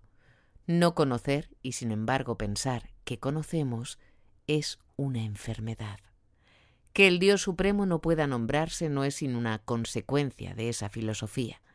La realidad final, lo uno, fundamental, no puede encerrarse en palabras o en pensamientos. Como dice Lao Tse, el Tao que puede ser hallado no es el Tao permanente y estable. El nombre que puede nombrarse no es el nombre permanente y estable. O en una formulación distinta, lo miramos y no lo vemos, y lo llamamos el ecuable. Lo escuchamos y no lo oímos, y lo llamamos el inaudible. Tratamos de captarlo y no logramos hacerlo, y lo nombramos el sutil. Con estas tres cualidades no puede ser sujeto de descripción, y por eso las fundimos y obtenemos el uno. Y aún otra formulación de la misma idea. El que conoce el Tao no necesita hablar sobre él, el que está siempre dispuesto a hablar sobre él no lo conoce. La filosofía brahmánica se preocupaba por la relación entre la multiplicidad de los fenómenos y la unidad, Brahma. Pero la filosofía paradójica no debe confundirse en la India ni en la China con un punto de vista dualista. La armonía, unidad, consiste en la posición conflictual que la constituye. El pensamiento brahmánico, desde el principio, giró alrededor de la paradoja de los antagonismos simultáneos. Y no obstante, identidad de las fuerzas y formas manifiestas del mundo fenoménico. El poder esencial en el universo y en el hombre trasciende tanto la esfera conceptual como la sensible. No es, por lo tanto, ni esto ni aquello. Pero como advierte Zimmer, no hay antagonismo entre real e irreal en esta realización estrictamente no dualista. En su búsqueda de la unidad más allá de la multiplicidad, los pensadores brahmánicos llegaron a la conclusión de que el par de opuestos que se percibe no refleja la naturaleza de las cosas, sino la de la mente percipiente. El pensamiento percipiente debe trascenderse a sí mismo para alcanzar la verdadera realidad. La oposición es una categoría de la mente humana, no un elemento de la realidad. En el Rig Veda, el principio se expresa en la siguiente forma: Yo soy los dos, la fuerza vital y el material vital, los dos a la vez. La consecuencia extrema de la idea de que el pensamiento solo puede percibir en contradicciones aparece en forma aún más drástica en la teoría Vedanta, que postula que el pensamiento, a pesar de su fino discernimiento, es sólo un más sutil horizonte de ignorancia, en realidad el más sutil de todos los engaños recursos de Maya, de todos los engañosos recursos de Maya. La lógica paradójica tiene una significativa relación con el concepto de Dios en el grado en que Dios representa la realidad esencial y la mente humana percibe la realidad en contradicciones, no puede hacerse afirmación positiva alguna acerca de Dios. En los Vedas, la idea de un Dios omnisapiente y omnipotente se considera la forma más extrema de la ignorancia. Vemos aquí la conexión con la falta de nombre del Tao, el nombre innominado del Dios que se revela a Moisés, la nada absoluta de Meister Eckhart. El hombre solo puede conocer la negación y nunca la posición de la realidad esencial. Mientras tanto, el hombre no puede conocer lo que Dios es, aunque tenga plena conciencia de lo que Dios no es. Así satisfecha con nada, la mente clama el bien supremo. Para Meister Eckhart, el divino es una negación de las negaciones y una negativa de las negativas. Todas las criaturas contienen una negación, una niega que es la otra. Es tan solo como una consecuencia ulterior que Dios se convierte para Meister Eckhart en la nada absoluta, en fin, para la Cábala. He examinado la diferencia entre la lógica aristotélica y la paradójica con el propósito de preparar el terreno para una importante distinción en el concepto del amor a Dios. Los maestros de la lógica paradójica afirman que el hombre puede percibir la realidad solo en contradicciones y que su pensamiento es incapaz de captar la realidad unidad esencial, lo uno mismo. Ello trajo como consecuencia que no se aspira como finalidad última a descubrir la respuesta en el pensamiento. Este solo nos dice que no puede darnos la última respuesta. El mundo del pensamiento permanece envuelto en la paradoja. La única forma como puede captarse el mundo, en su esencia, reside no en el pensamiento, sino en el acto, en la experiencia de unidad. La lógica paradójica llega así a la conclusión de que el amor a Dios no es el conocimiento de Dios mediante el pensamiento, ni el pensamiento del propio amor a Dios, sino el acto de experimentar la unidad con Dios. Por lo tanto, lo más importante es la forma correcta de vivir. Toda vida cada acción, banal o importante, se dedica al conocimiento de Dios, pero no a un conocimiento por medio del pensamiento correcto, sino de la acción correcta. Las religiones orientales constituyen una clara ilustración de ese concepto. Tanto en el brahmanismo como en el budismo y el taoísmo, la finalidad fundamental de la religión no es la creencia correcta, sino la acción correcta. Lo mismo ocurre en la religión judía. Prácticamente no se registra en la tradición judía ningún cisma por cuestiones de creencia. La única gran excepción, la diferencia entre fariseos y saduceos, se produjo esencialmente entre dos clases sociales opuestas. La religión judía asignaba especial importancia, particularmente desde el comienzo de la era cristiana, a la forma correcta de vivir, el alacha, palabra que en realidad tiene casi el mismo sentido que Tao. En la historia moderna, el mismo principio se expresa en el pensamiento de Spinoza, Marx y Freud. En la filosofía de Spinoza, el acento se traslada de la creencia correcta a la conducta correcta en la vida. Tuvo idéntico principio cuando dijo, los filósofos han interpretado el mundo de distintas maneras. La tarea es transformarlo. La lógica paradójica de Freud lo llevó al proceso de la terapia psicoanalítica, la experiencia cada vez más profunda de uno mismo. Desde el punto de vista de la lógica paradójica, lo fundamental no es el pensamiento, sino el acto. Tal actitud tiene diversas consecuencias. En primer término, llevó a la tolerancia que encontramos en el desarrollo religioso indio y chino. Si el pensamiento correcto no constituye la última verdad ni la última ni la forma de lograr la salvación, no hay razones que justifiquen el oponerse a los que han arribado a formulaciones distintas. Esa tolerancia está bellamente expresada en la historia de varios hombres a quienes se pidió que describieran un elefante en la oscuridad. Uno de ellos, tocándole la trompa, dijo Este animal es como una cañería. Otro, tocándole la oreja, dijo Este animal es como un abanico. Un tercero, tocándole las patas, lo describió como una columna. En segundo lugar, el punto de vista paradójico llevó a dar más importancia al hombre en transformación que al desarrollo del dogma. por una parte y de la ciencia por la otra. Desde el punto de vista chino, indio y místico, la tarea religiosa del hombre no consiste en pensar bien, sino en obrar bien, y en llegar a ser uno con el uno, en el acto de la meditación concentrada.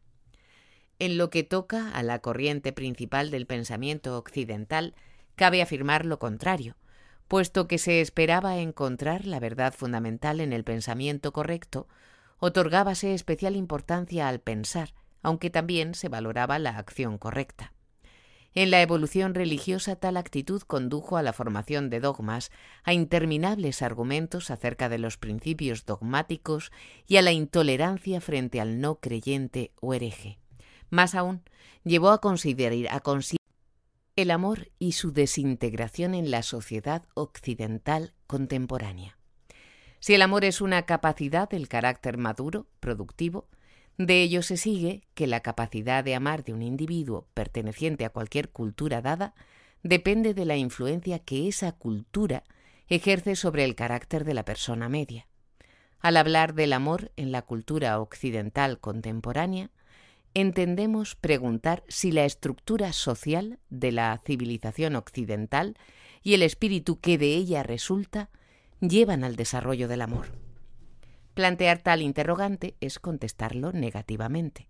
Ningún observador objetivo de nuestra vida occidental puede dudar de que el amor, fraterno, materno y erótico, es un fenómeno relativamente raro, y que en su lugar hay cierto número de formas de pseudoamor que son, en realidad, otras tantas formas de la desintegración del amor. La sociedad capitalista se basa en el principio de libertad política, por un lado, y del mercado como regulador de todas las relaciones económicas y, por lo tanto, sociales, por el otro. El mercado de productos determina las condiciones que rigen el intercambio de mercancías y el mercado de trabajo regula la adquisición y venta de la mano de obra. Tanto las cosas útiles como la energía y la habilidad humanas se transforman en artículos que se intercambian sin utilizar la fuerza y sin fraude en las condiciones del mercado. Los zapatos, por útiles y necesarios que sean, carecen de valor económico, valor de intercambio, si no hay demanda de ellos en el mercado. La energía y la habilidad humanas no tienen valor de intercambio si no existe demanda en las condiciones existentes en el mercado. El poseedor de capital puede comprar mano de obra y hacerla trabajar para la provechosa inversión de su capital. El poseedor de mano de obra debe venderla a los capitalistas según las condiciones existentes en el mercado o pasará hambre. Tal estructura económica se refleja en una jerarquía de valores. El capital domina al trabajo. Las cosas acumuladas, lo que está muerto, tiene más valor que el trabajo, los poderes humanos, lo que está vivo. Tal ha sido la estructura básica del capitalismo desde sus comienzos. Y si bien caracteriza todavía al capitalismo moderno, se han modificado ciertos factores que dan al capitalismo contemporáneo sus cualidades específicas y ejercen una honda influencia sobre la estructura caracteriológica del hombre moderno. Como resultado del desarrollo del capitalismo, presenciamos un proceso siempre creciente de centralización y concentración del capital. Las grandes empresas se expanden continuamente, mientras las pequeñas se asfixian. La posesión del capital invertido en tales empresas está cada vez más separada de la función de administrarlas. Cientos de miles de accionistas poseen la empresa, una burocracia administrativa bien pagada, pero que no posee la empresa, la maneja. Esa burocracia está menos interesada en obtener beneficios máximos que en la expansión de la empresa y en su propio poder. La concentración creciente de capital y el surgimiento de una poderosa burocracia administrativa corren parejas con el desarrollo del movimiento laboral. A través de la sindicalización del trabajo, el trabajador individual no tiene que comerciar por y para sí mismo en el mercado laboral. Pertenece a grandes sindicatos, dirigidos también por una poderosa burocracia que lo representa ante los colosos industriales. La iniciativa ha pasado, para bien o para mal, del individuo a la burocracia, tanto en lo que respecta al capital como al trabajo. Un número cada vez mayor de individuos deja de ser independiente y comienza a depender de quienes dirigen los grandes imperios económicos.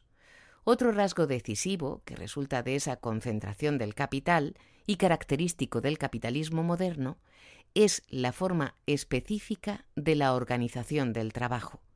Empresas sumamente centralizadas, con una división radical del trabajo, conducen a una organización donde el trabajador pierde su individualidad en la que se convierte en un engranaje no indispensable de la máquina.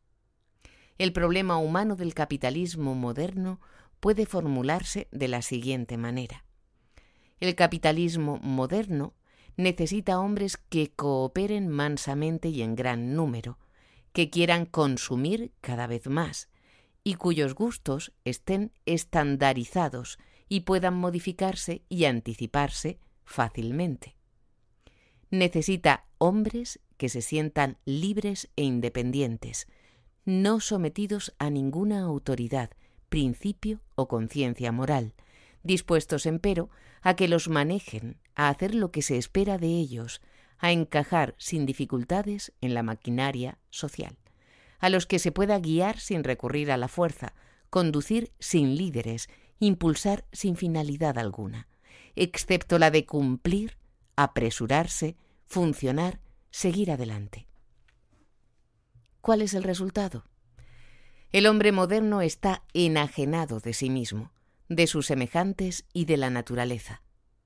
Se ha transformado en un artículo.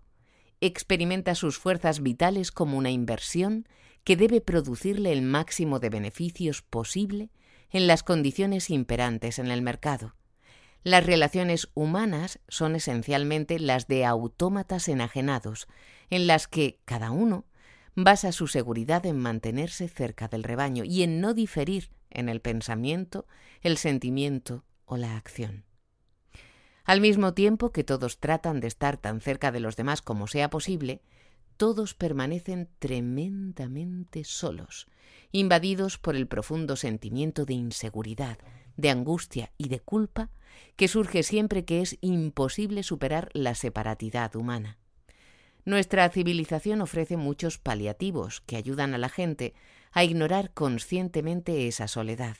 En primer término, la estricta rutina del trabajo burocrático y mecánico, que ayuda a la gente a no tomar conciencia de sus deseos humanos más fundamentales, del anhelo de trascendencia y unidad. En la medida en que la rutina sola no basta para lograr ese fin, el hombre se sobrepone a su desesperación inconsciente por medio de la rutina de la diversión, la consumición pasiva de sonidos y visiones que ofrece la industria del entretenimiento, y además por medio de la satisfacción de comprar siempre cosas nuevas y cambiarlas inmediatamente por otras.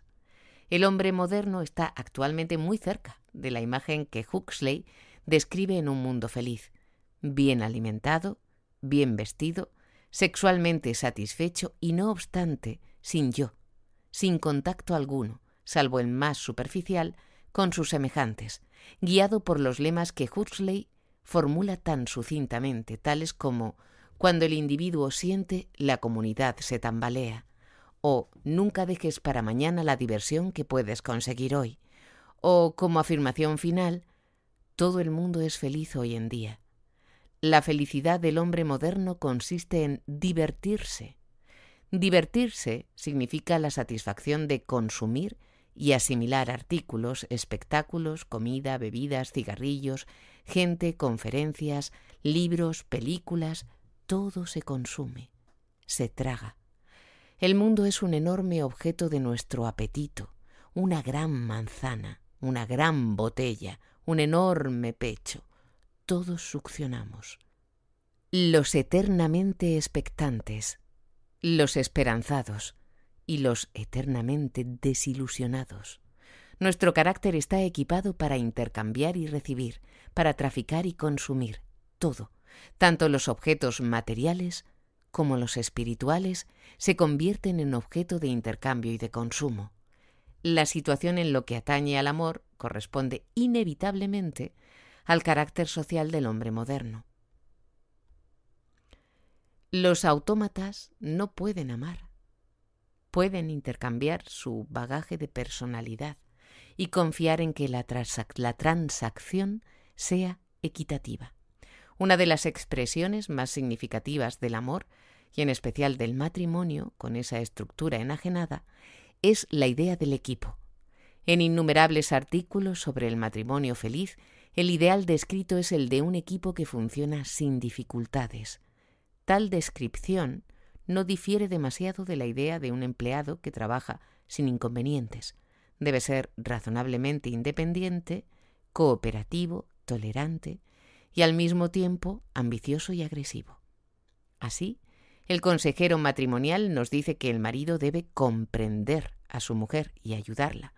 Debe comentar favorablemente su nuevo vestido y su plato sabroso. Sobre sus problemas en el trabajo. No debe mostrarse enojada, sino comprensiva cuando él olvida su cumpleaños. Ese tipo de relaciones no significa otra cosa que una relación bien aceitada entre dos personas que siguen siendo extrañas toda su vida, que nunca logran una relación central, sino que se tratan con cortesía y se esfuerzan por hacer que el otro se sienta mejor. En ese concepto del amor y el matrimonio, lo más importante es encontrar un refugio de la sensación de soledad que de otro modo sería intolerable.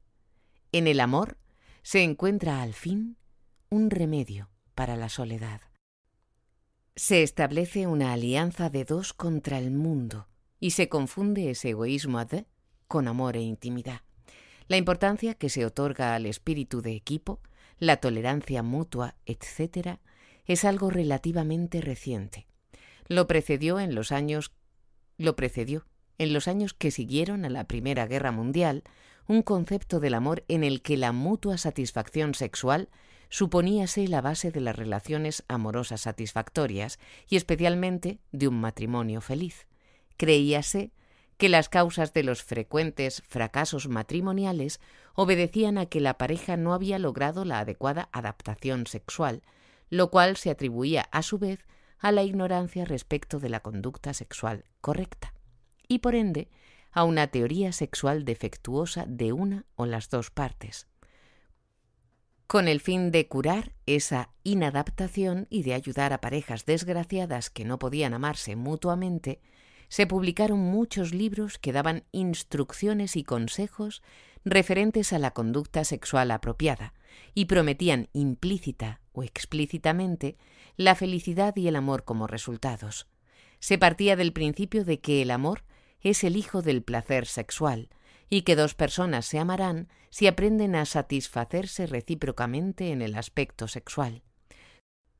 Correspondía a la ilusión general de la época suponer que el uso de las técnicas adecuadas es la solución no sólo de los problemas técnicos de la producción industrial, sino también de todos los problemas humanos. Se desconocía totalmente el hecho de que la verdad es precisamente lo contrario. El amor no es el resultado de la satisfacción sexual adecuada. Por el contrario, la felicidad sexual y aun el conocimiento de la llamada técnica sexual es el resultado del amor. Si aparte de la observación diaria fueran necesarias más pruebas en apoyo de esta tesis, podrían encontrarse en el vasto material de los datos psicoanalíticos. El estudio de los problemas sexuales más frecuentes frigidez en las mujeres y las formas más o menos serias de impotencia psíquica en los hombres, demuestra que la causa no radica en una falta de conocimiento de la técnica adecuada, sino en las inhibiciones que impiden amar. El temor o el odio al otro sexo están en la raíz de las dificultades que impiden a una persona entregarse por completo, actuar espontáneamente, confiar en el compañero sexual, en lo inmediato y directo de la unión sexual. Si una persona sexualmente inhibida puede dejar de temer u odiar y tornarse entonces capaz de amar, sus problemas sexuales están resueltos. Si no, ningún conocimiento sobre técnicas sexuales le servirá de ayuda. Pero si bien los datos de la terapia psicoanalítica señalan la falacia de la idea de que el conocimiento de la técnica sexual apropiada conduce a la felicidad sexual y al amor, la suposición subyacente de que el amor es el concomitante de la mutua satisfacción sexual está determinada en alto grado por las teorías de Freud. Para Freud, el amor es básicamente un fenómeno sexual, el hombre, al descubrir por experiencia que el amor sexual genital le proporcionaba su gratificación máxima, de modo que se convirtió en realidad de un prototipo de toda felicidad para él, debió en consecuencia haberse visto impelido a buscar su felicidad por el camino de las relaciones sexuales, a hacer de su erotismo genital el punto central de su vida. Para Freud, la experiencia del amor fraterno es un producto del amor sexual, pero en el cual el instinto sexual se transforma en un impulso con finalidad inhibida. Originalmente, el amor con una finalidad inhibida estaba sin duda lleno de amor sensual y lo sigue estando aún en el inconsciente del hombre. En lo que atañe al sentimiento de fusión, de unidad, sentimiento oceánico, qué bonito, sentimiento oceánico, que constituye la esencia de la experiencia mística y la raíz de la más intensa sensación de unión con otra persona o con nuestros semejantes, Freud lo interpreta como un fenómeno patológico, como una regresión a un estado de temprano narcisismo ilimitado. Freud está solo a un paso de afirmar que el amor es en sí mismo un fenómeno irracional. Para él no existe diferencia entre el amor irracional y el amor como una expresión de la personalidad madura en un trabajo sobre el amor transferencial, señaló que éste no difiere esencialmente del fenómeno normal del amor. Enamorarse linda siempre con lo anormal, siempre se acompaña de ceguera a la realidad, compulsividad y constituye una transferencia de los objetos amorosos de la infancia. El amor como fenómeno racional, como máximo logro de la, de la madurez, no es para Freud materia de investigación, puesto que no tiene existencia real. Sin embargo, sería un error sobreestimar la influencia de las ideas de Freud sobre el concepto de que el amor es el resultado de la atracción sexual o de que es lo mismo que la satisfacción sexual reflejada en el sentimiento consciente. Esencialmente, el nexo causal siguió la dirección opuesta. Las ideas de Freud sufrieron en parte la influencia del espíritu del siglo XIX, en parte se hicieron populares a través de las tendencias predominantes en los años que siguieron a la Primera Guerra Mundial. Algunos factores que influyeron tanto sobre el concepto popular como sobre el freudiano fueron en primer término una reacción contra las estrictas normas de la era victoriana. El segundo factor determinante de las teorías de Freud reside en el concepto de hombre prevaleciente, concepto que se basa en la estructura del capitalismo. A fin de demostrar que el capitalismo corresponde a las necesidades naturales del hombre, había que probar que el hombre era por naturaleza competitivo y hostil a los demás. Mientras los economistas demostraban esto en función del insaciable deseo de beneficios económicos y los darwinistas en función de la ley biológica de la supervivencia del más apto, Freud llegó a idéntico resultado partiendo de la suposición de que el hombre está movido por un insaciable deseo de conquista sexual de todas las mujeres y que sólo la presión de la sociedad le impide obrar de acuerdo con sus deseos. Como resultado, los hombres son necesariamente celosos los unos de los otros, y los celos y la competencia recíprocos subsistirían aunque todas sus causas sociales y económicas desaparecieran. El único discípulo de Freud que nunca se separó de su maestro y que no obstante en los últimos años de su vida modificó sus puntos de vista sobre el amor fue Sandor Ferenczi, un excelente estudio sobre este tema se encontrará en The Living of Love, de de Forest, Nueva York, Harper and Brothers, 1954. Eventualmente el pensamiento freudiano acusó una marcada influencia del tipo de materialismo predominante en el siglo XIX. Creíase que el sustrato de todos los fenómenos mentales se encontraba en los fenómenos fisiológicos. Por consiguiente, Freud consideró el amor, el odio, la ambición, los celos, como otros tantos productos de las diversas formas del instinto sexual. No vio que la realidad básica está en la totalidad de la existencia humana. En primer término, en la situación humana común a todos los hombres. En segundo lugar, en la práctica de vida determinada por la estructura específica de la sociedad. Marx dio un paso decisivo más allá de este tipo de materialismo en su propio materialismo histórico, según el cual ni el cuerpo ni un instinto, tal como la necesidad de alimento o posesiones, constituye la clave de la comprensión del hombre, sino la totalidad del proceso vital del hombre, su práctica de vida. Según Freud, la satisfacción plena y desinhibida de todos los deseos instintivos aseguraría la salud mental y la felicidad.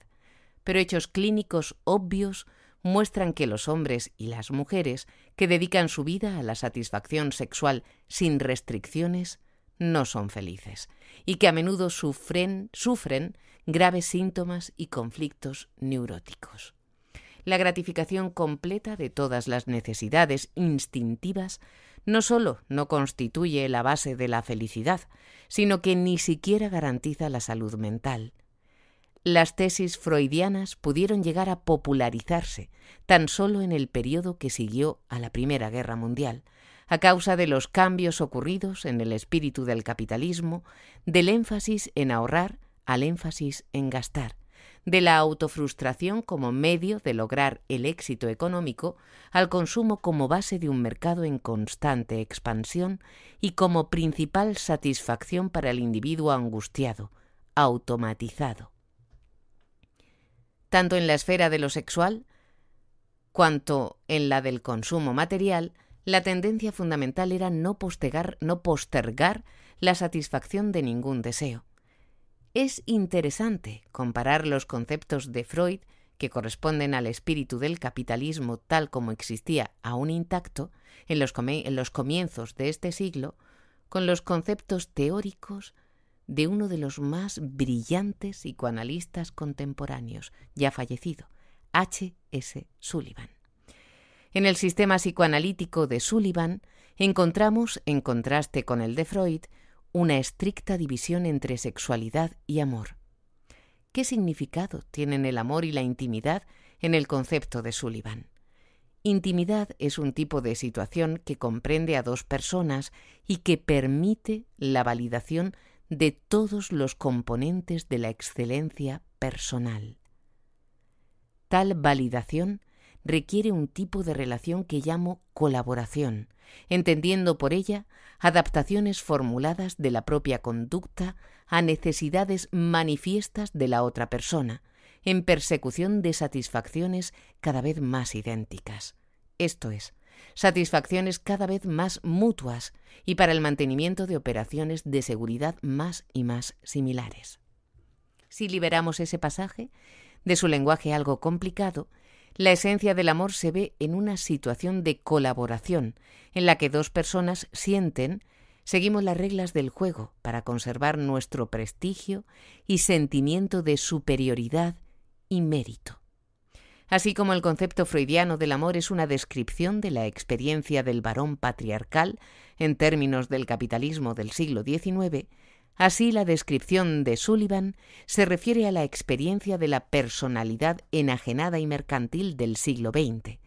Es la descripción de un egotismo ado, de dos personas que aman sus intereses comunes y se unen frente a un mundo hostil y enajenado. En realidad, su definición de la intimidad es en principio válida para el sentimiento de cualquier equipo cooperativo, en el que todos adaptan su conducta a las necesidades manifiestas de la otra persona en persecución de finalidades comunes. Es notable que Sullivan hable aquí de necesidades manifiestas, cuando lo menos que puede decirse del amor es que implica una reacción a las necesidades inexpresadas entre dos seres. El amor como satisfacción sexual recíproca y el amor como trabajo en equipo y como un refugio de la soledad constituyen las dos formas normales de la desintegración del amor en la sociedad occidental contemporánea, de la patología del amor socialmente determinado. Hay muchas formas individualizadas de la patología del amor que ocasionan sufrimientos conscientes y que tanto los psiquiatras como muchos legos consideran neuróticas. Algunas de las más frecuentes se describen brevemente en los siguientes ejemplos. La condición básica del amor neurótico radica en el hecho de que uno o los dos amantes han permanecido ligados a la figura de un progenitor y transfieren los sentimientos, expectaciones y temores que una vez tuvieron frente al padre o la madre a la persona amada en la vida adulta. Tales personas no han superado el patrón de relación infantil y aspiran a repetirlo en sus exigencias afectivas en la vida adulta. La condición básica del amor neurótico radica en el hecho de que uno o los dos amantes han permanecido ligados a la figura de un progenitor y transfieren los sentimientos, expectaciones y temores que una vez tuvieron frente al padre o la madre a la persona amada en la vida adulta. Tales personas no han superado el patrón de relación infantil y aspiran a repetirlo en sus exigencias afectivas en la vida adulta. En tales casos, la persona sigue siendo, desde el punto de vista afectivo, una criatura de dos, cinco o doce años, mientras que intelectual y socialmente está al nivel de su edad cronológica. En los casos más graves, esa inmadurez emocional conduce a perturbaciones en su afectividad social.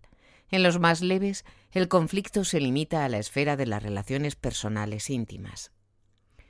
Con respecto a nuestro previo análisis de la personalidad centrada en la madre o el padre, el siguiente ejemplo de ese tipo de relación neurótica amorosa, frecuente hoy en día, se refiere a los hombres que en su desarrollo emocional han permanecido fijados a una relación infantil con la madre. Trátase de hombres que, por así decir, nunca fueron destetados.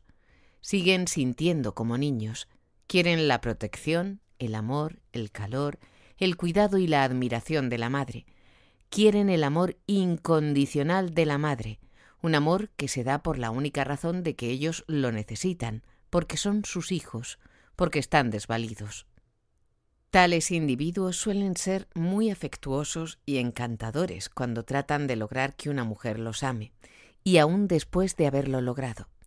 Pero su relación con la mujer, como en realidad con toda la gente, es superficial e irresponsable.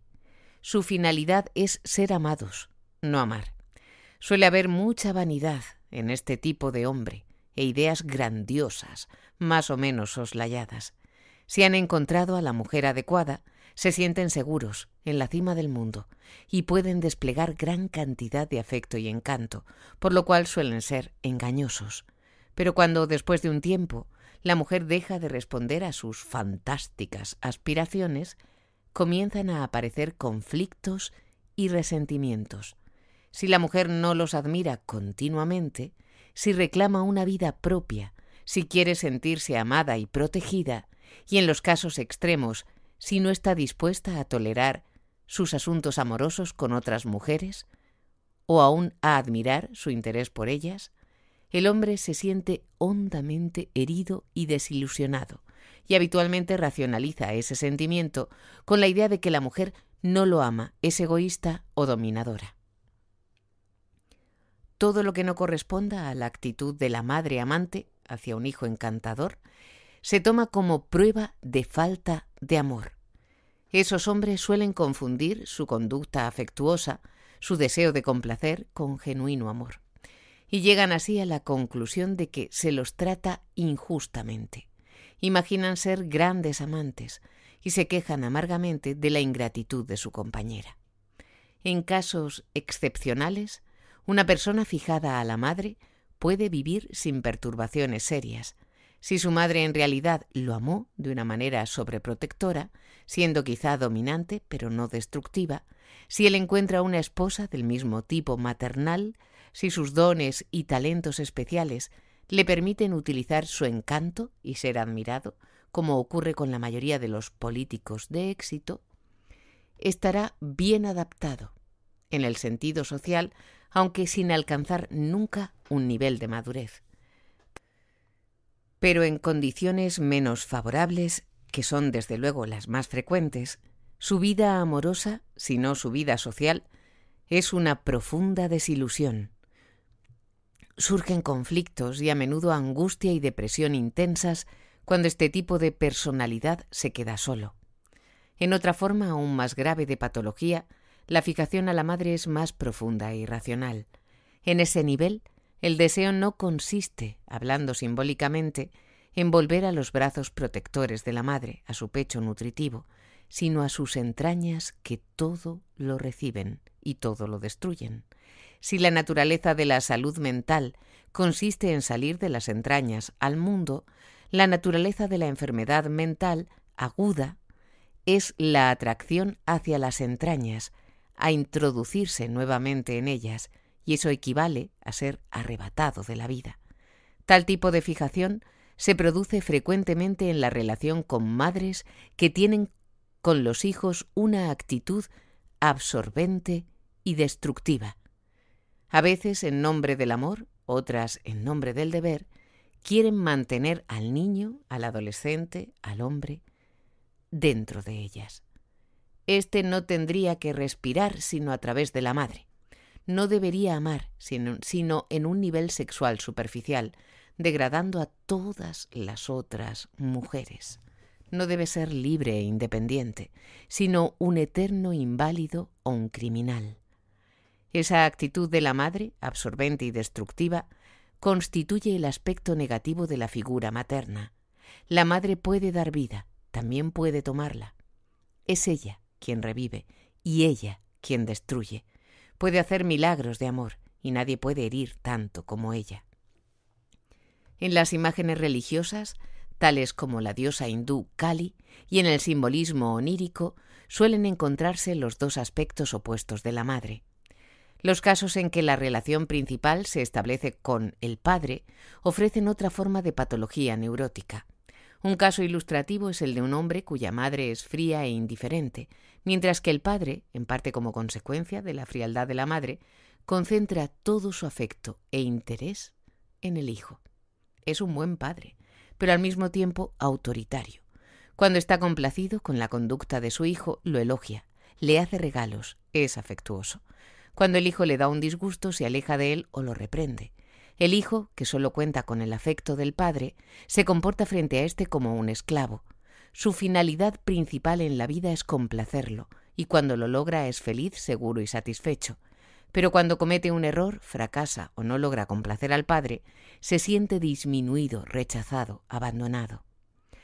En los años posteriores, ese hombre tratará de encontrar una figura paterna con la que pueda mantener una relación similar.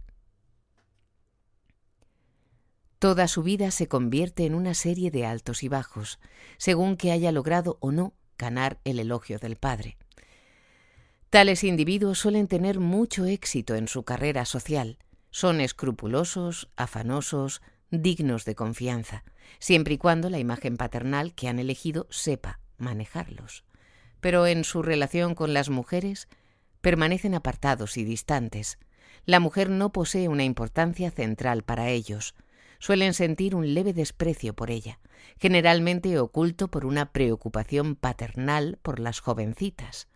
Su cualidad masculina puede impresionar inicialmente a una mujer, pero ésta pronto se desilusiona cuando descubre que está destinada a desempeñar un papel secundario al afecto fundamental por la figura paterna que predomina en la vida de su esposo en un momento dado. Las cosas ocurren así a menos que ella misma esté aún ligada a su padre y se sienta por lo tanto feliz junto a un hombre que la trata como a una niña caprichosa. Más complicada es la clase de perturbación neurótica que aparece en el amor basado en una situación paterna de distinto tipo, que se produce cuando los padres no se aman, pero son demasiado reprimidos como para tener peleas o manifestar signos exteriores de insatisfacción. Al mismo tiempo, su alejamiento les quita espontaneidad en relación con los hijos. Lo que una niña experimenta es una atmósfera de corrección, pero nunca le permite tener un auténtico contacto con la madre o el padre. Y por consiguiente, la desconcierta y atemoriza. Nunca está segura de lo que sus padres sienten o piensan. Siempre hay un elemento desconocido, misterioso en la atmósfera. Como resultado, la niña se retrae en un mundo propio, tiene ensoñaciones, permanece alejada, y su actitud será la misma en las relaciones amorosas posteriores. Además, la retracción da lugar al desarrollo de una angustia intensa, de un sentimiento de no estar firmemente arraigada en el mundo, y suele llevar a tendencias masoquistas como la única forma de experimentar una excitación intensa. Tales mujeres prefieren por lo general que el esposo les haga una escena y les grite, a que mantenga una conducta más normal y sensata, porque al menos eso las libera de la carga de tensión y miedo. Incluso llegan a veces a provocar esa conducta con el fin de terminar con el atormentador suspenso de la neutralidad afectiva. En los párrafos siguientes se describen otras formas frecuentes de amor irracional, sin entrar a analizar los factores específicos del desarrollo infantil que las origina. Una forma de pseudoamor, que no es rara y suele experimentarse, y más frecuentemente describirse en las películas y las novelas como el gran amor, es el amor idolátrico, si una persona no ha alcanzado el nivel correspondiente a una sensación de identidad, de yuidad, arraigada en el desenvolvimiento productivo de sus propios poderes, tiende a idolizar a la persona amada. Está enajenada de sus propios poderes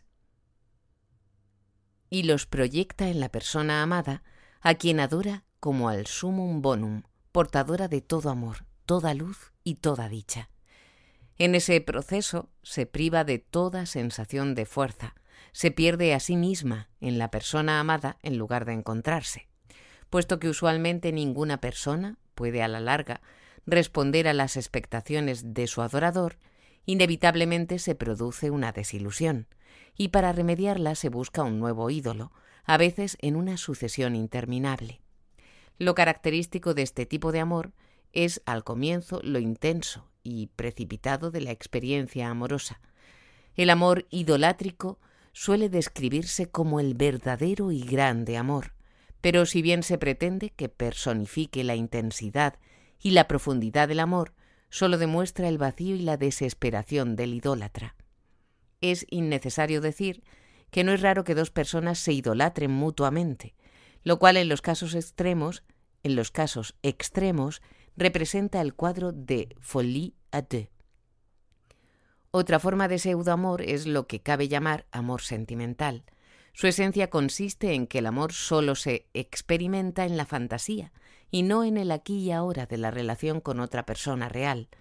La forma más común de tal tipo de amor es la que se encuentra en la gratificación amorosa sustitutiva que experimenta el consumidor de películas, novelas románticas y canciones de amor.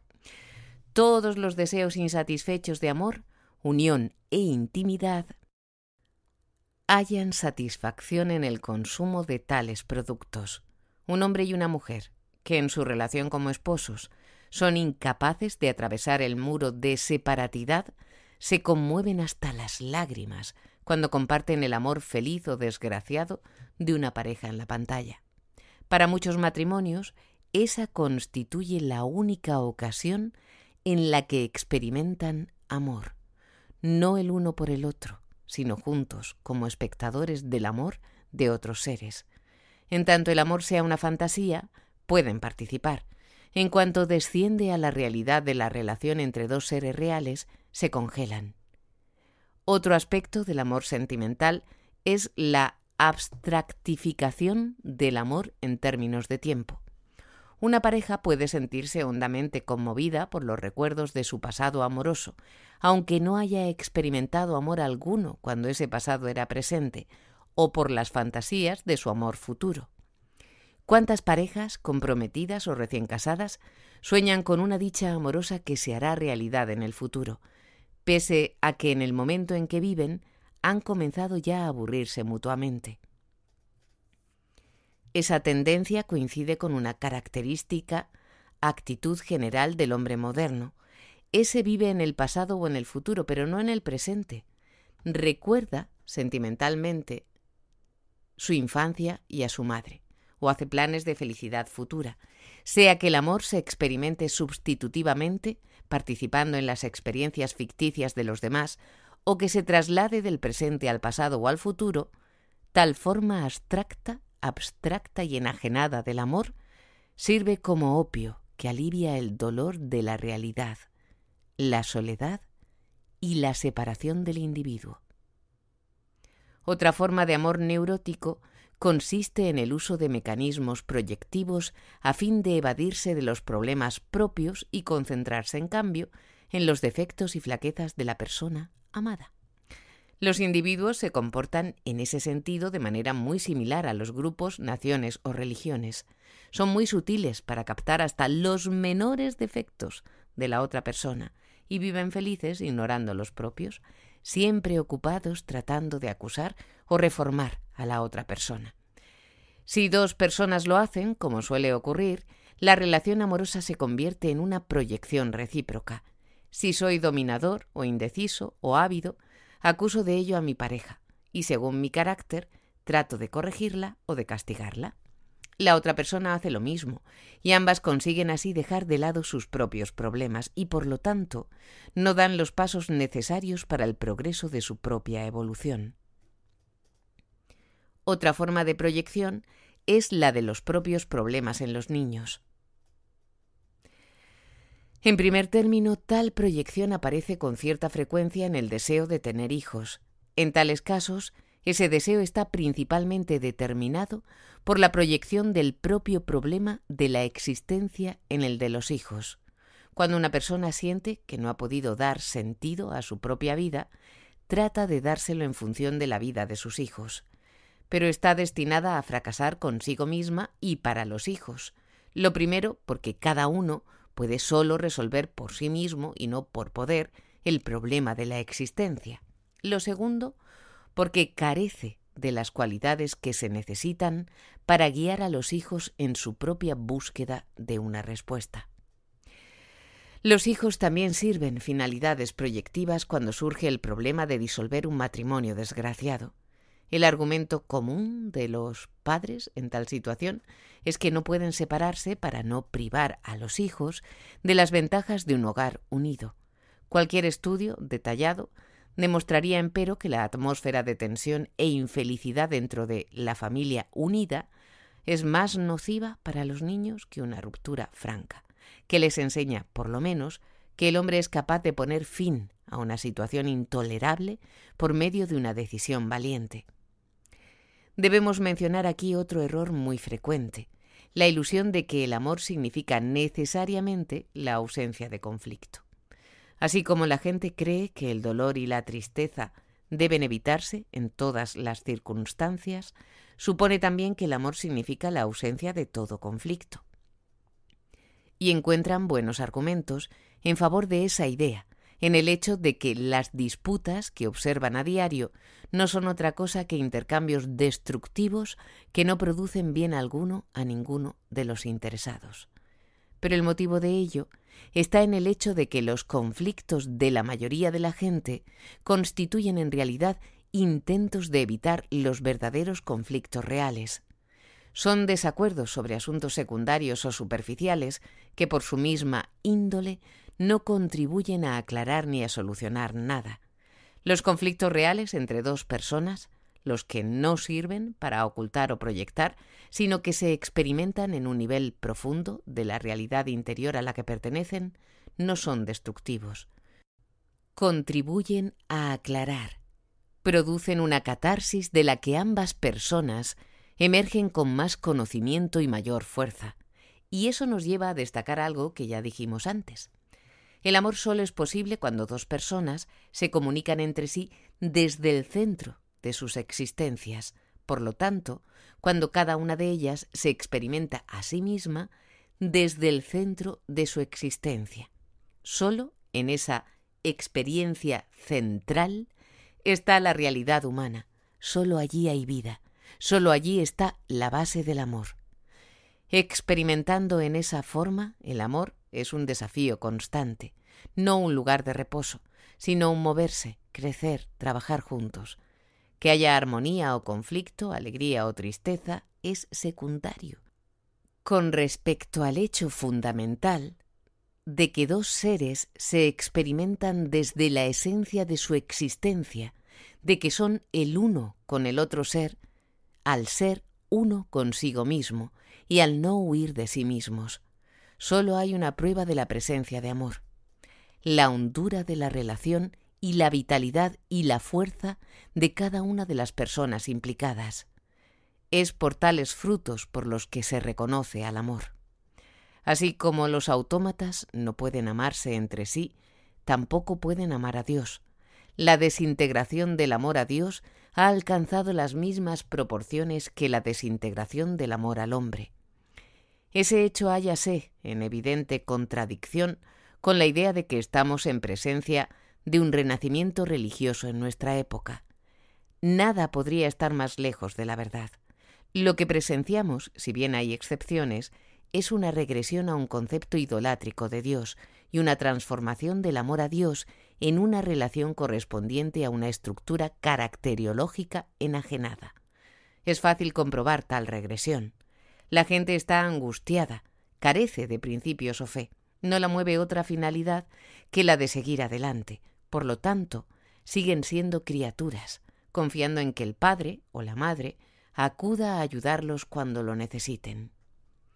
Es verdad que en diversas culturas religiosas, como la de la Edad Media, el hombre corriente también consideraba a Dios un padre y una madre protectores, pero al mismo tiempo también tomaba a Dios en serio, en el sentido de que la meta fundamental de su vida era vivir según los principios de Dios, hacer de la salvación su preocupación suprema, a la cual subordinaba todas las demás actividades. Nada queda de ese esfuerzo hoy en día. La vida diaria está estrictamente separada de cualquier valor religioso. Se dedica a obtener comodidades materiales y éxito en el mercado de la personalidad. Los principios en que se basan nuestros esfuerzos seculares son los de la indiferencia y egoísmo, el segundo rotulado generalmente individualismo o iniciativa individual. El hombre de culturas verdaderamente religiosas puede compararse a un niño de ocho años, que necesita la ayuda de su padre, pero que comienza a adoptar en su vida sus enseñanzas y principios. El hombre contemporáneo es más bien como un niño de tres años, que llora llamando a su padre cuando lo necesita, o bien se muestra completamente autosuficiente cuando puede jugar. En ese sentido, en la dependencia infantil de una imagen antropomórfica de Dios sin la transformación de la vida de acuerdo con los principios de Dios, Estamos más cerca de una tribu idólatra primitiva que de la cultura religiosa de la Edad Media. En otro sentido, nuestra situación religiosa muestra rasgos nuevos, característicos únicamente de la sociedad occidental capitalista contemporánea. Puedo remitirme a afirmaciones hechas antes. El hombre moderno se ha transformado en un artículo. Experimenta su energía vital como una inversión de la que debe obtener el máximo beneficio, teniendo en cuenta su posición y la situación del mercado de la personalidad. Está enajenado de sí mismo, de sus semejantes y de la naturaleza. Su finalidad principal es el intercambio ventajoso de sus aptitudes, su conocimiento y de sí mismo, de su bagaje, de personalidad con otros individuos igualmente ansiosos de lograr un intercambio conveniente y equitativo. La vida carece de finalidad, salvo la de seguir adelante, de principios, excepto el de intercambio equitativo, de satisfacción, excepto la de consumir. ¿Qué puede significar el concepto de Dios en tales circunstancias? ha perdido su significado religioso original y se ha adaptado a la cultura enajenada del éxito. En el renacimiento religioso de los últimos tiempos, la creencia en Dios se ha convertido en un recurso psicológico, cuya finalidad es el hacer al individuo más apto para la pugna competitiva. La religión se alía con la autosugestión y la psicoterapia para ayudar al hombre en sus actividades comerciales. Después de la Primera Guerra Mundial, aún no se había recurrido a Dios con el propósito de mejorar la propia personalidad. El libro que más se vendió en 1938, Cómo ganar amigos e influir sobre la gente, de Dale Carnegie, se mantuvo en un nivel estrictamente secular. La función que cumplió entonces dicho libro, de Dale Carnegie, es la que hoy realiza el bestseller actual El poder del pensamiento positivo, del reverendo N. V. Pell, en este libro religioso ni siquiera se cuestiona que nuestra preocupación predominante por el éxito esté de acuerdo con el espíritu de la religión monoteísta. Por el contrario, jamás se pone en duda tal finalidad suprema, sino que se recomiendan la creencia en Dios y las plegarias como un medio de aumentar la propia habilidad para alcanzar el éxito. Así como los psiquiatras modernos recomiendan la felicidad del empleado para ganar la simpatía de los compradores, del mismo modo algunos sacerdotes aconsejan amar a Dios para tener más éxito. Haz de Dios tu socio significa hacer de Dios un socio en los negocios antes que hacerse uno con Él en el amor, la justicia y la verdad. De modo similar a cómo se ha reemplazado el amor fraternal por la equidad impersonal, se ha transformado a Dios en un remoto director general del universo y compañía. Sabemos que está allí, que dirige la función, aunque está, aunque ésta probablemente seguiría adelante sin él. Nunca lo vemos, pero aceptamos su dirección mientras desempeñamos nuestro papel. La práctica del amor.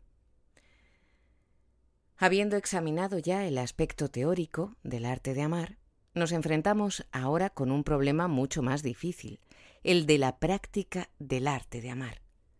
¿Puede aprenderse algo acerca de la práctica de un arte excepto practicándolo? La dificultad del problema se ve aumentada por el hecho de que la mayoría de la gente de hoy en día, y por lo tanto muchos de los lectores de este libro, Esperan recibir recetas del tipo ¿cómo debe usted hacerlo? Y eso significa, en nuestro caso, que les enseñe a amar. Mucho me temo que quien comience este último capítulo con tales esperanzas resultará sumamente decepcionado. Amar es una experiencia personal que solo podemos tener por y para nosotros mismos. En realidad, prácticamente no existe nadie que no haya tenido esa experiencia, por lo menos en una forma rudimentaria, cuando niño, adolescente o adulto. Lo que un examen de la práctica del amor puede hacer es considerar las premisas del arte de amar, los enfoques, por así decirlo, de la cuestión y la práctica de esas premisas y esos enfoques. Los pasos hacia la meta solo puede darlos uno mismo y el examen concluye antes de que se dé el paso definitivo. Sin embargo, creo que el examen de los enfoques puede resultar útil para el dominio del arte, por lo menos para quienes han dejado de esperar recetas. La práctica de cualquier arte tiene ciertos requisitos generales independientes por completo de que el arte en cuestión sea la carpintería, la medicina o el arte de amar.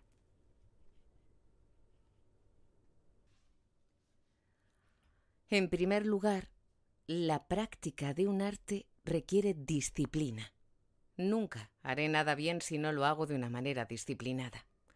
Cualquier cosa que haga solo porque estoy en el estado de ánimo apropiado puede constituir un hobby agradable o entretenido, mas nunca llegaré a ser un maestro en ese arte.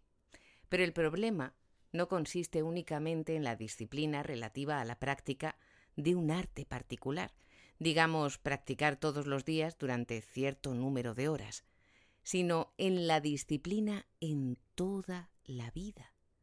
Podía pensarse que para el hombre moderno nada es más fácil de aprender que la disciplina. ¿Acaso no pasa ocho horas diarias de manera sumamente disciplinada en un trabajo donde impera una estricta rutina? Lo cierto, en cambio, es que el hombre moderno es excesivamente indisciplinado fuera de la esfera del trabajo. Cuando no trabaja, quiere estar ocioso, haraganear o, para usar una palabra más agradable, relajarse. Ese deseo de ociosidad constituye en gran parte una reacción contra la rutinización de la vida, precisamente porque el hombre está obligado durante ocho horas al día a gastar su energía con fines ajenos, en formas que no le son propias, sino prescritas, por el ritmo de trabajo, se revela y su rebeldía toma la forma de una complacencia infantil para consigo mismo. Además, en la batalla contra el autoritarismo ha llegado a desconfiar de toda disciplina, tanto de la impuesta por la autoridad irracional como de la disciplina racional autoimpuesta. Sin esa disciplina, empero, la vida se torna caótica y carece de concentración. El que la el que la concentración es condición indispensable para el dominio de un arte no necesita demostración. Harto bien lo sabe todo aquel que alguna vez haya intentado aprender un arte. No obstante, en nuestra cultura, la concentración es aún más rara que la autodisciplina. Por el contrario, nuestra cultura lleva a una forma de vida difusa y desconcentrada que casi no registra paralelos. Se hacen muchas cosas a la vez. Se lee, se escucha la radio, se habla, se fuma, se come, se bebe. Somos consumidores con la boca siempre abierta, ansiosos y dispuestos a tragarlo todo. Películas, bebidas, conocimiento. Esa falta de concentración se manifiesta claramente en nuestra dificultad para estar a solas con nosotros mismos.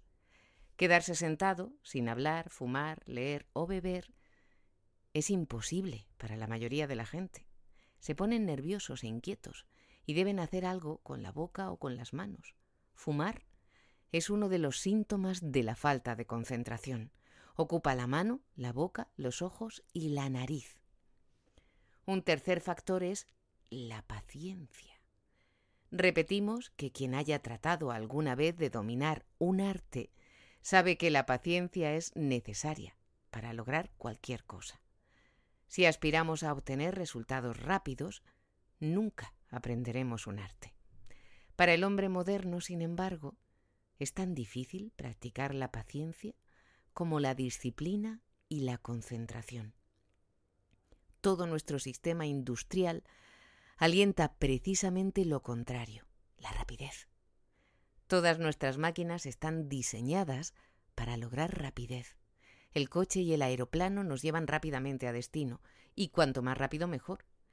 Las máquinas, que puede producir la misma cantidad, la máquina, que puede producir la misma cantidad en la mitad del tiempo, es muy superior a la más antigua y lenta.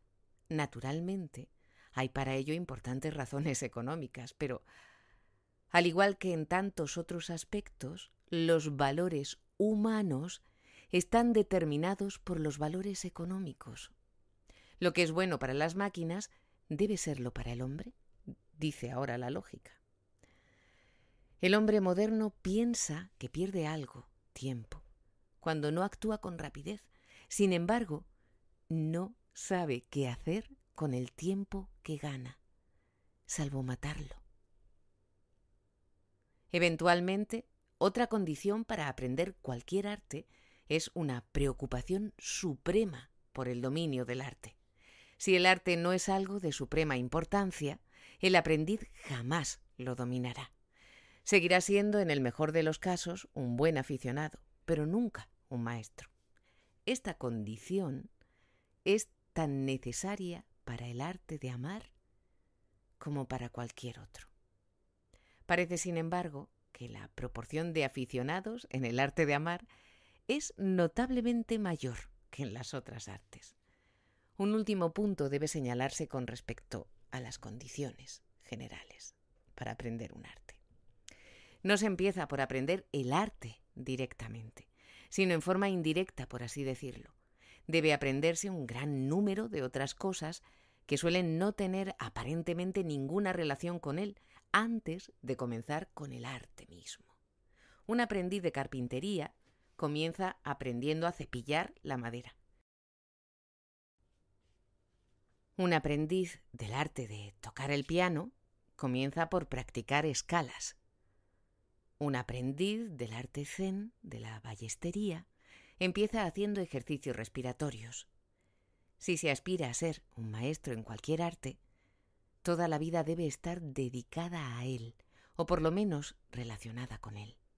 La propia persona se convierte en instrumento en la práctica del arte y debe mantenerse en buenas condiciones según las funciones específicas que deba realizar.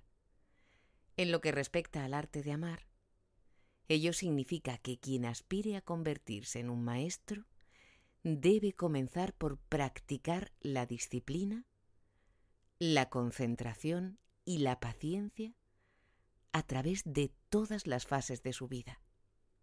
¿Cómo se practica la disciplina? nuestros abuelos estarían en mejores condiciones para contestar esa pregunta.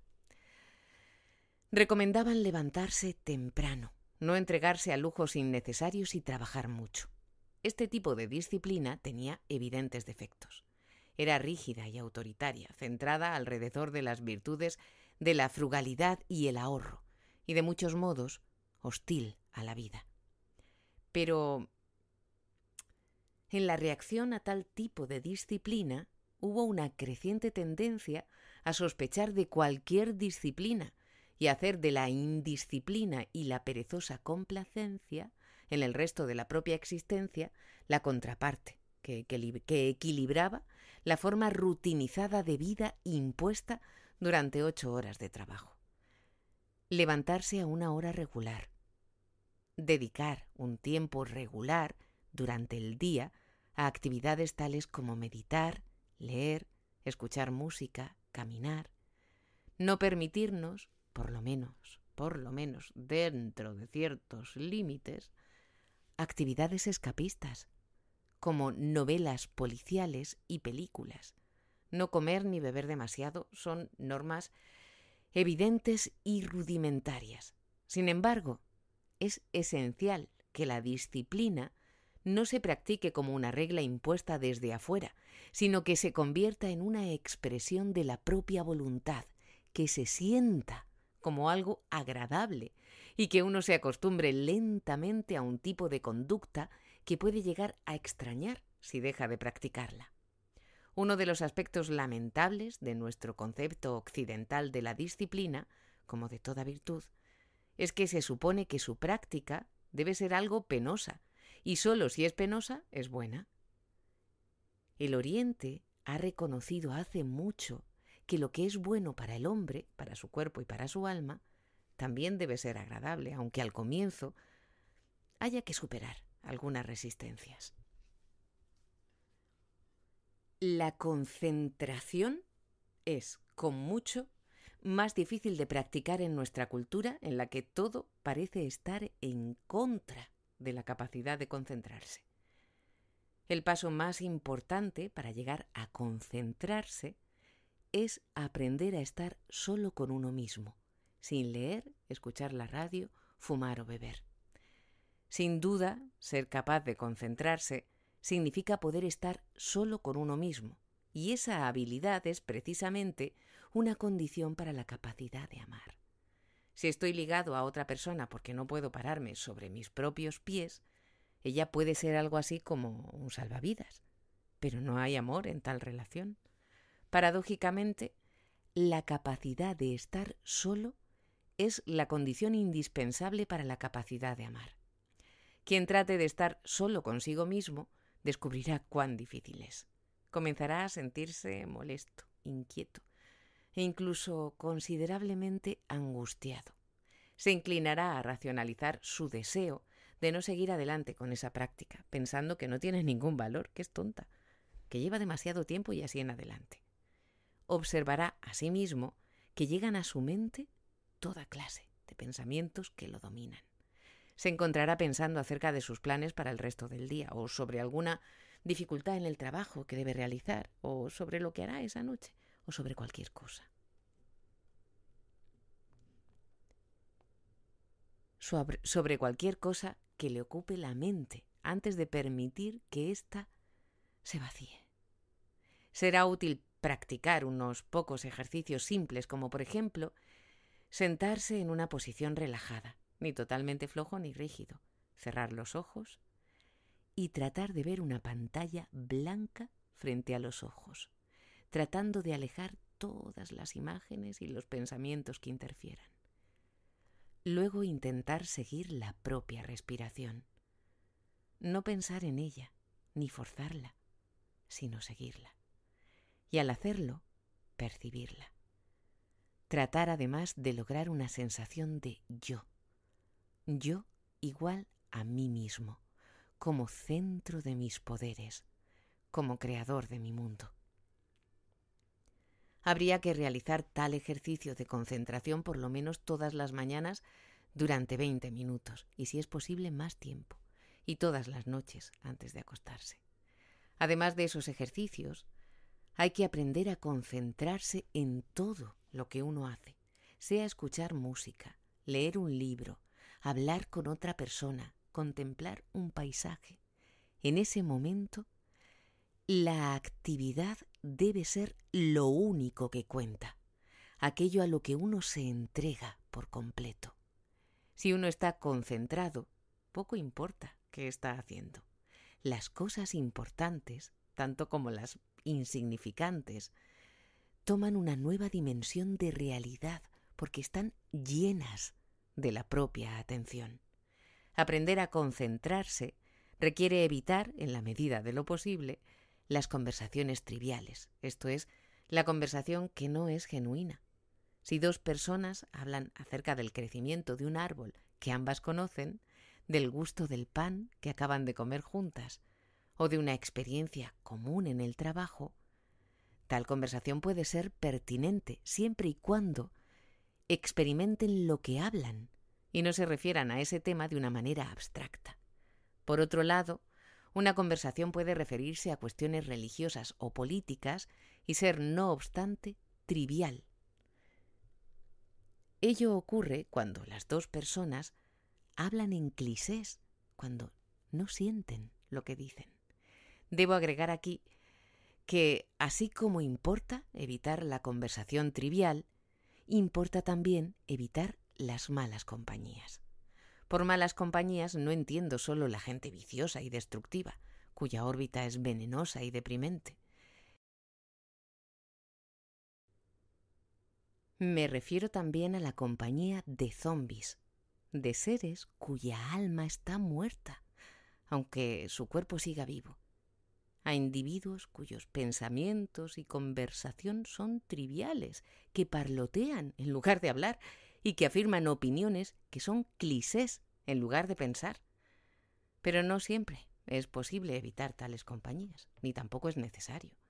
Si uno no reacciona en la forma esperada, es decir, con clichés y trivialidades, sino directa y humanamente, descubrirá con frecuencia que esa gente modifica su conducta, muchas veces con la ayuda de la sorpresa producida por el choque de lo inesperado.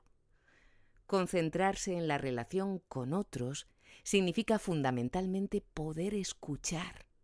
La mayoría de la gente oye a los demás y aún da consejos, sin escuchar realmente. No toman en serio las palabras de la otra persona y tampoco les importan demasiado sus propias respuestas. Resultado de ello, la conversación los cansa encuéntranse bajo la ilusión de que se sentirían aún más cansados si escucharan con concentración. Pero lo cierto es lo contrario. Cualquier actividad realizada en forma concentrada tiene un efecto estimulante, aunque luego aparezca un cansancio natural y benéfico. Cualquier actividad no concentrada, en cambio, causa somnolencia y al mismo tiempo hace difícil conciliar el sueño al final del día. Estar concentrado significa vivir plenamente en el presente, en el aquí y el ahora, y no pensar en la tarea siguiente mientras estoy realizando otra. Es innecesario decir que la concentración debe ser, sobre todo, practicada por personas que se aman mutuamente. Deben aprender a estar el uno cerca del otro, sin escapar de las múltiples formas acostumbradas. El comienzo de la práctica de la concentración es difícil. Se tiene la impresión de que jamás se logrará la finalidad buscada. Ello implica, evidentemente, la necesidad de tener paciencia. Si uno no sabe que todo tiene su momento y quiere forzar las cosas, entonces es indudable que nunca logrará concentrarse, tampoco en el arte de amar. Para tener una idea de lo que es la paciencia, basta con observar a un niño que aprende a caminar, se cae, vuelve a caer una y otra vez y sin embargo sigue ensayando, mejorando, hasta que un día camina sin caerse. ¿Qué no podría lograr la persona adulta si tuviera la paciencia del niño y su concentración en los fines que son importantes para él? Es imposible aprender a concentrarse sin hacerse sensible a uno mismo. ¿Qué significa eso? ¿Qué hay que pensar continuamente en uno mismo? ¿Analizarse? ¿O qué? Si habláramos de ser sensible a una máquina, no habría dificultad para explicar lo que eso significa. Cualquiera que, por ejemplo, maneja un auto es sensible a él. Advierte hasta un pequeño ruido inusual o un insignificante cambio de la aceleración del motor. De la misma forma, el conductor es sensible a las irregularidades en la superficie del camino, a los movimientos de los coches que van detrás y delante de él. Sin embargo, no piensa en todos estos factores.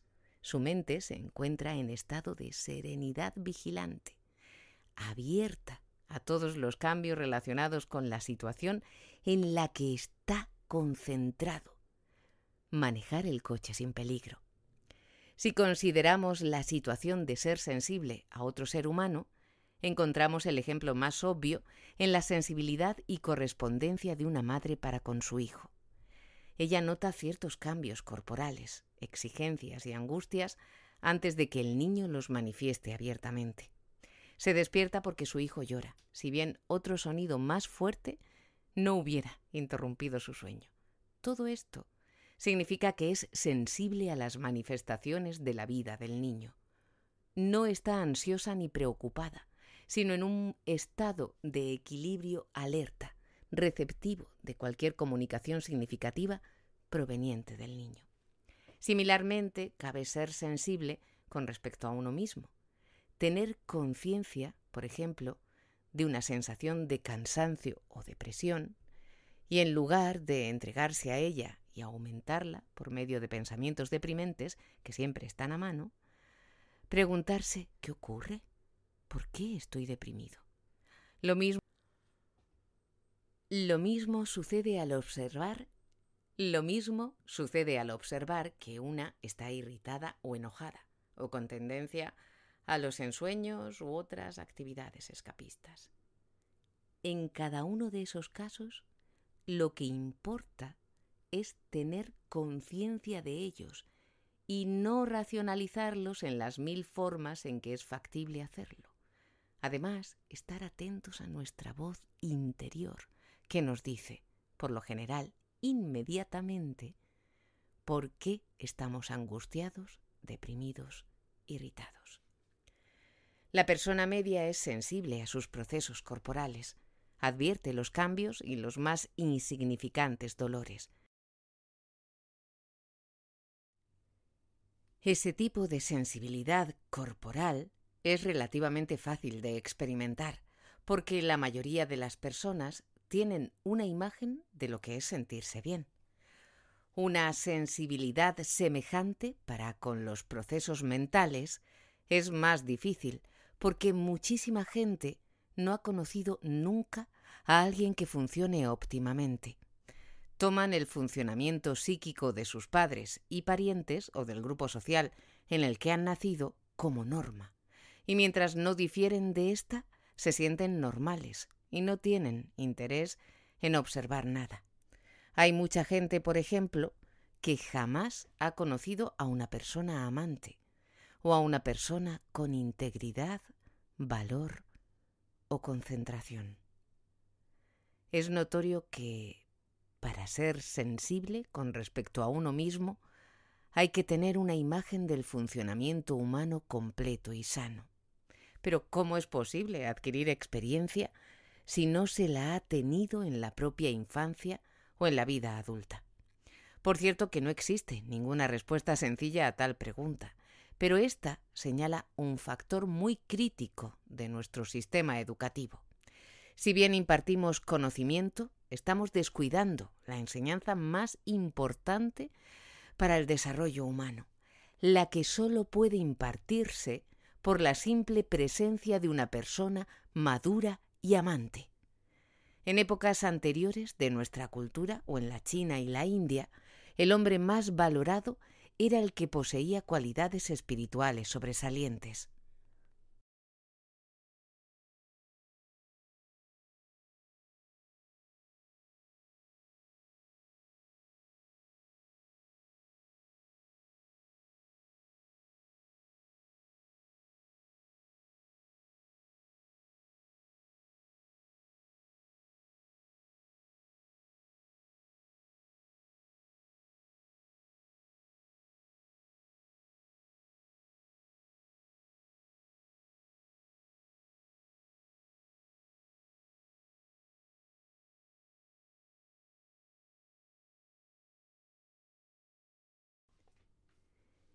Ni siquiera el maestro era única o primariamente una fuente de información, sino que su función consistía en transmitir ciertas actitudes humanas.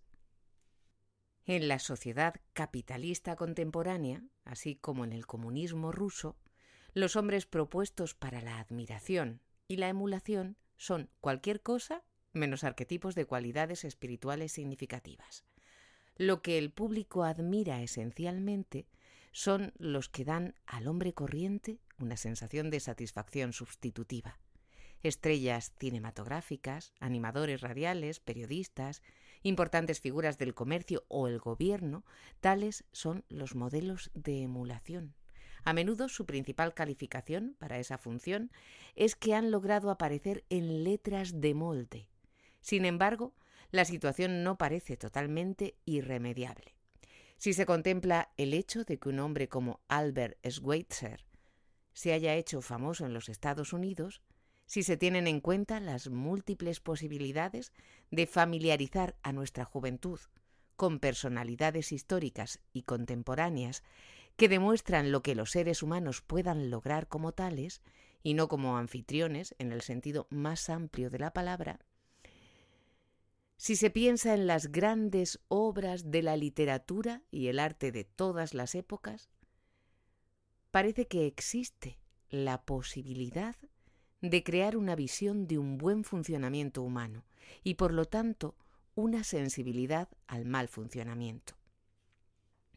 Si no lográramos mantener viva una visión de la vida madura, entonces indudablemente nos veríamos frente a la probabilidad de que nuestra tradición cultural se derrumbe.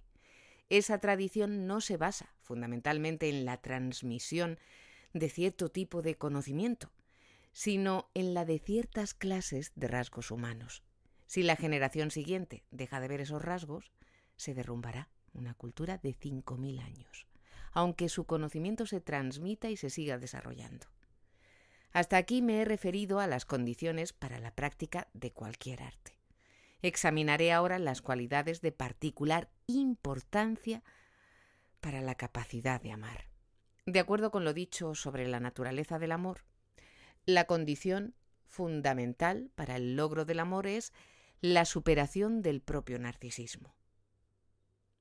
En la orientación narcisista se experimenta como real solo lo que existe en nuestro interior, mientras que los fenómenos del mundo exterior carecen de realidad de por sí y se experimentan solo desde el punto de vista de su utilidad o peligro para uno mismo.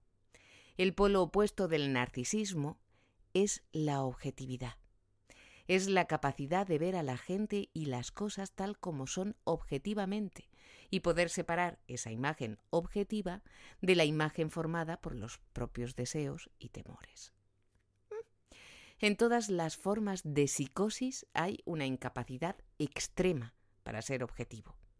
Para el insano, la única realidad que existe es la que está dentro de él, la de sus temores y deseos. Ve el mundo exterior como símbolos de su mundo interior, como su creación. Y todos procedemos de idéntica manera cuando soñamos. En el sueño producimos hechos, ponemos dramas en escena que constituyen la expresión de nuestros anhelos y temores, aunque algunas veces también de nuestras intuiciones y juicios. Y mientras dormimos, estamos convencidos de que el producto de nuestros sueños es tan real como la realidad que percibimos en el estado de vigilia. El insano o el soñador carecen completamente de una visión objetiva del mundo exterior.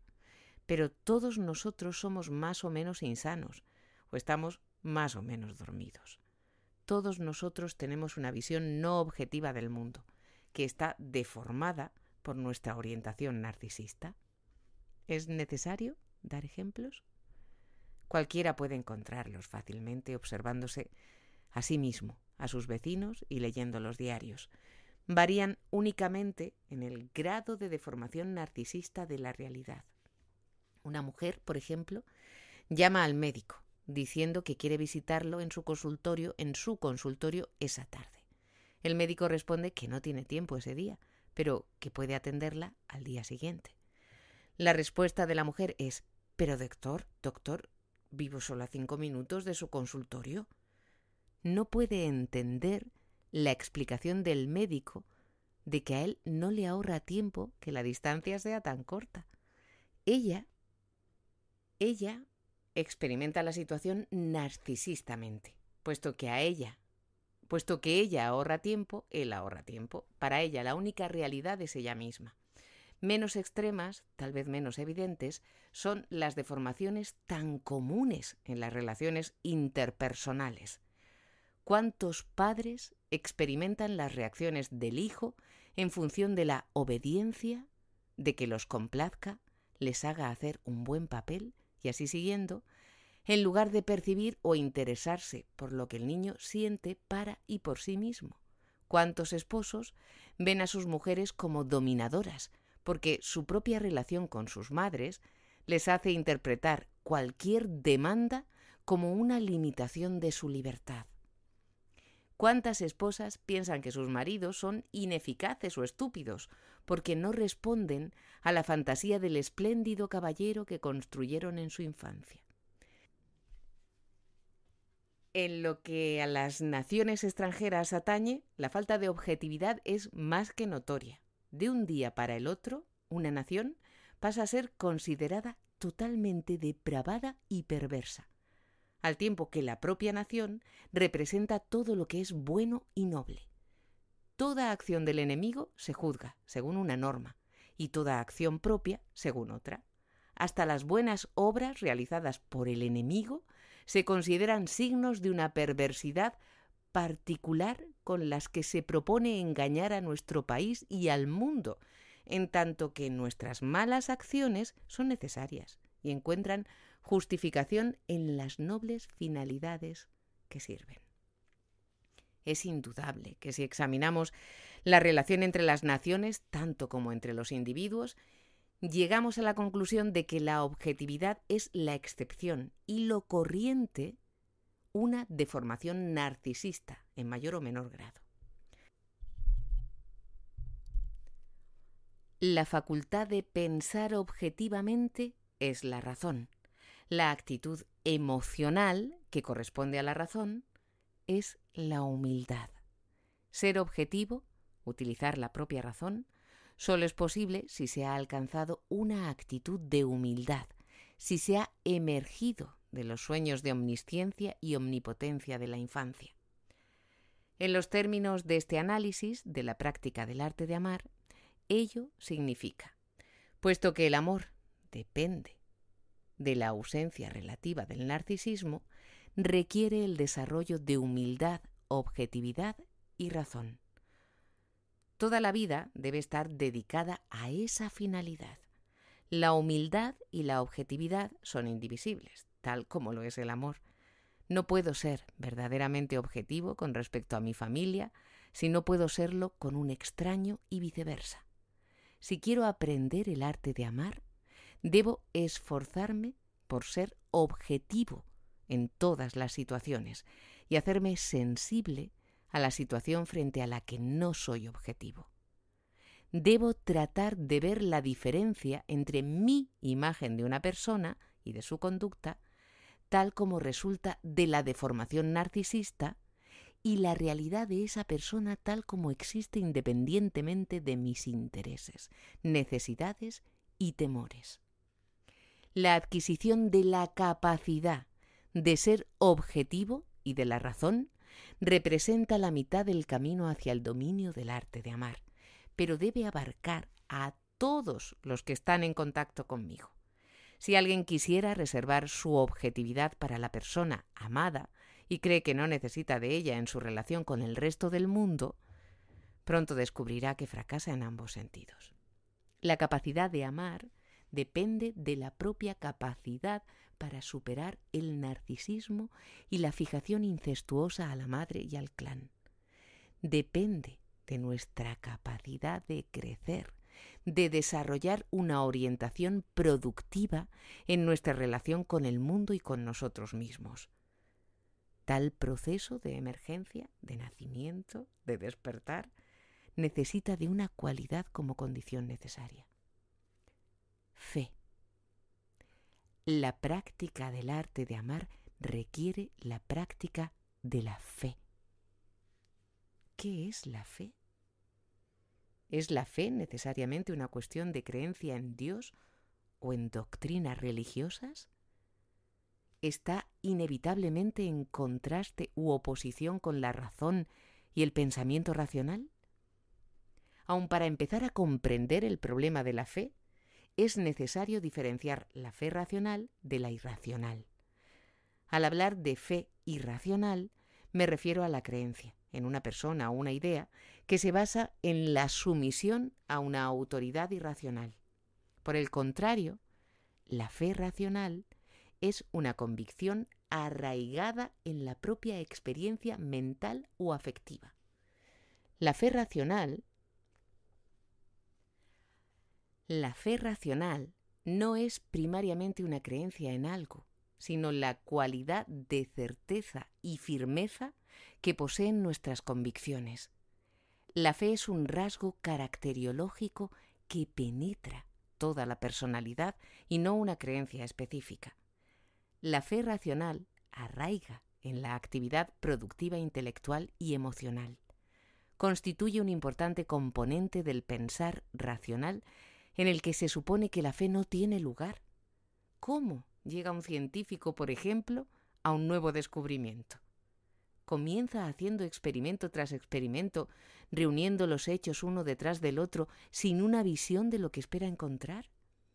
Es excepcional que un descubrimiento realmente importante se haya hecho de esa manera en cualquier terreno ni tampoco ocurre que la gente arribe a conclusiones significativas cuando se limita a perseguir una fantasía. El proceso del pensamiento creador en cualquier campo del esfuerzo humano suele comenzar con lo que podríamos llamar una visión racional, que constituye a su vez el resultado de considerables estudios previos, pensamiento reflexivo y observación. Cuando un científico logra reunir suficientes datos o elaborar una fórmula matemática que hace altamente plausible su visión original, puede decirse que ha llegado a una hipótesis de ensayo, un cuidadoso análisis de la hipótesis con el fin de discernir sus consecuencias y la recopilación de datos que la apoyan llevan a una hipótesis más adecuada y quizás eventualmente a su inclusión en una teoría de amplio alcance. La historia de la ciencia está llena de ejemplos de fe en la razón y en las visiones de la verdad.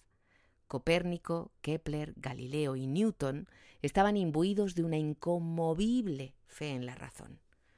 Por ella Bruno murió quemado en la hoguera y Spinoza sufrió la excomunión. A cada paso, desde la concepción de una visión racional hasta la formulación de una teoría, es necesaria la fe. Fe en la visión de una finalidad racionalmente válida que alcanzar. Fe en la hipótesis como una proposición probable y plausible. Y fe en la teoría final, al menos hasta que se llegue a un consenso general acerca de su validez. Esa fe está arraigada en la propia experiencia, en la confianza en el propio poder de pensamiento, observación y juicio. Al tiempo que la fe irracional es la aceptación de algo como verdadero solo porque así lo afirma una autoridad o la mayoría, la fe racional tiene sus raíces en una convicción independiente basada en el propio pensamiento y observación productivos, a pesar de la opinión de la mayoría.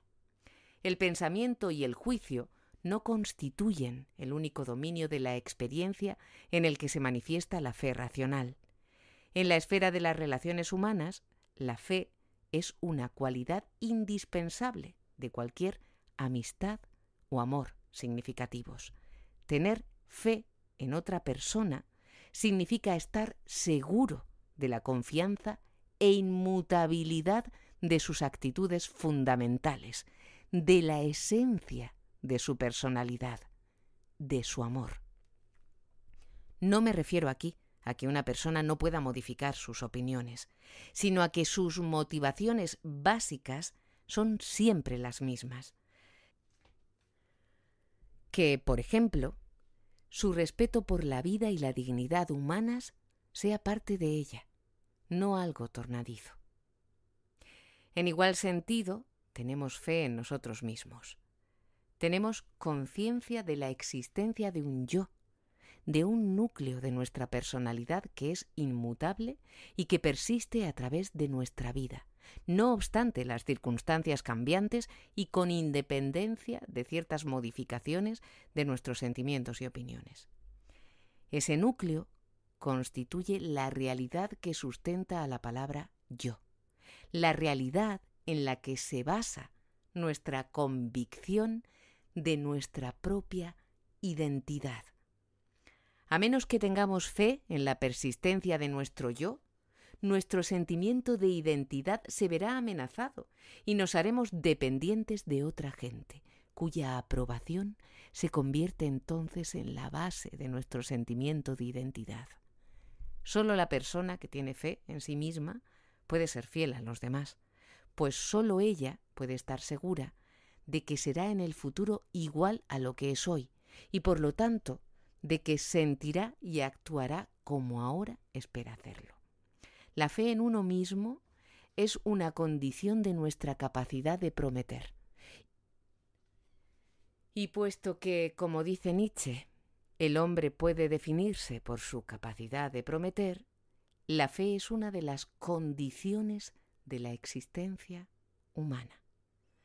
Lo que importa en relación con el amor es la fe en el propio amor, en su capacidad de producir amor en los demás y en su confianza. Otro aspecto de la fe en otra persona refiérese a la fe que tenemos en las potencialidades de los otros. La forma más rudimentaria en que se manifiesta es la fe que tiene la madre en su hijo recién nacido, en que vivirá, crecerá, caminará y hablará. Sin embargo, el desarrollo del niño en ese sentido se produce con tal regularidad que parecería que no es necesaria la fe para estar seguro de él. Algo distinto ocurre con las potencialidades que pueden no desarrollarse, las de amar, ser feliz, utilizar la razón y otras más específicas, el talento artístico, por ejemplo. Son las semillas que crecen y se manifiestan si se dan las condiciones apropiadas para su desarrollo y que pueden ahogarse cuando éstas faltan. De tales condiciones, una de las más importantes es que la persona de mayor influencia en la vida del niño tenga fe en esas potencialidades.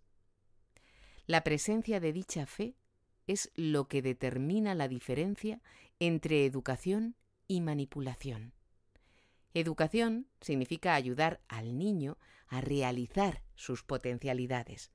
Lo contrario de la educación es la manipulación, que se basa en la ausencia de fe, en el desarrollo de las potencialidades y en la convicción de que un niño será como corresponde solo si los adultos le inculcan lo que es deseable y suprimen lo que parece indeseable.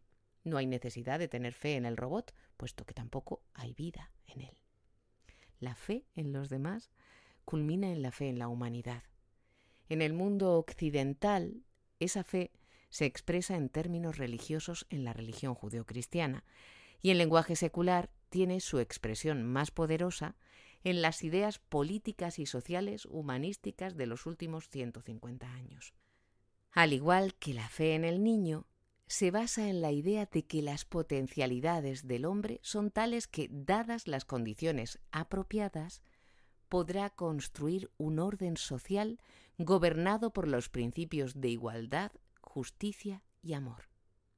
El hombre no ha logrado aún construir ese orden, y por lo tanto, la convicción de que puede hacerlo necesita fe.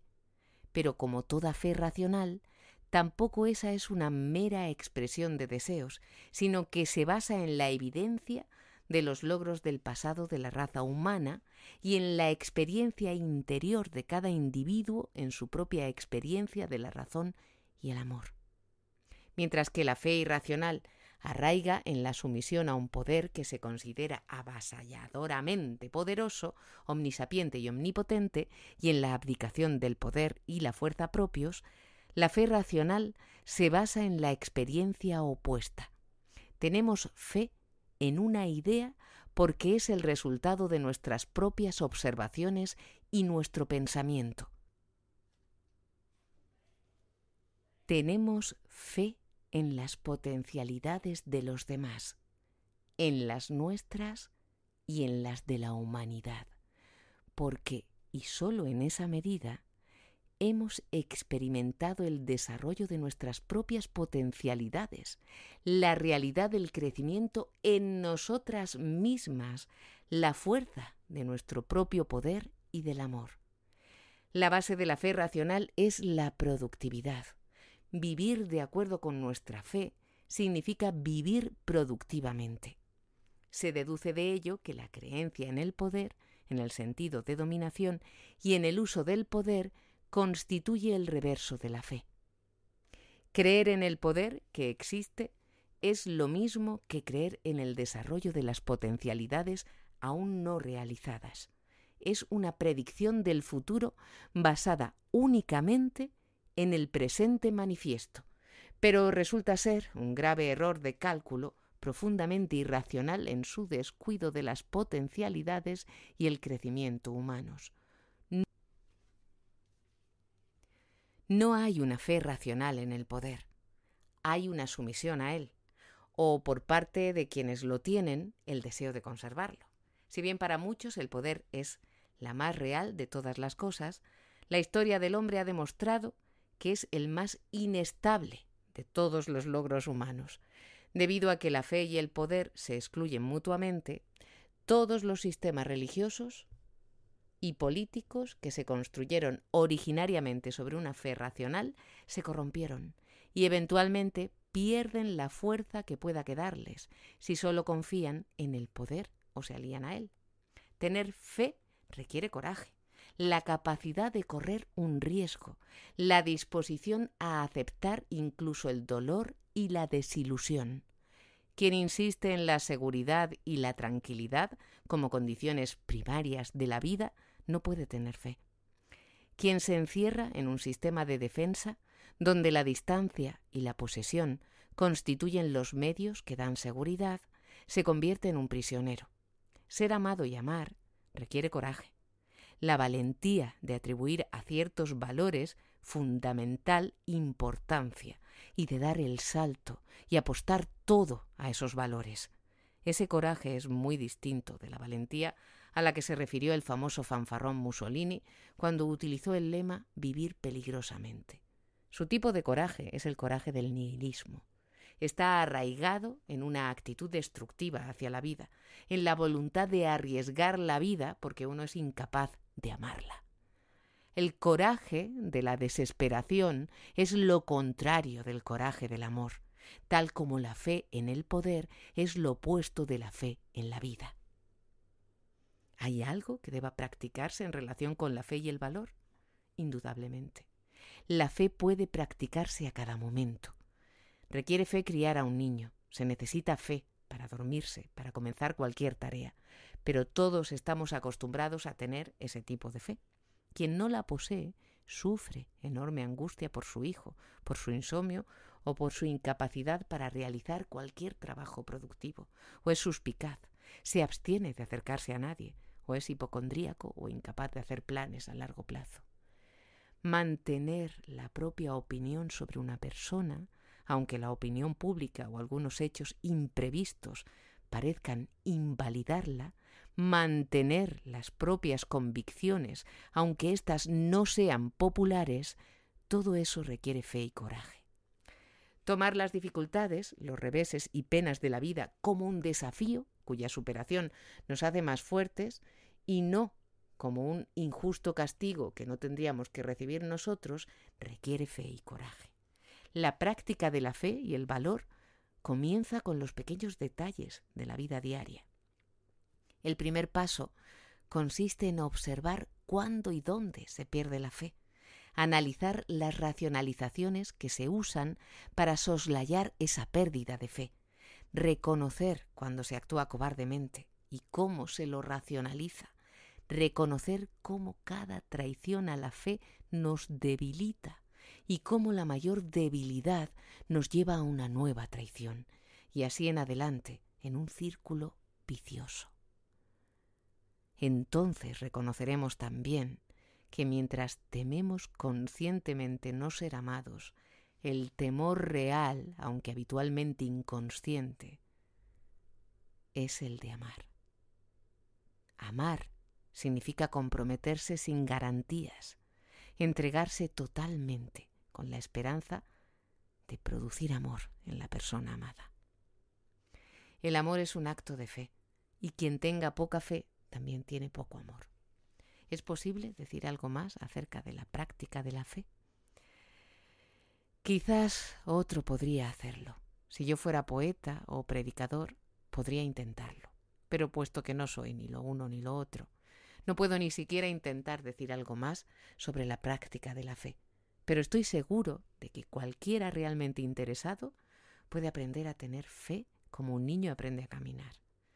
Una, una actitud indispensable para la práctica del arte de amar, que hasta ahora solo hemos mencionado de modo implícito, debe examinarse explícitamente ahora, pues es fundamental. La actividad. He dicho antes que actividad no significa hacer algo, sino una actividad interior, el uso productivo de los propios poderes. El amor es una actividad. Si amo, estoy en un constante estado de preocupación activa por la persona amada, pero no solo por ella, porque seré incapaz de relacionarme activamente con la persona amada si soy perezoso, si no estoy en un constante estado de conciencia alerta y actividad. Conciencia, alerta y actividad. El dormir es la única situación apropiada para la inactividad. En el estado de vigilia no debe haber lugar para ella. La situación paradójica de multitud de individuos hoy en día es que están semidormidos durante el día y, semidespiertos cuando duermen o cuando quieren dormir. Estar plenamente despierto es la condición para no aburrirnos o aburrir a los demás. Y sin duda, no estar o no ser aburrido es una de las condiciones fundamentales para amar. Ser activo en el pensamiento, en el sentimiento, con los ojos y los oídos durante todo el día. Evitar la pereza interior, sea que ésta signifique mantenerse receptivo, acumular o meramente perder el tiempo, es condición indispensable para la práctica del arte de amar. Es una ilusión creer que se puede dividir la vida en forma tal que uno sea productivo en la esfera del amor e improductivo en las demás. La productividad no permite una tal división del trabajo. La capacidad de amar exige un estado de intensidad, de estar despierto, de acrecentada vitalidad que sólo puede ser el resultado de una orientación productiva y activa en muchas otras esferas de la vida. Si no se es productivo en otros aspectos, tampoco se es productivo en el amor. El examen del arte de amar no puede limitarse al dominio personal de la adquisición y desarrollo de las características y aptitudes que hemos descrito en este capítulo. Está inseparablemente relacionado con el dominio social.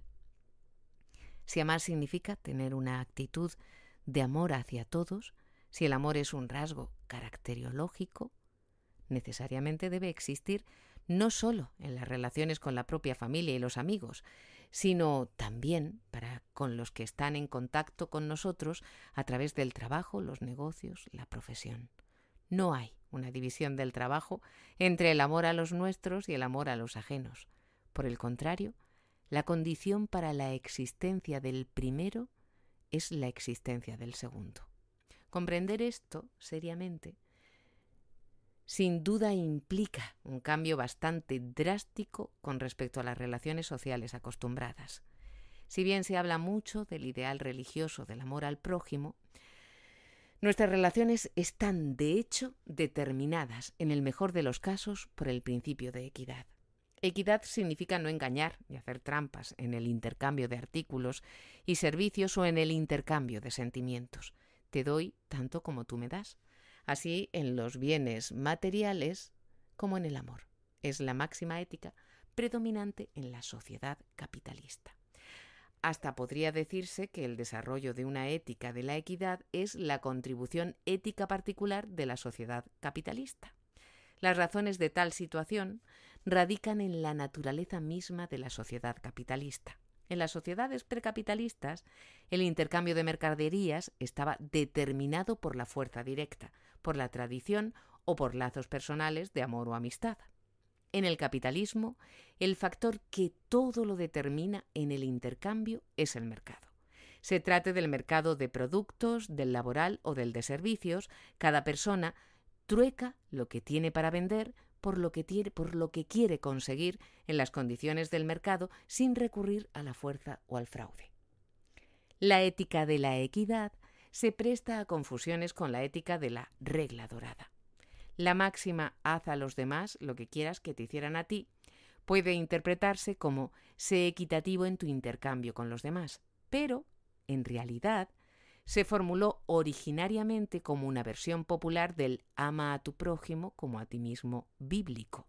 Por cierto, la norma judeocristiana del amor fraternal es totalmente diferente de la ética de la equidad. Significa amar al prójimo, es decir, sentirse responsable por él y uno con él, mientras que la ética equitativa significa no sentirse responsable y unido, sino distante y separado significa respetar los derechos del prójimo, pero no amarlo. No es un accidente el que la regla dorada se haya convertido en la más popular de las máximas religiosas actuales. Obedece ello a que es susceptible de interpretarse en términos de una ética equitativa que todos comprenden y que están dispuestos a practicar. Pero la práctica del amor debe comenzar por reconocer la diferencia entre equidad y amor. Aquí, sin embargo, surge un importante problema. Si toda nuestra organización social y económica está basada en el hecho de que cada uno trate de conseguir ventajas para sí mismo, si está, si está regida por el principio del egotismo atemperado solo por el principio ético de equidad, ¿Cómo es posible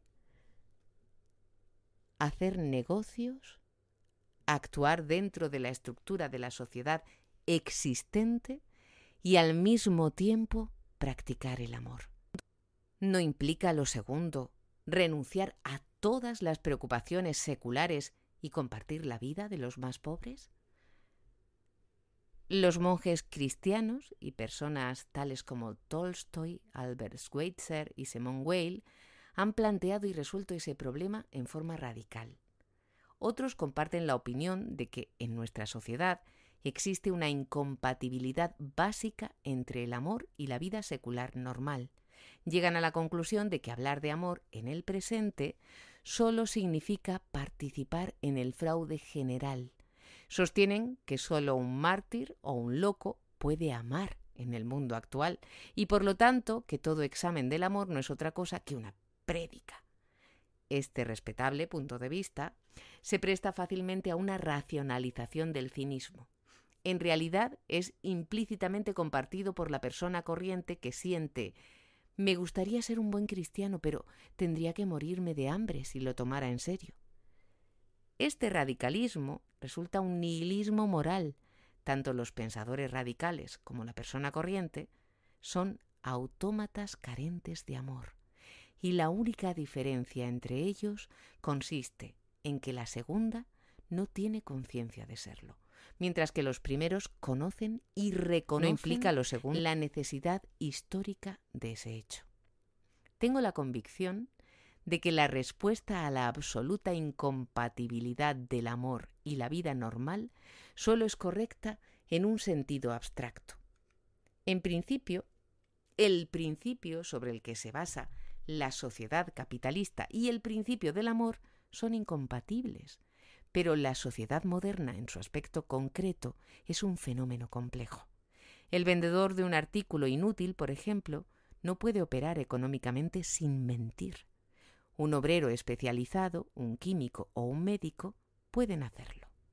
De manera similar, un granjero, un obrero, un maestro y muchos tipos de hombres de negocios pueden tratar de practicar el amor sin dejar de funcionar económicamente. Aun si aceptamos que el principio del capitalismo es incompatible con el principio del amor, debemos admitir que el capitalismo es en sí mismo una estructura compleja y continuamente cambiante que incluso permite una buena medida de disconformidad y libertad personal. Con esa afirmación, sin embargo, no deseo significar que podemos esperar que el sistema social actual continúe indefinidamente y al mismo tiempo confiar en la realización del ideal de amor hacia nuestros hermanos. La gente capaz de amar en el sistema actual constituye por fuerza la excepción. El amor es inevitablemente un fenómeno marginal en la sociedad occidental contemporánea. No tanto porque las múltiples ocupaciones no permiten una actitud amorosa, sino porque el espíritu de una sociedad dedicada a la producción y ávida de artículos es tal que sólo el no conformista puede defenderse de ella con éxito. Los que se preocupan seriamente por el amor como única respuesta racional al problema de la existencia humana deben entonces llegar a la conclusión de que para que el amor se convierta en un fenómeno social y no en una excepción individualista y marginal, nuestra estructura social necesita cambios importantes y radicales. Dentro de los límites de este libro, solo podemos sugerir la dirección de tales cambios. Nuestra sociedad está regida por una burocracia administrativa, por políticos profesionales. Los individuos son motivados por sugestiones colectivas. Su finalidad es producir más y consumir más como objetivos en sí mismos. Todas las actividades están subordinadas a metas económicas. Los medios se han convertido en fines. El hombre es un autómata, bien alimentado, bien vestido, pero sin interés fundamental alguno en lo que constituye su cualidad y función peculiarmente humana. Si el hombre quiere ser capaz de amar, debe colocarse en su lugar supremo. La máquina económica debe servirlo en lugar de ser él quien esté a su servicio. Debe capacitarse para compartir la experiencia, el trabajo, en vez de compartir, en el mejor de los casos, sus beneficios. La sociedad debe organizarse en tal forma que la naturaleza social y amorosa del hombre no esté separada de su existencia social, sino que se una a ella. Si es verdad, como he tratado de demostrar, que el amor es la única respuesta satisfactoria al problema de la existencia humana, entonces toda sociedad que excluya relativamente el desarrollo del amor, a la larga perece a causa de su propia contradicción con las necesidades básicas de la naturaleza del hombre. Hablar del amor no es predicar, por la sencilla razón de que significa hablar de la necesidad fundamental y real de todo ser humano. Que esa necesidad haya sido oscurecida no significa que no exista. Analizar la naturaleza del amor es descubrir su ausencia general en el presente y criticar las condiciones sociales responsables de esa ausencia. Tener fe en la posibilidad del amor como un fenómeno social y no sólo excepcional e individual es tener una fe racional basada en la comprensión de la naturaleza misma del hombre. Fin.